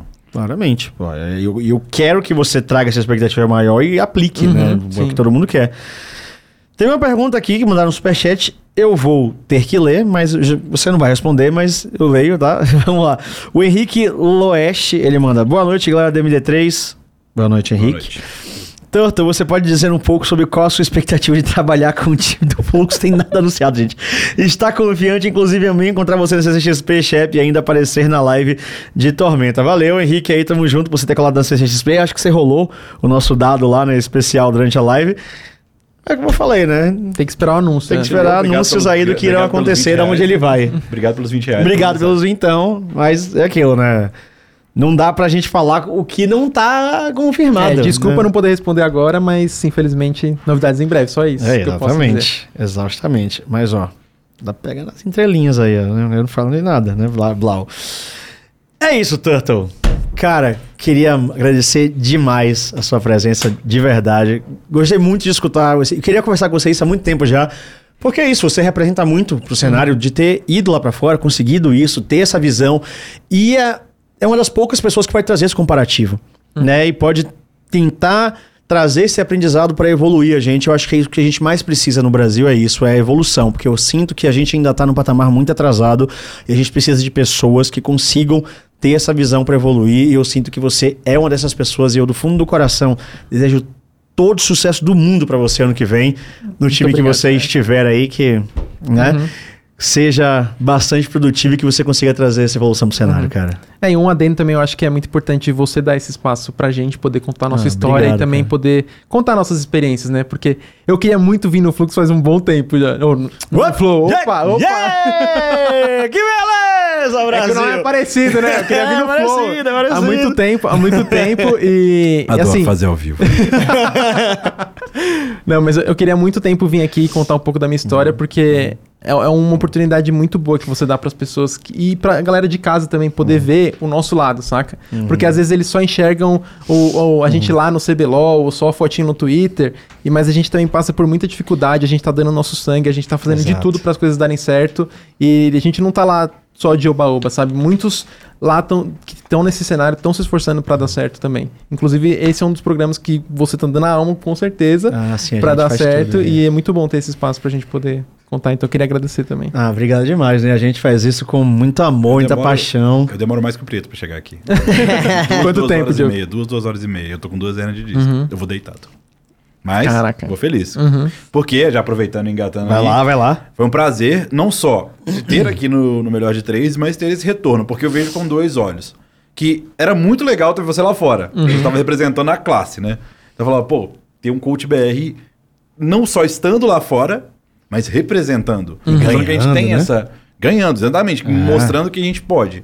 E eu retorno, apesar de ser triste porque eu não tenho mais a referência, mas ao mesmo tempo fortalece o cenário. Sim. Uhum. Então, eu acho que a gente precisa de pessoas como você para saber que dá para chegar. Uhum. E baseado em muito sacrifício. Sim. E, lógico, CBLOL 2023, aí outros 500 vai ser Uhum. realmente algo que, de novo, você vai ter uma possibilidade de passar muito esse conhecimento, mas já chegar aqui e contar as histórias é o nosso objetivo, pelo menos por enquanto. Não só da parte de jogo, que a gente questionou Sim, bastante, sim, sim. mas da parte pessoal.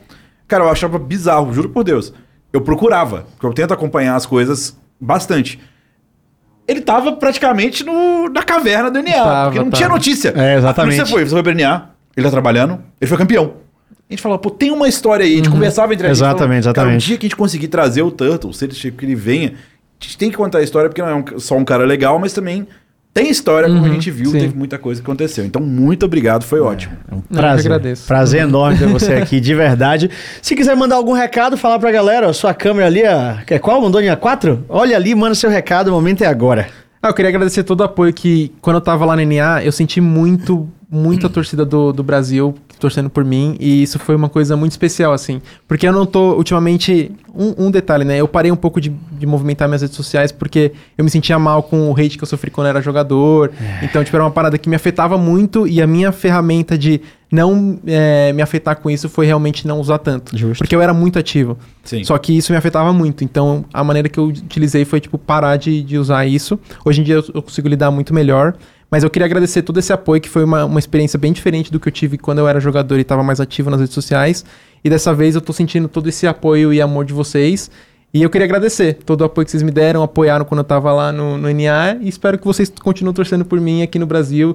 E eu realmente acredito que eu consigo fazer a diferença e eu vou dar o meu máximo para tentar mudar e deixar a gente pelo menos sair da fasezinha de grupo, né? Se tudo der certo, a gente consegue. Cara, sair da fase de grupos é playoff, porra. É, então, exatamente. Como assim? Você quer levar o Brasil playoff? É. Não é pra sair do play-in pra de grupos? Não, é sair do play-in e depois ir pro playoff. Nada, caraca, já É. tá. Isso, isso que é foda. A gente, a gente sonha com o play-in, nunca tá sonhando com o playoff. É, não, já, pro playoff, pô. Ele God, pode- ele- ele God, pode- ele porra. Tipo pode assim, é, mais, é todo o que eu mundo pode, quero mas fazer ele com o pode Brasil, muito. sabe? Então, Uhum. tipo, eu acredito que eu tenho esse conhecimento hoje em dia pra conseguir fazer isso. Se eu não conseguir, eu vou continuar tentando. Porque eu acho que isso é o que importa, né? Eu não, eu não desisti até hoje, por que que eu vou parar agora? Perfeito. Ah, tem mais uma perguntinha aqui, ó, bem rápida. Do, o time que você ajudou, você participou, se você já fechou com o time, quer dizer que você ajudou na montagem do time ou você pegou um time já pronto? Eu ajudei. Você conseguiu tudo que você queria? Sim. Tudo que você queria? Uhum. As cinco peças que você queria, você conseguiu? Bom, hein? Bom isso. Bom, é difícil isso, hein? É muito difícil. Muito. E eu fiquei muito feliz por causa disso. Então, e o Turtle com as cinco peças que ele queria no ano que vem, 2023. Galera, antes de eu dar meu tchau, a agenda da semana tá brabíssima. Amanhã, ah, tem muito prêmio por aí, né? Que a galera vai na amizade, que a galera vai pra tentar agradar. Aqui não. O Flow Games tem a sua própria premiação no mundo dos jogos. Então, amanhã. Às oito e meia da noite tem Flow Games Awards. É a nossa primeira edição desse prêmio. Votamos, votamos. Votamos, exatamente. Especialistas votaram. E não foi, ah, o que mais gostei, não. É é critério técnico aqui nessa bagaça, tá? Então, a gente vai, então, amanhã, a partir das 8 e meia da noite, falar de jogos tradicionais de console. Vai falar de esportes também. É o primeiro ano dessa tradição que a gente vai começar aqui. Com novidades, não vou spoiler muito, mas a partir do ano que vem esperem coisas ainda mais grandiosas, né? E depois, na quinta-feira, vai ter o The Games Awards, né? O internacional, vai ter a cobertura do evento ali com a galera aqui do Flow Games. E aí, meu amigo, sabadão tem ele. Bot Gap, Diego Brance, aqui no MD3, vai ter também um programaço. E no domingo, pois é, vai ter, vai ter Flow Games MD3, sábado e domingo vai ter Flow Games News. Então, semana cheíssima aí pra vocês. É isso, mais uma vez, muitíssimo obrigado, Tanto, por Eu colar aqui agradeço. com a gente. Foi uma honra. Foi bom Diogo, obrigado, obrigado, galera da produção aí, também todo MD3. Prieto também, que não esteve aqui com a gente no dia de hoje, mas Ô, estará Prieto. no dia do Diego Brince. E é isso, senhoras e senhores. Sigam a gente, deixe seu like, se inscreva e a gente se vê então lá no Sabadão com o Brance, mas também amanhã com o Flow Games Awards. É isso, até a próxima. Segue o fluxo, valeu, falou.